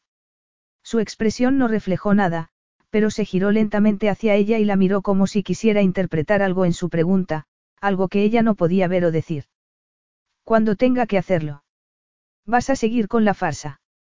No es exactamente una farsa, contestó él con el ceño fruncido. ¿Sabes lo que quiero decir? Fingirás que sigo aquí aunque me haya marchado a Inglaterra. Sencillamente, no le diré nada. Está acostumbrada a que no resista mucho con las mujeres. Él esbozó una sonrisa tan fría que a ella se le heló el corazón. No por Luca, sino por el padre de ella y cómo controlaba los sentimientos. Sin embargo, Luca se equivocaba respecto a su abuela, no entendía el alivio que sentía porque su nieto se había enamorado. Él no sabía cuánto significaba para ella su matrimonio, la tranquilidad que le producía saber que ya no era un solitario empedernido. Sintió un escalofrío a pesar de la calidez de la noche. Me voy adentro, Luca. Estoy cansada. La observó alejarse nadando y tuvo que hacer un esfuerzo para no seguirla. Habían pasado demasiado tiempo juntos pese a sus intentos de protegerse. Ella estaba distanciándose y lo más inteligente sería aceptarlo. Al fin y al cabo, dentro de una semana estarían viviendo en países distintos. Capítulo 13. De niño, nunca había contado lo que faltaba para Navidad o cualquier otro acontecimiento y, sin embargo, sabía los minutos que le quedaban para estar con Olivia y le reprochaba ese poder, reprochaba a ese matrimonio haberse convertido tan fácilmente en una parte de él. Para ser un hombre acostumbrado a estar solo, tenerla a su lado era asombrosamente perfecto. Porque era comprensiva, porque era pasajera, porque no existía el riesgo de que ella quisiera algo que él no podía darle, de que él pudiera llegar a amarla o ella lo amara a él. El acuerdo al que habían llegado los protegía y podía disfrutar de su compañía en ese espacio protegido. Sonó el teléfono y lo miró con rabia. No estaba de humor para que lo interrumpieran. No contestó, se levantó y fue hasta las ventanas para admirar la vista de Roma. Tres noches más y luego, ¿qué? Luego seguiría su vida como siempre, se contestó a sí mismo con firmeza. Ella se habría marchado, pero estaba más que acostumbrado a la soledad. Le he dicho a mi secretaria que usarás el avión en el fin de semana. Olivia tenía el tenedor a medio camino de la boca, pero volvió a dejar el contenido en el cuenco. Ah. Para que vuelvas a Londres. Es la fecha que acordamos, no. Se le alteró el pulso y se quedó mirando los espaguetis hasta que empezaron a dar vueltas. No podía llorar, no podía expresar nada. De repente, Tenía ocho años otra vez y se encontraba en medio de una de las espantosas discusiones de sus padres. Quiso desaparecer, pero tomó aire, sonrió y lo miró a los ojos. Sí, es verdad, pero no necesito tu avión. Saqué un billete en un vuelo comercial hace siglos, antes incluso de que nos casáramos. Se había imaginado su forma de soltar el aire. Había sido un suspiro o alivio, u otra cosa. Entiendo, él dio un sorbo de vino y dejó la copa en la mesa. Puedes cancelarlo. Ella abrió los ojos al sentir un rayo de esperanza. Mi avión está a tu disposición, añadió él. No hace falta. Él se encogió de hombros con indiferencia y ella sintió un nudo abrasador en la garganta. Como quieras. No quería. Parpadeó mientras se llevaba unos espaguetis a la boca para no quejarse. Era lo mejor para los dos, era lo que habían acordado y tenía que sobrellevarlo. Quedaban dos noches y Luca estaba alterado. No podía concentrarse, iba de reunión en reunión con el ceño fruncido y sus empleados no podían disimular la preocupación, aunque él no lo notara porque estaba pensando en otra cosa, en la marcha de Olivia. Un mes le pareció un plazo interminable cuando lo acordaron, más del que él había pasado con cualquier mujer después de Heine. Había creído que se le haría cuesta arriba y que se alegraría de que se marchara, pero, en realidad, quería que se marchara tanto como cortarse un brazo. ¿Qué podía hacer? Se levantó repentinamente y la reunión se quedó en silencio. Ocúpate, le ordenó a su vicepresidente. Tenía que estar solo y tenía que pensar. Olivia hizo el equipaje con mucho cuidado. Todo le recordaba a su luna de miel, cuando Luca le sorprendía con bolsas de ropa exclusiva, al viaje que empezó sin ganas y que enseguida se convirtió en algo que ni siquiera se había atrevido a soñar, lo mismo que había pasado con su matrimonio. Oyó que se cerraba la puerta del piso de abajo y se le desbocó el pulso, pero siguió doblando la ropa hasta que lo notó detrás de ella y se dio la vuelta con la sonrisa de siempre. ¿Qué tal el día? Él estaba apoyado en el marco de la puerta como si no le importara nada, pero su rostro reflejaba una concentración que se contradecía con su actitud. ¿Por qué estás haciendo el equipaje? Faltan dos noches. Me gusta ser organizada, replicó ella con una sonrisa forzada. Él se quedó mirándola hasta que rompió el silencio que estaba tensando el ambiente. He estado pensando. Ella siguió con lo que estaba haciendo, pero tenía que concentrarse mucho en una tarea tan sencilla porque todo le parecía forzado. Vaya, eso está bien, replicó ella con desenfado aunque anhelaba saber lo que había pensado. Cuando acordamos casarnos, fue por un motivo muy concreto. Los dos salíamos ganando y nos cerciorábamos de que el matrimonio saldría bien con unas reglas muy claras. Me acuerdo. Ella tomó otro vestido. Él entró en el cuarto con las manos en los bolsillos. Pasó lo mismo cuando decidimos acostarnos. Fijamos las condiciones de lo que estábamos haciendo para estar seguros de que buscábamos lo mismo. Ella asintió con la cabeza y guardó el vestido en la maleta con los dedos temblorosos. Una de las condiciones era que el matrimonio duraría un mes. Conozco las condiciones, replicó ella en un tono más brusco del que había querido. A lo mejor podríamos renegociar las condiciones del matrimonio. A ella le dio un vuelco el corazón. ¿Qué condición en concreto? Que tengas que marcharte. El mundo dejó de dar vueltas. Miró a Luca e intentó parecer impasible, pero el corazón se le desbordaba con algo muy parecido a la alegría. Él levantó una mano como si hubiese interpretado mal el gesto de ella. Evidentemente, este matrimonio ha salido mejor de lo que habíamos previsto. Entonces, ¿por qué separarnos al cabo de un mes? ¿Por qué quedarnos? Preguntó Olivia. Ella sabía cuál sería su respuesta, pero cuál sería la de Luca. Todo dependía de él y se quedó esperando, y espantada. En ese momento, volvía a ser una niña que esperaba reconocimiento, que esperaba más de lo que podía darle el hombre que tenía delante, pero Luca no era su padre y podría estar equivocada. Quizá. ¿Por qué da resultado? contestó él inmediatamente. Porque estamos bien juntos y un matrimonio así, lógico y sensato, es perfecto para los dos. Viste el matrimonio desastroso de tus padres y te juraste que no pasarías por lo mismo, pero yo te ofrezco algo muy distinto. No propongo que sigamos porque estemos enamorados ni nada parecido. Al contrario, lo propongo porque me gusta estar contigo y me encanta acostarme contigo. No merece la pena luchar por eso. Le pasaban un millar de cosas por la cabeza, pero no sabía si tendría el valor de decirlas. Él hablaba de luchar, pero ella no podía luchar por lo que no conseguiría nunca. Su madre se había pasado la vida luchando por el amor de su marido y se lo negaron despiadadamente. Luca no le haría daño intencionadamente, pero el resultado sería el mismo porque no la amaría nunca. Se sentó más recta cuando lo comprendió todo. Ella lo amaba. Amaba a su esposo. Lo miró con los ojos como platos y el asombro se adueñó de ella. Sé que la relación de tus padres fue traumática. Su amor se convirtió en odio, él le acarició una mejilla y ella cerró los ojos. Eso no nos pasará a nosotros. Nuestro matrimonio está cimentado en la amistad y el respeto, no en el amor. No te das cuenta de lo frío que es. No hay nada frío entre nosotros, replicó él con un brillo abrasador en los ojos. No me refiero a las relaciones sexuales, ella se mordió el labio inferior. Me refiero a los sentimientos y no quiero lo que estás describiendo.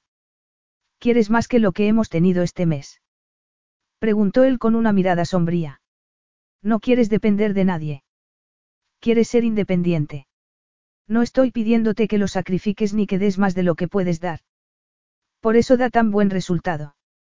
Sin amor, podemos estar tranquilos, podemos satisfacer las necesidades del otro, podemos ser amigos que viven juntos.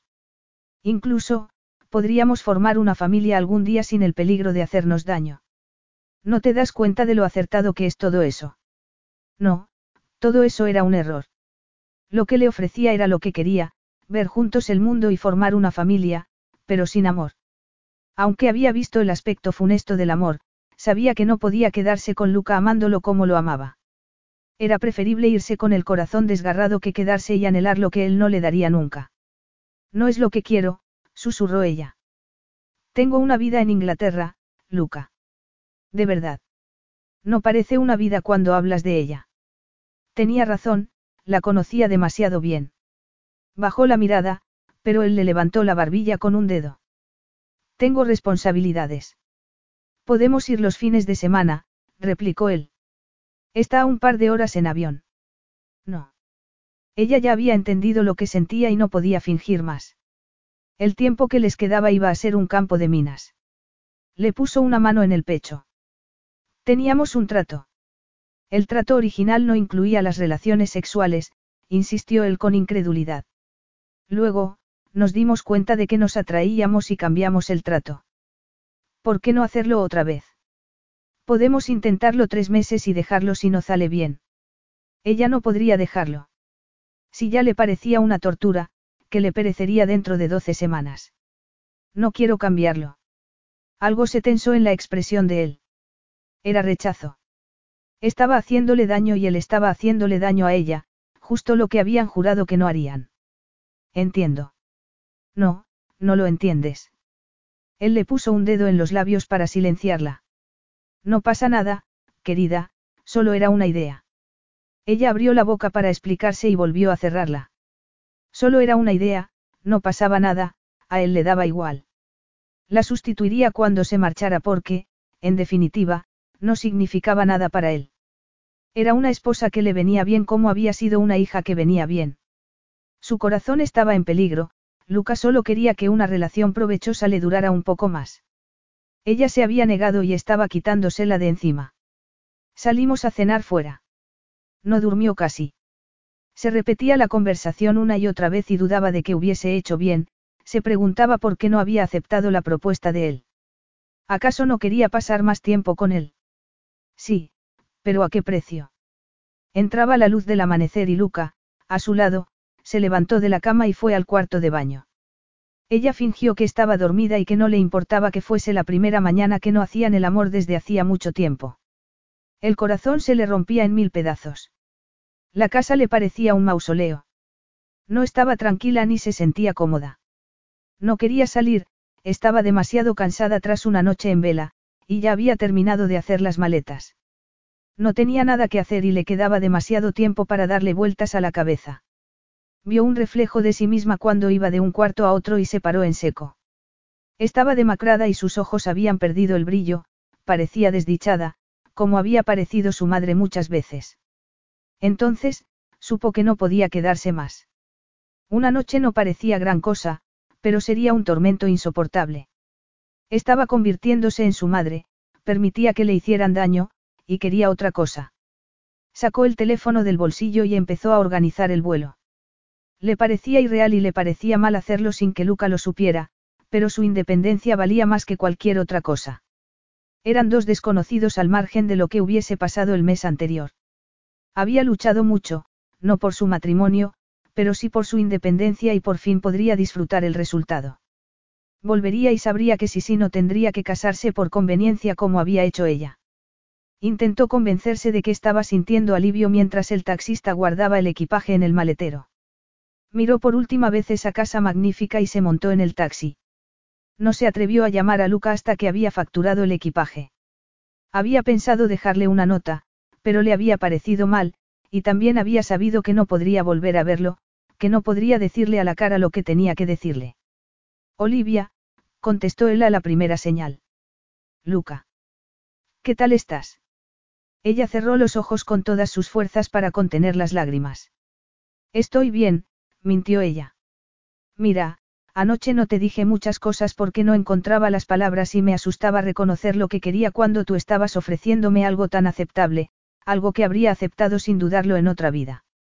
La cuestión es que mi padre trató a mi madre como dijiste, el amor se convirtió en odio. Se amaron y fueron felices hasta que todo se torció, él no la perdonó y ella fue desdichada. Sigue siendo desdichada. No hay nada tan espantoso como estar casado con alguien a quien amas y que no te ama a ti. Pero mi oferta descartaba eso. Es posible que lo hiciera para ti, pero no para mí. No lo entiendo. Lo sé. A Olivia se le escapó un sollozo a pesar de los intentos para contenerlo. Olivia, ¿qué pasa? ¿Estás alterada? No. Ella parpadeó, miró alrededor y se oyó una voz que salía por un altavoz. ¿Dónde estás? En el aeropuerto, contestó ella con la voz entrecortada. En el aeropuerto. Tu vuelo es mañana. Lo he adelantado. ¿Por qué? ¿Qué sentido tiene alargarlo? Queremos cosas distintas. ¿Por qué te pedí que te quedaras tres meses más? ¿Por qué me pediste que solo me quedara tres meses más? De entrada. Tú eras la que ponías pegas a la idea de un matrimonio de verdad. Eso no era lo que tú me ofrecías. ¿Sabes lo que quiero decir? Un matrimonio duradero, como el que tenemos ahora, pero, ininterrumpido. Me pareció que un plazo de tres meses te tranquilizaría. No quiero un plazo. Entonces, ¿qué haces en el aeropuerto? Ella gruñó e inclinó la cabeza hacia atrás para mirar el techo. Anoche me di cuenta de una cosa. Cuando me ofreciste un matrimonio basado en la falta de amor, algo muy razonable, me di cuenta de que quería exactamente lo contrario. Te amo, Luca. Me he enamorado de ti aunque había jurado que no amaría a nadie. Si me quedo contigo, empezaré a esperar que tú también me ames y seré desdichada como mi madre. Lo que más temo es casarme con alguien que no me ame. Sé el daño que puede hacer y no puedo hacérmelo a mí misma ni una noche más. Ahora sé lo que siento y tengo que marcharme. Olivia. No pasa nada, lo interrumpió ella. Lo he pensado mucho. Ojalá fuese lo bastante valiente como para decírtelo a la cara y que vieses la gratitud en mis ojos por todo lo que has hecho por mí. Quédate, el gruñó. Pasa esta noche conmigo, ven a casa, añadió con la voz ronca. No es mi casa y tú no eres mi esposo. Un matrimonio no es nada sin amor y los dos lo sabemos, ella esperó a que él discrepara, pero acabó sacudiendo la cabeza. Adiós, Luca. Capítulo 14. No, gruñó Olivia cuando oyó el mensaje por el altavoz. Debido a problemas técnicos con el tren de aterrizaje, se ha retrasado el vuelo 251 de Aster Airline con destino a Londres. Pedimos disculpas por las molestias y volveremos a informarles dentro de 30 minutos. Gracias por su paciencia. Miró los paneles para buscar otro vuelo a Londres, pero no había ninguno durante las dos horas siguientes. Resignada, fue al kiosco de prensa para comprar algo que pudiera distraerla, cualquier cosa, pero la claustrofobia estaba adueñándose de ella. Había decidido que iba a marcharse de Roma y tenía que marcharse de Roma, ese retraso le parecía inaceptable. Eligió dos revistas al azar, las pagó, se las llevó sin mirar las portadas y encontró un asiento alejado de la multitud. Se quedó mirando por el ventanal en vez de leer las revistas y vio los aviones que aterrizaban y despegaban, pero media hora después comunicaron que el retraso se alargaría una hora más. Siguió mirando lo que pasaba en el aeropuerto y el cielo azul de Roma le pareció una burla a su estado de ánimo. Vio por el rabillo del ojo que se acercaba otro viajero, pero se quedó mirando fijamente por el ventanal para no tener que hablar con él. ¿Quieres que te lleve, querida? Se le desbocó el corazón y se giró atónita. Se alegró de llevar las gafas de sol puestas. Luca. ¿Qué haces aquí? Creías que no haría lo que hiciese falta para terminar nuestra conversación. Terminamos la conversación, replicó ella poniéndose de pie. Demasiado bruscamente. ¿Qué más hay que añadir? Más de lo que podría hablar aquí, contestó él tomándole una mano. Acompáñame. Ella le miró la mano como si sus dedos fueran serpientes. Mi avión está preparado. Te llevaré a Londres y hablaremos por el camino. La oferta era tentadora, pero que la solución fuera el hombre del que quería escapar, él puso un gesto sombrío cuando las dudas de ella fueron evidentes. De acuerdo, gruñó él. Puedes tomar el vuelo sin mí, pero con una condición. ¿Otro trato? Sí. ¿Cuál? Dame diez minutos para que hablemos en privado. De acuerdo, me parece justo. ¿Dónde? Él la sacó de allí y la llevó por unos pasillos. Ninguno de los dos dijo nada ni siquiera cuando llegaron a unas puertas de madera. Era una sala VIP tan exclusiva que ni siquiera estaba señalada. A Luca lo conocían por su nombre y allí era fácil encontrar un rincón discreto, era una sala enorme con media docena de viajeros. Él retiró una silla junto a una mesa en un rincón alejado. Ella la miró con cautela, pero se sentó. Gracias. Él se sentó enfrente y ella lo miró a los ojos, se obligó a tener esa fuerza. ¿De qué quieres hablar? Por ejemplo, de lo que dijiste por teléfono. ¿De qué parte? ¿De qué parte crees tú? Preguntó él con los ojos entrecerrados. Olivia, cuando acordamos el matrimonio, me dijiste que no querías enamorarte nunca. Lo sé y lo siento. Lo sientes. Teníamos un trato y lo he incumplido, pero no quería amarte. ¿Por qué sabes que se trata de amor? ¿Por qué sé que la tierra es redonda? Replicó ella con el ceño fruncido por la sorpresa. La ciencia. La realidad. Quizá esto no sea una realidad científica, pero es real. ¿Desde cuándo? Olivia tampoco se había esperado esa pregunta. No lo sé. Seguramente, desde que me escuchaste. Yo había esperado que me expulsaras de aquella fiesta en Roma, pero me escuchaste y aceptaste mi disparatada propuesta, me demostraste lo íntegro que eres. Todos los días desde entonces. Y todas las noches. Sí, y todas las noches, pero no se trata solo de relaciones sexuales. Bueno, es una parte de lo que me encanta, pero es mucho más que eso. Él se levantó, fue hasta el ventanal y miró los aviones alineados en la pista.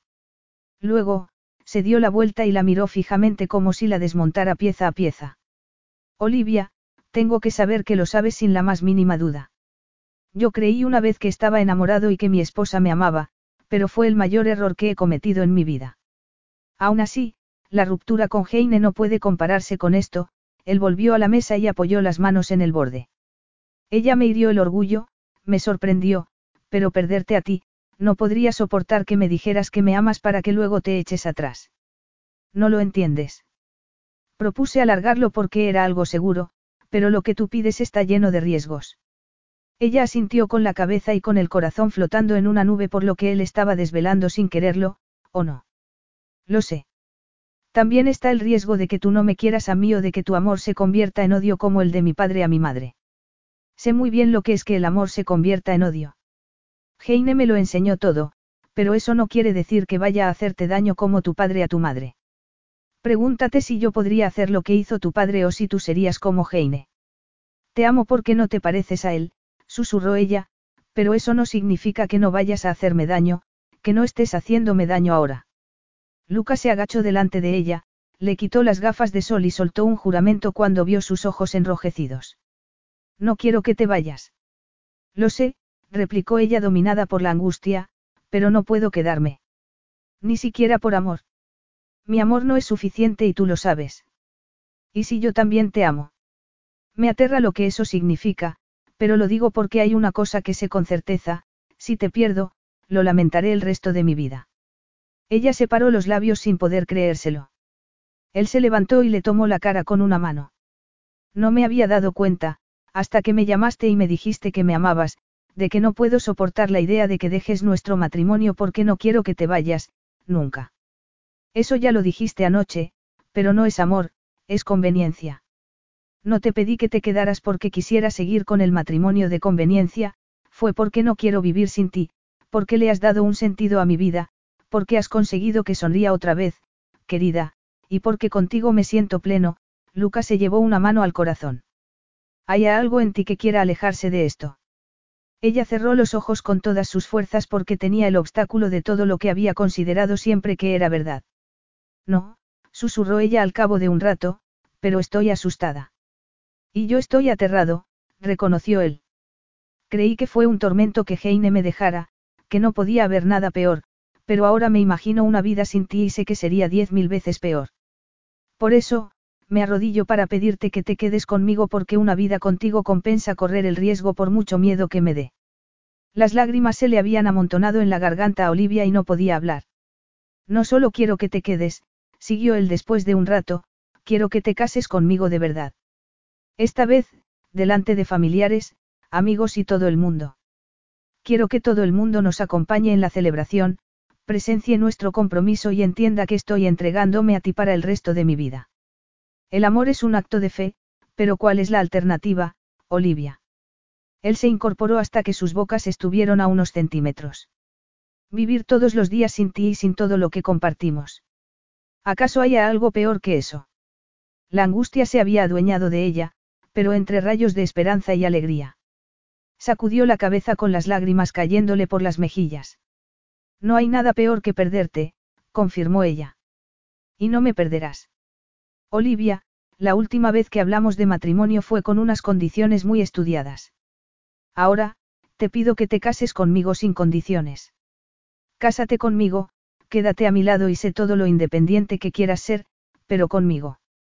Ella sonrió de oreja a oreja y lo besó mientras repetía una y otra vez la palabra, sí, porque la sentía en todas las células del cuerpo y en cada rincón del alma. Lo amaba y lo amaría siempre. Efectivamente, el amor era un acto de fe, pero confiaba en él y sabía que tenía el corazón a salvo con él y lo que más quería en el mundo era retomar su vida siendo su esposa. Luca. Um. Vámonos a casa. Sí, querida, vamos a casa. Luca amaba a su esposa de tal manera que le había ampliado su visión de la vida. Había comprendido que el miedo que había sentido era, en realidad, emoción, que iniciar una vida con Olivia era una descarga de adrenalina diaria. Un mes después de la charla del aeropuerto, estaban casados y, una semana después, Olivia entendió por qué había perdido un poco el apetito y por qué sentía rechazo hacia las carnes curadas y el alcohol. Un bebé concebido la primera semana que pasaron juntos en Roma, cuando habían estado haciendo el amor y enamorándose al mismo tiempo. Por eso, en ese momento, ocho meses después de que Olivia le hubiese dicho que lo amaba y de que él se hubiese dado cuenta de lo que sentía, miró fijamente al bebé que estaba en la cuna y un amor desconocido se adueñó de él. Es perfecta, querida, qué lista eres. Creo que el mérito es de los dos, replicó ella con una sonrisa. Eres muy amable. ¿Te importa dármela? Le pidió Olivia, que anhelaba volver a tener en brazos a su hija con unas horas de vida. En absoluto. Luca tomó el bebé y lo estrechó contra el pecho antes de dárselo a su madre. Sintió una sensación de plenitud, todo era perfecto en su vida. Olivia se despertó al oír unas ruedas y Luca apareció en la habitación del hospital empujando la silla de Pietra. Tres días después del parto, se sentía normal, menos por los inmensos pechos. Abuela, Olivia sonrió y se incorporó. No te muevas. No te levantes. Pietra estaba más frágil que la anterior vez que se vieron, pero sus ojos seguían brillando de inteligencia y su amplia sonrisa le suavizaba el rostro. Según los médicos, era un milagro que siguiera bien, pero Olivia sabía que había revivido cuando se enteró de que estaba embarazada. Quiero entregarte el bebé. Luca le dio las gracias con los labios. Ella fue hasta la cuna, sacó a su hija y la dejó con mucho cuidado en brazos de Pietra, aunque sabía que Luca estaba atento por si le fallaban las fuerzas a su abuela. Es preciosa, Pietra derramó una lágrima. Se parece a ti, Olivia. Yo creo que también tiene algo Giovanardi. ¿De verdad? Preguntó Pietra con orgullo. Sí, tiene tus ojos. Ya la habéis puesto nombre. Estábamos pensando que te parecería que la llamáramos Pietra, contestó Olivia. Pietra se quedó boquiabierta. Me emocionaría, claro. ¿Estáis seguros? Es el único nombre que hemos pensado, le aseguró Olivia. Para nosotros, ya es Pietra. Mira, Luca. ¿Qué pasa, querida? Era la víspera del décimo aniversario de su boda y Luca salió de la cocina con el mandil puesto. Lo amaba de mil maneras, pero le enamoraba cada día más que hubiese decidido aprender a cocinar para ella y sus hijos. Mira lo que he encontrado. Exclamó ella enseñándole un envoltorio de plástico de burbujas. ¿Qué es? Un juguete. Estaba buscando mi vestido de novia porque Pietra me había preguntado por él. No me extraña que fuese nuestra hija y no los gemelos, comentó Luca en un tono paternalista. Rafaello y Piero están muy ocupados con el partido de fútbol, replicó ella poniendo los ojos en blanco. En cualquier caso, estaba rebuscando en la caja de la boda y encontré esto. Él lo desenvolvió hasta que apareció el ave fénix de Murano. Me había olvidado, reconoció él sacudiendo la cabeza. Yo también. Es precioso. ¿Te acuerdas de aquel día? Sí. ¿Cómo es posible que nos hayamos olvidado de él? La vida, contestó él con una sonrisa afable. Hemos estado muy ocupados viviendo. Vaya, ya no me siento tan mal. ¿Dónde lo ponemos? En un sitio destacado, pero lejos de los balonazos de los niños, añadió Luca. Ella se rió y lo puso encima del piano que Pietra tocaba todos los días. Perfecto, nos recordará que hay cosas maravillosas que pueden resurgir de las cenizas, murmuró él. ¿A qué hora llega Siena? Debería aterrizar en cualquier momento, contestó Olivia mirando el reloj de muñeca. Entonces, será mejor que vuelva a la cocina. Luca la abrazó y la besó porque no desperdiciaba ninguna ocasión de hacerlo. No tenemos un rato. Susurró Olivia. Entonces, los gemelos entraron corriendo y discutiendo sobre incidencias del partido. Olivia y Luca se miraron con una sonrisa y se separaron. Venid a la cocina y contádmelo, Luca se dirigió a Olivia en voz muy baja. Esta noche. Pensaba cumplir la promesa esa noche y todas las que les quedaban por delante. Fin.